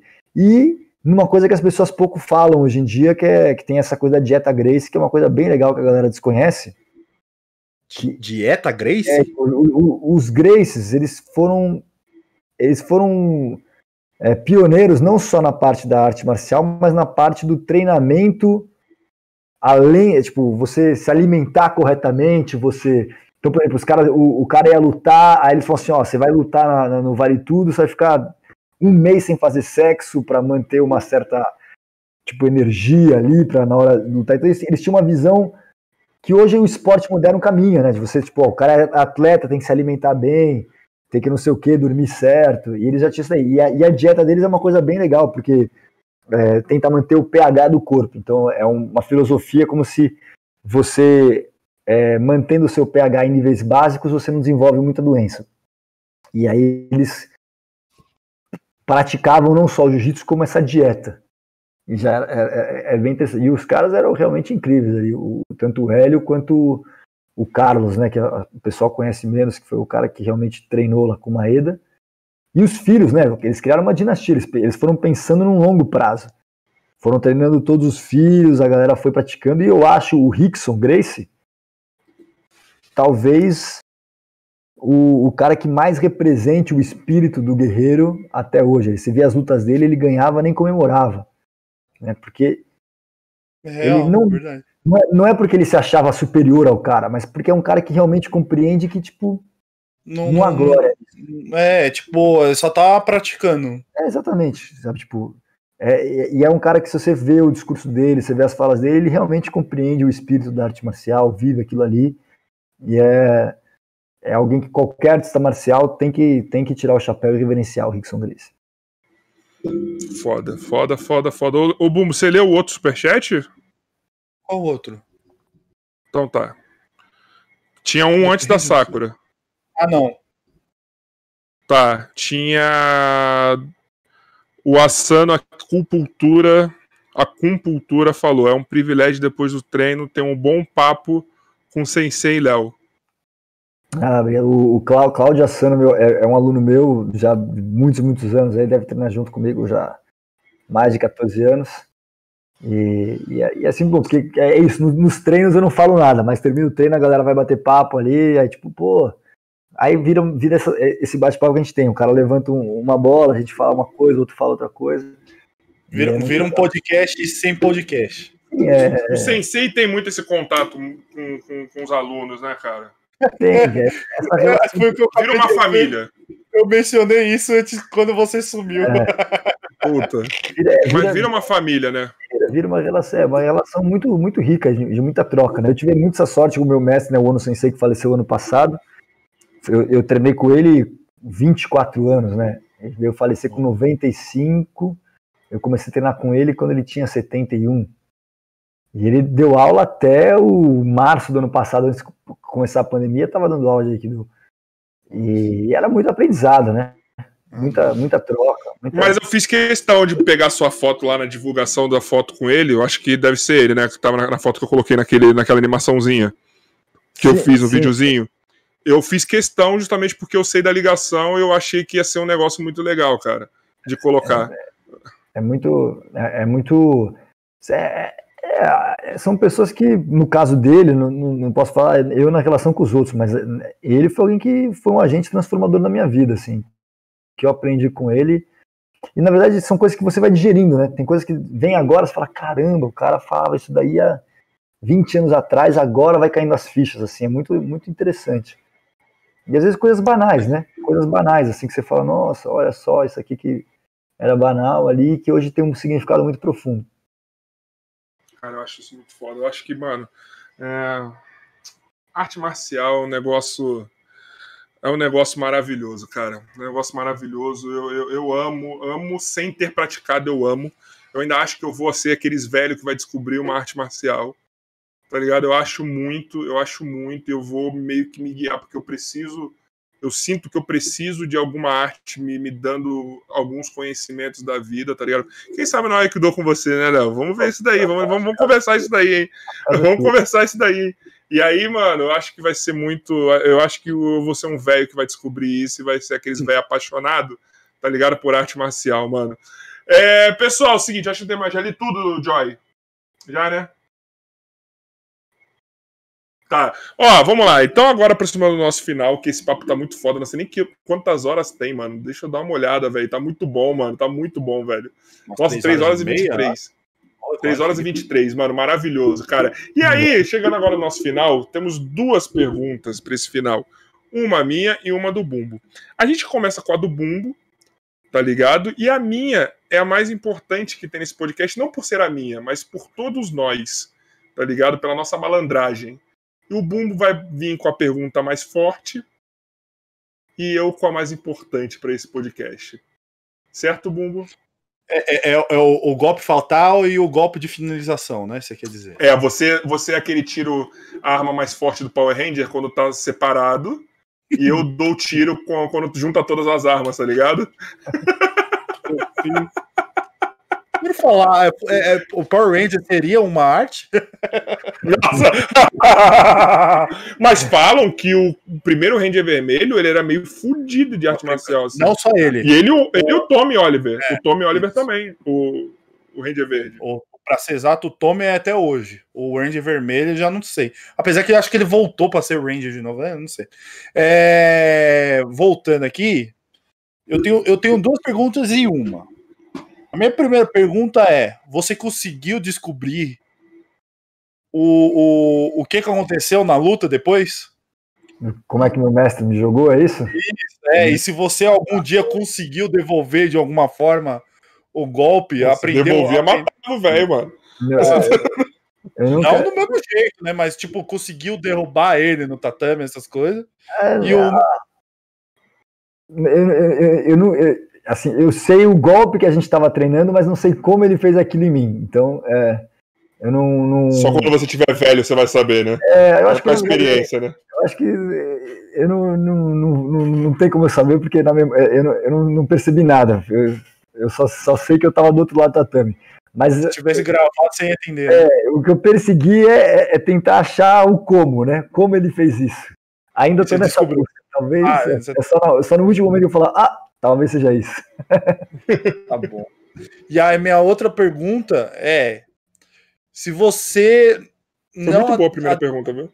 Obrigado. É, é, se você não adentrasse ao, ao Aikido, não sei se você iria ir para outra arte, é, é, arte marcial, mas se você pudesse escolher, qual que seria? Uma outra arte marcial? É, fosse Aikido. Eu acho que eu, eu, eu no Aikido tem uma parte que é com armas, né? Que é bastão, espada. Acabou, não precisa falar outra. Já sabemos que essa daí é a melhor e, de todas. E aí tem acho, arma, tem bastão. É, eu acho que se não, se, não, se é, aí não é, não é uma coisa assim, é uma coisa que eu descobri através da prática do Aikido. Eu gosto muito dessa coisa de, da, da espada, do bastão. Então qualquer arte marcial que fosse relacionada com, o uso de, de, de, armas como essas, assim, é, eu, eu, eu, eu faria. Isso é, é muito legal. Eu tô tentando lembrar, cara, que eu, eu li numa revista que tem uma escola, fica na Liberdade, que mexe com a evolução das armas. Tipo, você começa. É estilo Samurai X. Você começa com de madeira e você vai evoluindo E ele é dado com uma arte marcial. Só que eu tô tentando é. lembrar o nome. Tem, tem, tem várias artes marciais que trabalham só com armas, né? Tipo Kendo, que é, é Kendo, não é? É, aí viu? E Aido, que daí trabalha com a espada mesmo. E é tem vai evoluindo. Começa com madeira e vai até a espada. Que com várias armas, né? Que tem, por exemplo, Jodo, que é só bastão. E tem outras artes que isso eu tô falando das japonesas. Aí tem artes marciais que nem o Kali, que são facas. Uhum. Ou, ou, ou, dois bastõezinhos de bambu. Tudo isso eu acho bem legal. Essa parte com armas eu acho muito legal. E aí vai tudo. Até esgrima ocidental eu acho muito legal. É, arco e flecha acho muito legal. Tudo que com armas eu acho que, que, é, que é, é interessante. E, se eu não se, fosse. Se muda pro Rio de Janeiro, você é curtir, mano. Mas arma, arma, arma, de fogo eu não vejo, eu, eu, eu não gosto de arma de fogo. Arma de fogo é... A variedade de armas. É, ou melhor, vai pra Colômbia, né? Eu gosto, eu, eu gosto, dessas armas que é, ninguém vai, tipo, ninguém vai sacar uma espada na rua, ninguém vai sair correndo com arco e flecha. Eu gosto dessas armas mais clássicas, mais Cuidado, cuidado, é, cuidado, que acontece, cuidado que acontece. Uma cidade interior aí você pode achar, viu? Meu amigo mesmo saiu andando com arco e flecha e. Uns dois anos, uns três anos atrás, eu recebi uma notícia de um, eu tenho uns alunos que são do Uruguai e, e assaltaram uma casa no Uruguai e o cara com espada japonesa matou os ladrões. Ali, o cara, é, fiquei sabendo dessa, fiquei sabendo dessa. Maravilhoso, cara. Eu achei que você ia falar, saiu com uma besta na mão o cara, e. O cara com espada, claro, matou um e decepou orelha e braço. Mas teve uma notícia recente no Japão que tinha um assassino, tipo um ninja, assassinando a galera, assim, tipo, voltou, tá ligado? Tipo, uns bagulho desse. Teve uma notícia recente. O arqueiro maluco do, todo de preto, só de noite ele invadia e ó, tal. É o arqueiro dos Já Vingadores? É, é, teve. Galera é ah, do Vingadores? Ah, tá, é, porque pô. tem um arqueiro, tá. Vai ver um arqueiro. Agora, Léo, é, eu viajei, eu pensei no Arrow, no, no DDC. Foi mal. Por, por, por que pareça, os dois aderiram a essa arte, né? Oriental para poder é, Sim. virar um, um super-herói é, arqueiro. Mas você pode ver que todo, todo, todo herói que não tem poder, ele se baseia em alguma arte marcial. Verdade tá ligado? O, o, Batman mesmo, ele foi pra, pra, na Liga dos Assassinos, tem toda essa, essa parada é, oriental. também, né? É o mesmo ainda, o mesmo grupo é. ainda. Hum. Vamos lá, Léo. Tem a última pergunta para você, que é a mais importante desse podcast. Solte a braba. a gente aqui, cara, como a gente não tem nenhuma, não tinha nenhuma ligação com a internet antes, não éramos ninguém, eu era um pobre treinador o Bumbo, um pobre homem formado em lazer e turismo, o Joy, um pobre editor, tá ligado? Ele tinha até experiência, mas pros outros. a gente não tinha conhecidos. E qual é a malandragem que a gente usa? É pedindo, colocando o nosso convidado numa saia justa. Então, Léo, você já veio nesse. Você que veio neste podcast Sabendo que é você que vai fazer a ponte para nós, quem você indicaria para vir aqui conversar com a gente? Ah, indico. Tem, tem muitas pessoas aí. Acho que como eu vejo poucas mulheres indo em, em podcast, eu gosto de. Nossa, veio um monte. Graças a Deus. Bastante? Porra, ah, pode ver aí. Olha, a gente eu... gosta de mulher, pô. A gente gosta de mulher. Eu, não vai colocar na minha boca. Eu falei, a gente gosta de chamar mulher. É, eu, Aí você, você tem. Me, me vem aqui na, na cabeça uma, a, é uma atriz que pratica aqui por sinal, chama Georgette Fadel. Ela é bem legal. Ela é, é, é, do, é, é, do, é do teatrão mesmo, ela é do teatro. Legal! Já ganhou, ganhou como é que fala? É, é, aquelas do, do prêmio de, de crítica, a, a, a, artista do prêmio Shell, de melhor artista do ano. Ela é famosa, chama Georgette Fadel. Tem a galera da dança, que aí eu conheço muita gente da, da, da dança, muitos, muitos artistas fazem Aikido. O pessoal do teatro e da dança faz muito Aikido, por isso que eu tô. Já gostei dela, porque ela, se for a mesma, ela é formada em dramaturgia na USP. Ah, ela, é, ela, ela, eu sou da USP também, então a gente tem uma conexão já. Georgette Fadel, ela é incrível. Tem a galera da dança, aí tem desde o do, do, tem uma aluna também que é a, é a Margarete Cardoche do tango. Tem a, o Ricardo Neves, que é uma dança que chama Contato Improvisação, que é bem legal. Eu acho bem legal os artistas, né? A galera que é artista, assim, que é, é, é sempre legal. Tem o. Tem, do meio das artes marciais, tem o Henrique Merloto, que é, é legal, talvez, porque às vezes dá, ele tem bastante seguidores, é um canal bem famoso de arte marcial. E a trajetória dele é legal, porque ele tenta fazer as práticas, né? Ele tenta. Ele, ele criou meio que um, um O canal do Merloto era como se fosse uma história em quadrinhos, aí, ele já foi várias coisas. É, um cara legal, chama Henrique Merloto. Tá, vamos lá, escolhe um, uma pessoa. Cara, eu, olha, eu acho, eu acho se quiser, você pode passar todas para nós também. Não, eu, sei. Eu, eu, eu, eu recomendaria, eu gosto muito da. da, da a, a Georgette, é? a Georgette é uma pessoa bem legal, assim. Ela é uma, uma figura. O Joy já jogou aqui, eu sei quem é. O Joy jogou aqui no grupo, eu sei quem é. Ela é uma figura muito ela. carismática, assim. Então, e... lembrar onde eu já vi ela, mano. E ela, e ela é uma. E ela, ela é. Pra, pratica Aikido também. Então é legal. Você já viu na Globo, Bumbo? Não, eu já vi em outro lugar, eu acho que na cultura até. E acho que é legal porque ela, ela tem uma vivência legal de, de história, história legal, de, de vida, de alguém que se entregou para a arte, é bem legal. Recomendo muito, Georgette Fadel. Bom, Georgette Fadel, mas logicamente também aqui a gente vai pedir o, o rapaz do canal, que eu esqueci o nome agora, que é o Henrique. Henrique é, a gente vai querer também, mas a gente gosta de deixar registrado o um nome, né, mano? que é esse daí, e vai ser muito legal ser quem que é. A gente quer, a gente quer transformar esses seres é, limitados, que sou eu e o Bumbo, em pessoas cultas, tá ligado? Em pessoas que saibam um pouco mais. Sabe? É sempre bom a gente trazer alguém, tipo, como você, é, que, que agrega conhecimento pra caralho. Léo. Obrigado. Mano, hoje, Bumbo, hoje eu entendi o porquê que o Petri falou que foi a melhor entrevista, cara. Sério, e eu sei que faltou muita coisa, eu sei disso, tá ligado? E eu, eu tô. Olha, são três horas, quase quatro, que a gente enrolou, enrolou assim, entre aspas, eu sei que a gente. Porque, mano, eu sempre corto um pouco pra, não, gente ter uma segunda parte. Eu tenho a impressão que faltou muita coisa pra gente falar e dá pra chamar mais pra frente de novo, tá ligado? Eu gosto de. Eu quero muito trazer nossos convidados mais uma vez pra gente continuar o papo, entendeu? E agora que eu tenho esse WhatsApp, a gente vai trocar ideia entendeu? Vou querer conhecer o Aikido. Eu, eu, já, já, já tô, mano, pirado. Já vou fazer pesquisas hoje sobre isso.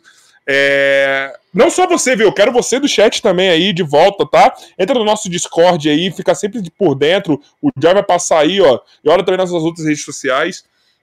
E eu, de fato, assim, eu tô muito. Me sinto muito honrado de ter recebido você aqui, tá ligado? De, de, de, você ter passado esses conhecimentos. Tem muita coisa que você falou que realmente bateu forte aqui, mano. Bateu forte mesmo, sabe? Me fez pensar muito e me fez também entender no que eu tô certo, no que eu tô errado, no que eu tô pensando.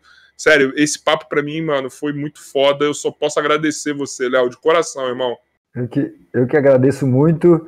E com certeza também toda a galera da comunidade do agradece, porque a gente está nessa batalha aí de tentar né, divulgar o Aikido pro, pro, pro público. Como o Aikido não tem competição, o Aikido é uma arte marcial, né, às vezes um pouco singular, e a gente está nessa batalha de tentar sair da bolha do Aikido, levar Aikido para mais, mais, mais mais pessoas, especialmente agora que está né, tá tendo a pandemia, que a gente não está podendo ter contato. Então tem muitos espaços de Aikido fechando, como está tudo fechando. Então, só de ter essa oportunidade de que vocês estão dando, né, abrindo as portas, porque é raro, né? As pessoas é, são. O universo da Aikido é muito pequeno, então você chamar alguém da Aikido não tem a mesma repercussão se chamasse alguém, por exemplo, do jiu-jitsu, um grande nome do jiu-jitsu, entendeu? Então eu agradeço muito esse espaço que vocês dão, esse, essa abertura, que é algo incrível, ainda mais na internet, que isso fica salvo eternamente aqui, né? Vai ficar aí no canal, então o cara uma hora vai procurar, vai, vai ter acesso. Se tiver uma dúvida. É, é então é, é, é não tem palavras para agradecer mesmo, é de coração. Muito obrigado por esse espaço e desejo todo sucesso para vocês que, que vocês possam também proporcionar isso para cada vez mais mais pessoas, né? Que pessoas que às vezes não são mega, mas vocês dão aquela luz e isso é, é fabuloso. E tenho certeza que a comunidade da Kido vai ser muito grata também a todos vocês. Muito obrigado. Amém, amém. E é isso que a gente quer. Bumbo! Eu não sei mais o que falar, não, mano. Depois disso tudo aí. É, mano, é gratificante até para nós também, viu? É, A gente já queria mostrar esse. Vamos dizer assim, esse lado que o podcast de vez em quando não mostra, que é, é, é pessoas pequenas com histórias grandes. Então, mano, já. Eu, você chegou a um ponto de, contando a história do Aikido já me conquistou, porque tem várias coisas que eu já vivia, já pensava de um no sentido de seguidor, de visibilidade. Sim, lógico, não, não tô falando. Porque tem os chatos aí que depois vão ver e vão falar Mas bosta. Eu sou pequeno de tamanho também, eu não sou muito grande, não, eu sou pequeno. Eu tenho dois e dois. É, então, aí... você é grande. Eu tenho. É, não, não, mas é, é, é, nesse ponto que eu queria falar, tipo, é, são pessoas que, vamos dizer assim, passam des desapercebidos na rua mas se você parar e conversar cinco minutos com ela, você já leva um baque e fala: Cara, que história! Poxa, que da hora! Tipo, não é tipo, mano, para sair dali do, do assunto, mas para você querer adentrar mais, querer convidar para tomar um café em casa, para bater um papo. Então, mano, eu agradeço muito isso é, é, é, é, que você passou pra gente. É, só me fez abrir mais os olhos em coisas simples que a gente passa na vida e pô, não não querendo fazer propaganda para você vender seu peixe nem nada, mas me deu muita vontade de querer saber muito mais do Aikido, mano. Eu vou abrir, eu vou abrir para ele vender o peixe dele. Passa suas redes aí, Léo. Tudo Opa. que precisa saber de é, você do Aikido. Também. Anuncia tudo que você quiser anunciar aí, irmão. Eu tenho, eu tenho lá o Instagram, que é Léo Underline Sodré Aiki, tudo, é Léo, underline, Sodré, S-O-D-R-E, Aiki, A-I-K-I. Tem o, o, um canal no YouTube, que é Aikido. Tá marcado aqui, é o que tá é. marcado bem aqui no título. Isso, Ele vai estar vai tá marcado no título, é só você clicar. Aikido Leonardo Sodré, Leonardo Sodré Aikido. Tem um, um, um site, né, que é Aikido Leonardo Sodré.com.br. E tem o Facebook, que é meu nome, Leonardo Marques Câmara Sodré. Essas são, minhas, são minhas redes sociais. Aí eu dou aula na Associação Pesquisa de Aikido, que é na rua Paula Ney, número 652, na aclimação. Dou aula na Sala Crisantempo, na Vila Madalena, rua Fidalga, número 521. E na Rústica CrossFit, que é a Francisco Morato, 464. Lá eu dou aula de Aikido. É, isso. é um espaço de Aikido e CrossFit, né? É isso. Pessoal que tá vendo, só posso agradecer vocês. Eu tenho certeza que o chat foi muito foda. Eu tô vendo o Joy animado, Adorei o Joy tá acordadão. Adorei a participação é... do, do, pessoal. Vocês também. foram foda pra caralho. Obrigado vocês do chat. Se inscrevam aqui. Voltem sempre. Fala aí, Léo. Só, só dar um recado. Não sei se tem uma a galera que faz a, a, a minha live. É, eu faço. Hoje, hoje tem um treino prático, né? Seria às 9 horas, mas vai ser agora. Então, terminando aqui eu vou, eu vou lá. Então, se tiver algum dos alunos que, tão que treinam comigo aí na quarta-feira à noite, sempre, vai ter treino, hein? Treino, treino, treino nunca, nunca, nunca, nunca a gente deixa de fazer. Só, só vai ser mais tarde. Então vai ter, quando a gente terminar aqui, eu corro lá para abrir, a, a, botar meu kimono primeiro e aí começa o, o treino.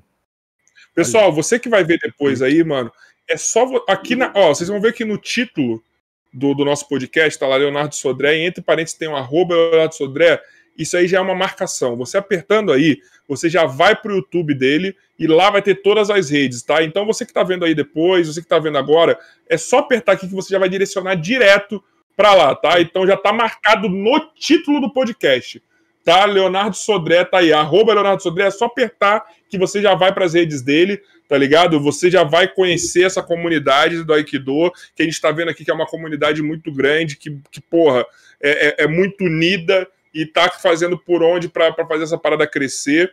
É, a gente vai querer muito trazer também mais pessoas desse mundo, entendeu? Que, que faça um dia você traga alguém, entendeu? Para a gente trocar uma ideia aí junto.